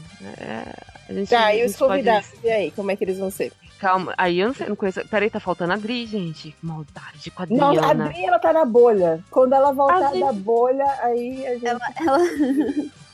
Tá, então a Adri é a NPC que tá no. A gente tá Exato. carregando, é isso. A Pronto. gente tá carregando a Adri. Ela é... Agora vocês, eu não conheço os convidados, gente. Eu não posso falar por eles. Desculpa, vocês agora vocês vão ter que botar as classes de vocês. Eita. Ih, gente, eu não faço ideia. Boiei. Mas se eu fosse uma personagem de livro, Ó. se, a gente for- se, a se eu fosse uma personagem de livro, eu acho que eu seria uma personagem com algum poder elemental, sabe? Hum. Tipo, de alguma dominação de elementos. Então tipo, ela seria uma druida. Sim. Pode. Ótimo, bem apontado. Pode ser isso? Ah, Pode então. Gostei. Então gostei. Então eu seria uma druida. Ah, eu acho que Não, tirando não. a parte de que eu sou péssimo em música, talvez eu seria Um bardo. um bardo, talvez. É o bardo do Piores hip hop. pessoas, piores eu odeio bardo. Bardo mano. do hip hop. Isso, eu sou um bardo que rima, é isso. É, ele vai ser o bardo que fica fazendo rimas lá. Ou beatbox. Pode Fica ser, fazendo beatbox e, e hip hop das paradas. pode ser um trovador, não pode ser, não? Trovador, é. Então. Pode, aí, pode ser. Você vai contar nossas histórias de sucesso, é isso aí. É isso aí. Exatamente. Você vai contar os grandes feitos da- das MD Manas. E sabe onde é que. Mentira, sabe onde é que vai ser a nossa aventura? No mundo do lojinha. Fazer, transformar os, o- a aventura Como é dele. que é o nome num mesmo? É, ai, caraca. Au, au, au, hi, hi, caraca. Vixe, Maria. Né, Vixe. Abrindo jornada aqui. É Eu não sei mais onde é que nós estamos. Eu tô no sofá cama. Tudo bem. Eu, eu tô muito engraçadinha hoje, desculpa, gente. Eu não sou assim normalmente. E a Ariane escolheu dela? Ai, eu sempre escolho o mago. eu tô tipo, sabe? Ah! A gente pode ter um mago e um feiticeiro, não tem problema. Os Sim. dois sempre funcionam. Nossa, você Ah. é um Gostei. Ah, viu? Magia, porra. É, pra mim é engraçado. Eu também eu prefiro jogar de maga. Eu eu gostei de ser ladino, mas eu odeio jogar contra ladinos. Odeio. Nossa, totalmente. Então, tipo, eu estou aqui pensando, ah, minha vingança, primeira vez você ladina, ah, vou fuder vocês. Igual me fuderam. Todos os magos, eu gostaria de fazer, falar só uma coisa. Gato doméstico. Luta contra eles no primeiro nível. Vocês verem. Vocês pá, vocês apanham de um gato doméstico. Vem cá, Salem, vem pro meu colo, vem. Hopefall. o mundo de jornada em Hopefall. Meu Deus. Ok, É. fechou. Fechou. Então Agora é o isso. Nós MDM também vai ter. Vai ter. MD Manas também vai ter Alguém jogo faz de RPG. quadrinho, por favor, dos, dos MD Manos aí, por favor, fazer no próximo. No próximo Colaborem. MDM. Vamos fazer a, a- a- a- o nosso grupo de RPG no mundo lojinha em quadrinhos, por favor. Gosto. Caraca, é, o- é o grupo mais inútil, porque todo, nenhum, nenhum do grupo aguenta, a- alcança a segunda prateleira. É, Vida vai nem precisa ter um. Quadrinhos. Cara. Eu sugiro quadrinhos em formato de tarô, assim, aquelas coisas bem humanas. quadrinhos em formato de tarô pra jogar com Magic feminista. Olha. Não, só brincadeira. Mas nossa, Também. Ah, eu não acho. Eu curto muito ilustração de tarô. Muito mesmo. Eu gosto muito, é que eu acho muito difícil, né? É um puta trampa, é igual que a gente ilustrar tá qualquer carta. É por isso que a gente tá terceirizando, tá dizendo que eles vão desenhar, entendeu? Que eu que não vou. Gente, vamos encerrar esse programa. Eu preciso ir porque o proletariado acorda cedo. Cedo amanhã, sim. É, amanhã eu também quero acordar cedo. Tá certo. É, Bem, vou de- vamos deixar as convidadas darem seu tchau, deixarem seu jabá, falarem sobre elas de novo e arrobas e contatos e tal, tudo bem? Tudo bem. Então, vai. Pode começar, senhorita. Ah, então tá. É, queria agradecer pelo convite pra participar dessa noite com vocês. Foi muito legal. Meu primeiro podcast, então assim, muito emocionada. Muito felicinha, perdi o cabaço de podcast. Desculpa, posso, Maravilha! Posso falar isso? Posso. Pode. Óbvio. É, então, gostei muito. E se quiserem me seguir nas redes sociais, eu tô sempre no Instagram falando várias coisas, falando de livros, falando de vida. Então é só me seguir lá no arroba eu, Ana Rosa. Já tô indo pra lá. Eu, desculpa, é arroba eu, underline, Ana Rosa. Ah, boa. A maluca não sabe o próprio Instagram. Tudo bem. Quem nunca? Já tô seguindo. E aí, quem mais? Oi? Vai lá, Ariane. Tá, é bom. Segunda-feira começa o curso Minas Programam, que é um curso de introdução à programação para 35 garotas aqui de São Paulo. Como se chama? Não. Repete, por favor. Minas, de as Minas Pool. É Minas Programam, programam de programar, Minas Programam. É minasprogramam.com ou hashtag Minas Programam, ou Instagram, Twitter, Facebook Minas Programam. Hum. É, além de ser o curso de programação, a gente faz muitas oficinas, é, palestras, atividades, é, tutoria, enfim, uma série de coisas para mostrar para as garotas que esse mundo de programação, desenvolvimento e tudo mais não é o mundo dos caras, muito pelo contrário, seria muito legal que a gente ocupasse esses espaços para colocar as nossas ideias na produção. É, então, todo mundo que tiver ideia, que quiser discutir as coisas de tecnologia e tudo mais, e aí entra na parte da ficção um monte de lance de game, ficção científica e tudo mais. Então, é isso. É, nas minhas redes pessoais não são tão interessantes quanto o Minas Programam, pode ter certeza. então, me acompanhem no Minas Programam. um beijo, adorei participar com vocês, foi muito legal, vocês são muito divertidas. Ah, mas foi ótimo também ter vocês duas de convidada. Acho que vocês realmente acrescentaram muito, muito, muito e vocês já entraram na zoeira e foi maravilhoso. Ai, que lindo. Foi muito bom e Ah, vocês eu tava com muito medo de ser muito sério. Que nada! Ah, Eu tava com medo de falar bobagem. Gente, tem o Bruno ainda. Sim, também. É porque tipo, começou as meninas, agora vem o Brooks. O Brooks também já tá quase da casa, né? É o segundo que ele participa. É, obrigado, gente, pelo convite. É, acho que a primeira coisa que eu quero falar é sobre o tema que a gente começou, né? A questão lá do Cossielo e tal. É só um adendo que é tipo assim: é, as pessoas confundem algumas coisas com relação a racismo, que é tipo assim, como se racismo fosse só quando alguém xinga alguém, quando alguém ataca diretamente uma outra pessoa. E isso sim é péssimo, sim tem que ser denunciado e tudo mais, mas o racismo ele também é estrutural, ele é a, a estrutura social que, que, que faz com que as pessoas pretas não tenham oportunidades e que a, a maior parte das pessoas pretas estejam na- nas cadeias e não nas universidades. Então acho que a gente tem que se atentar para questões mais profundas também do tema, sabe? Porque a- as pessoas atacando, assim, é uma bosta, mas, tipo, o que fode mesmo é, é a falta de oportunidade. Verdade. Pesado. E, bom, baixando o clima aqui, né? Tava todo feliz e tal. Pra refletir. Ah, mas necessário. É isso aí, cara. Pra Boa. refletir. Muito bom, muito bom. Mas é isso, é bom, acessem lá o renegadoscast.com, que a gente voltou, tem um cast todo mês agora. A Belly tá lá no último, sobre o apocalipse da- das máquinas, que não é sobre se, mas sim sobre quando. tá bem legal. Medo. E Realidade, pra, gente, pra, pra- pra não, não terminar assim nesse clima que eu deixei agora no final, eu vou aproveitar que eu sou o bardo aqui e vou, vou- vou- vou mandar uma rima então pra vocês. Uhul. Eu vou improvisar uma rima pra você. É sobre uma guilda de manas do RPG. Tem tantas aventuras que nem dá pra contar. Acompanhe essa jornada, você vai se amarrar. Pra ouvir suas histórias, basta dar um play. MD Manas Podcast. Se curtiu, me manda um hey!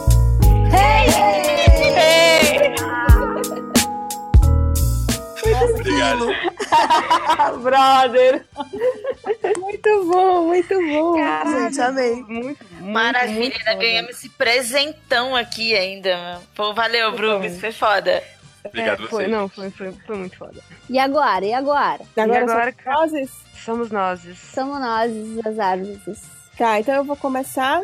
É, para quem quiser me achar nas redes sociais, além do, do MDM, pode me achar no Instagram, no arroba Félix underline. O underline fica depois do, do Félix e é um Belly com dois L's. No Instagram, ou no Twitter, você me acha pelo arroba Félix. No Facebook existe o Existe a fanpage do Plano Infalível, que é o meu canal de YouTube que está aposentado. E aí tem uma fanpage chamada Planejamento Infalível. Porém, contudo, todavia, eu tô realmente saindo muito do Facebook. Eu praticamente não olho direito mais aquela rede social. É, também.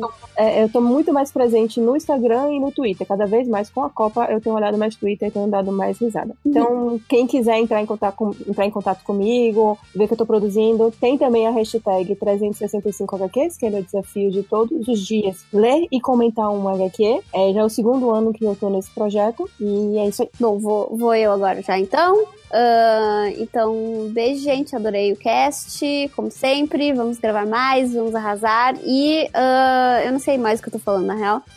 que eu tô meio zumbi.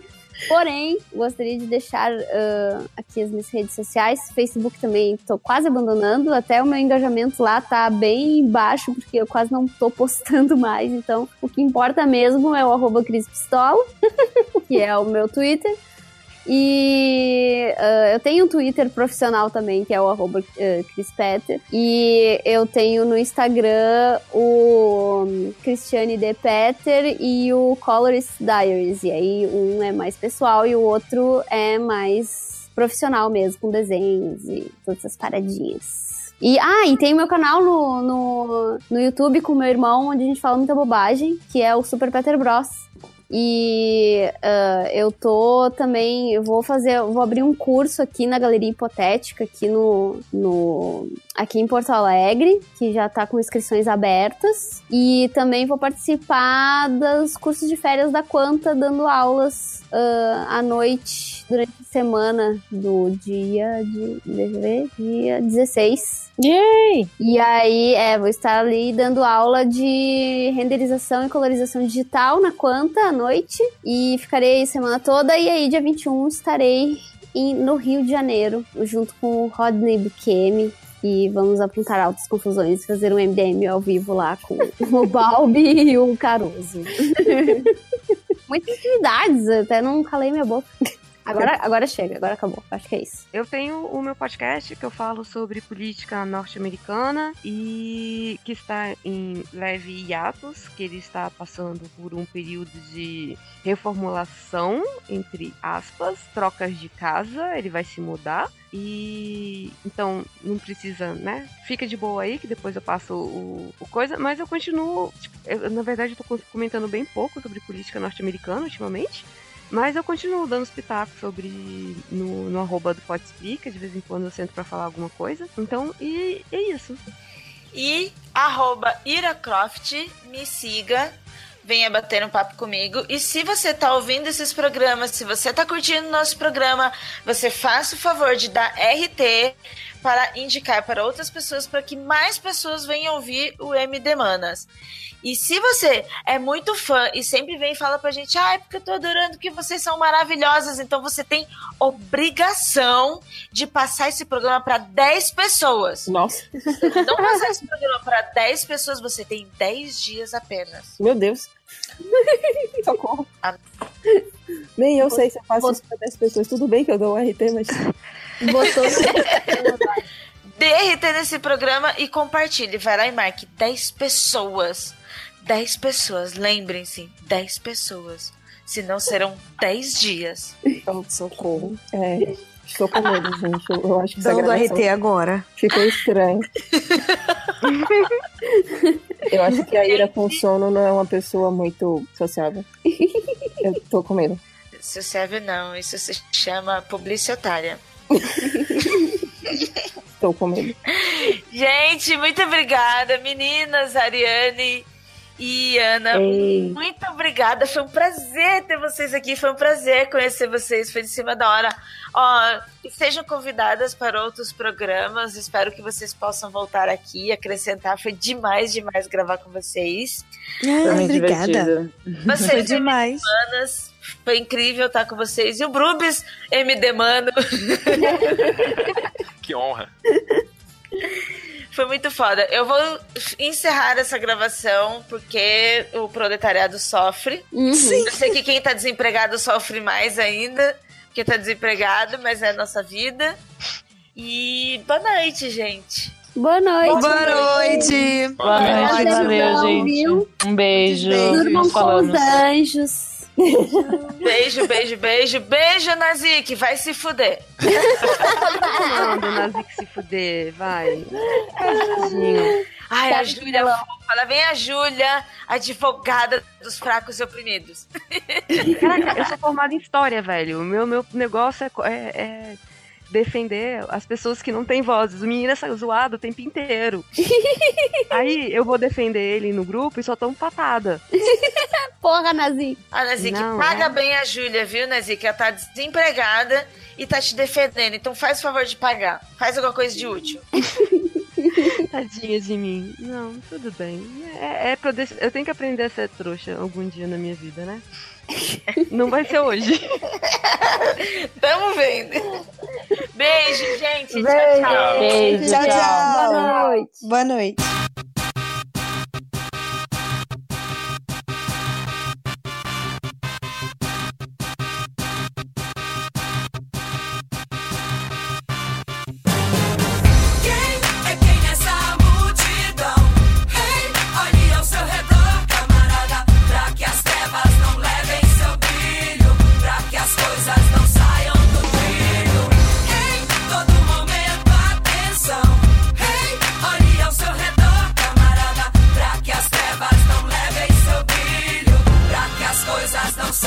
Neguinho caralho. Meu nome é MC da porra, o Zica, corra, trinca brabo desde a honra, é o fim da zorra. Vim dos freak é mate ou morra, frio masmorra, tio, do morro a desforra. Coro, Etiópia, sépia, luz própria, rap é anticópia, nef, deixa em off a fama e os clique, clique, ouço um slick, rig no bote igual deep leak, ligeiro, pique, wikileaks. São velhas agonias, novas tecnologias. Já vim pra ser bem 10, moleque monstrão. De volta no ringue, swing no bang, dando sangue até o fim. Fé, Dorothy Stang, o gueto morrendo nos corró. E o rap brigando na net. Pra ver quem tem um tênis melhor é cada um com sua cruz, João. Alá Jesus, andei no meio uns cuzão. Cedi? Não.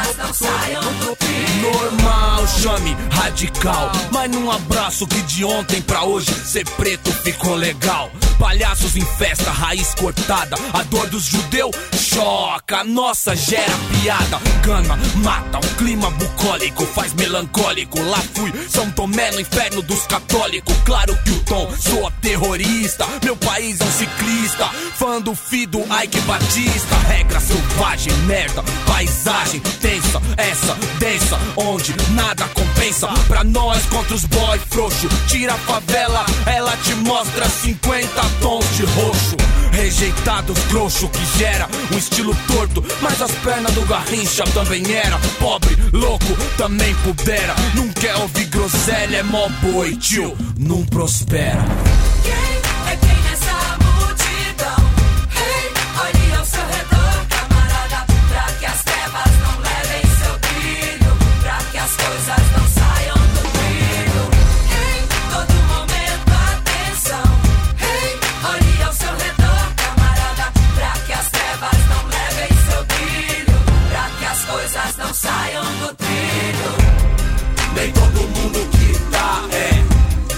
Nem todo mundo que é tá, nem todo mundo que tá é, nem todo mundo que é tá, nem todo mundo que tá é, nem todo mundo que é tá, nem todo mundo que tá é, nem todo mundo que é tá.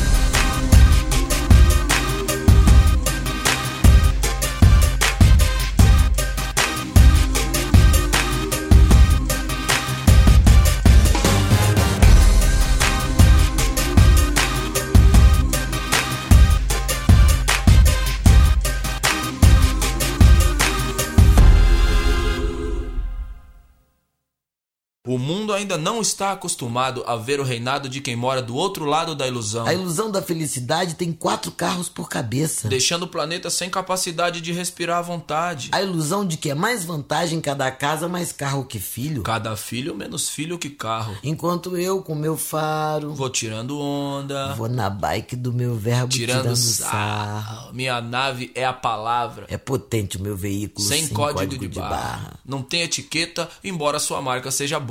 Minha alma é de boa marca. Por isso não tem placa, Tabuleta. inscrição. Meu cavalo pega geral. É Pegasus. É genial. A palavra tem mil cavalos quando eu falo. Sou embaixador da rua. Não esqueça os E esquecidos. eles se lembram de mim. Sentem a lágrima escorrer da minha voz. Escutam a música da minha alma. Sabem que o que quero pra mim, quero pra todo o universo. É esse o papo do meu verso. Eu vou improvisar uma rima pra você. É sobre uma guilda de manas do RPG. Tem tantas aventuras que nem dá pra contar. Acompanhe essa jornada, você vai se amarrar. Pra ouvir suas histórias, basta dar um play. MD Manas Podcast. Se curtiu, me manda um hey! Hey!